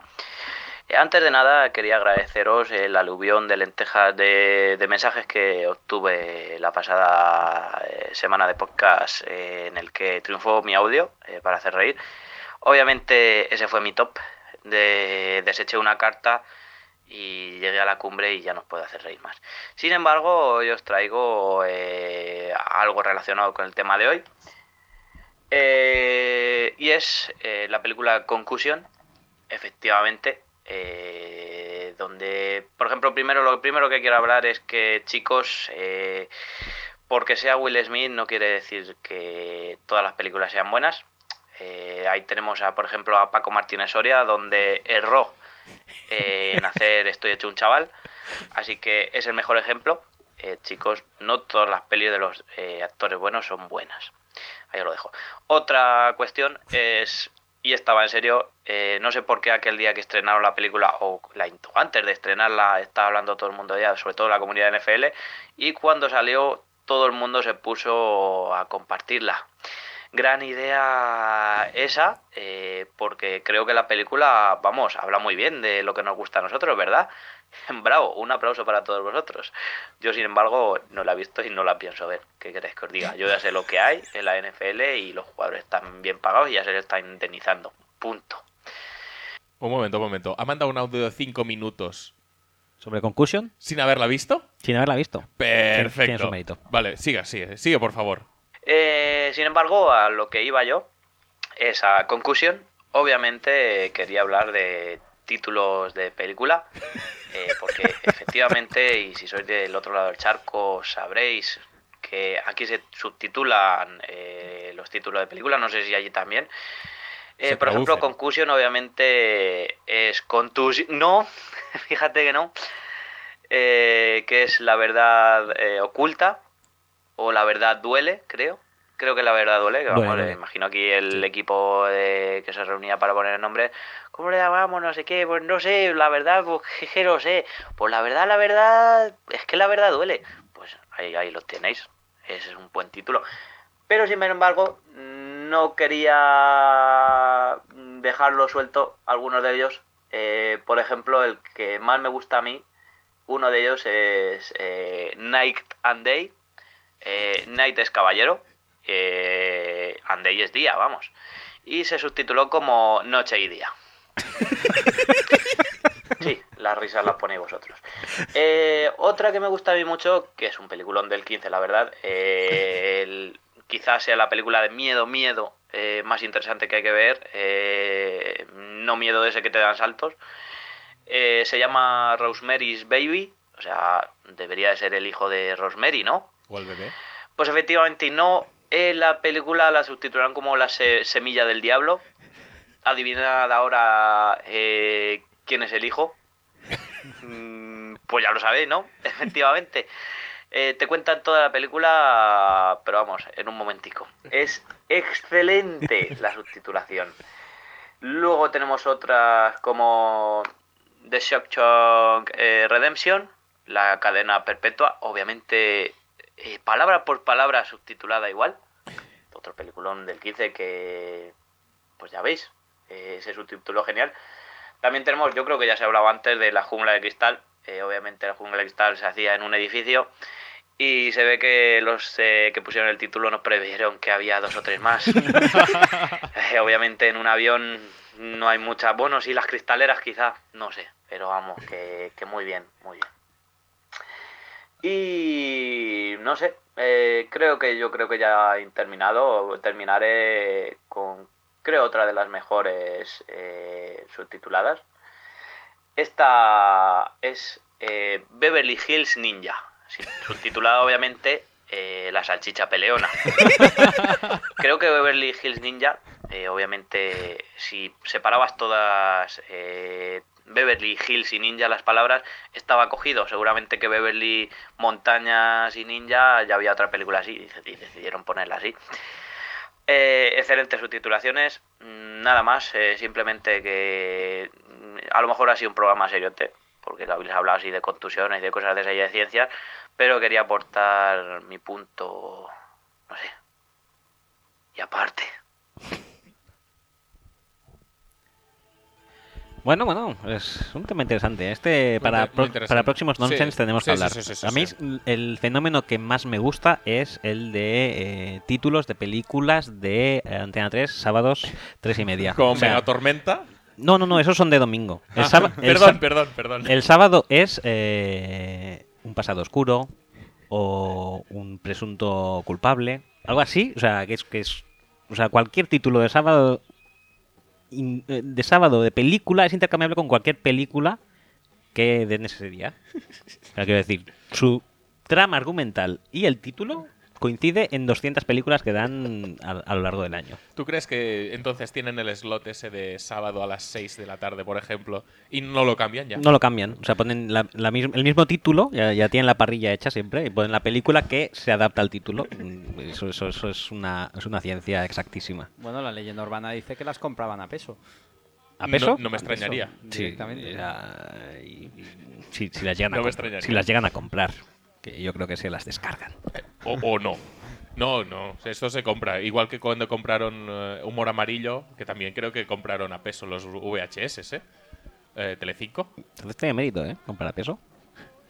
Bueno, queda igual. En fin, eh, ¿alguna cosa más que quieras añadir, eh, eh, Xavi? No, creo que ya hemos hablado Sí. largo y tendido sobre varios temas. Nada, Es- agradeceros la invitación y que ha sido un placer estar aquí con vosotros. ¿Volverás a visitarnos? Cuando queráis. ¿Te van a canear en casa cuando llegues? Puede ser, puede ser que me encuentre la cerradura cambiada hoy. Pues entonces vamos a ir abreviando, ¿no? Sí, casi que sí. Eh, no sin antes destacar el gran uso del léxico castellano que ha hecho Javi en su, en su intervención, eh, cambiando por la cara eh, la palabra subtitular, por la palabra traducir. Pero bueno, que no pasa nada, que esto, esto nada. se perdona mucho más fácil que no venir a una Super Bowl. Sí, sí, sí, sí, ¿por qué no? ¿Este está aquí o, o dónde está? ¿El qué? El- la canción de despedida. No está aquí, ¿no? Claro que está aquí, ¿no? En las habituales. No. Debería. No. Ah, sí, mira, correcto.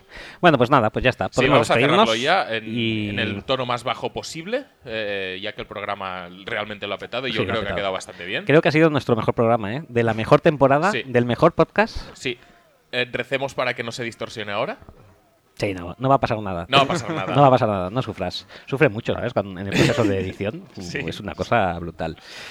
Venga, chicos, hasta la semana que viene. hasta Eh, luego. Muchas gracias, Xavi. Un saludo, Sí, gracias a y vosotros. gracias por venir.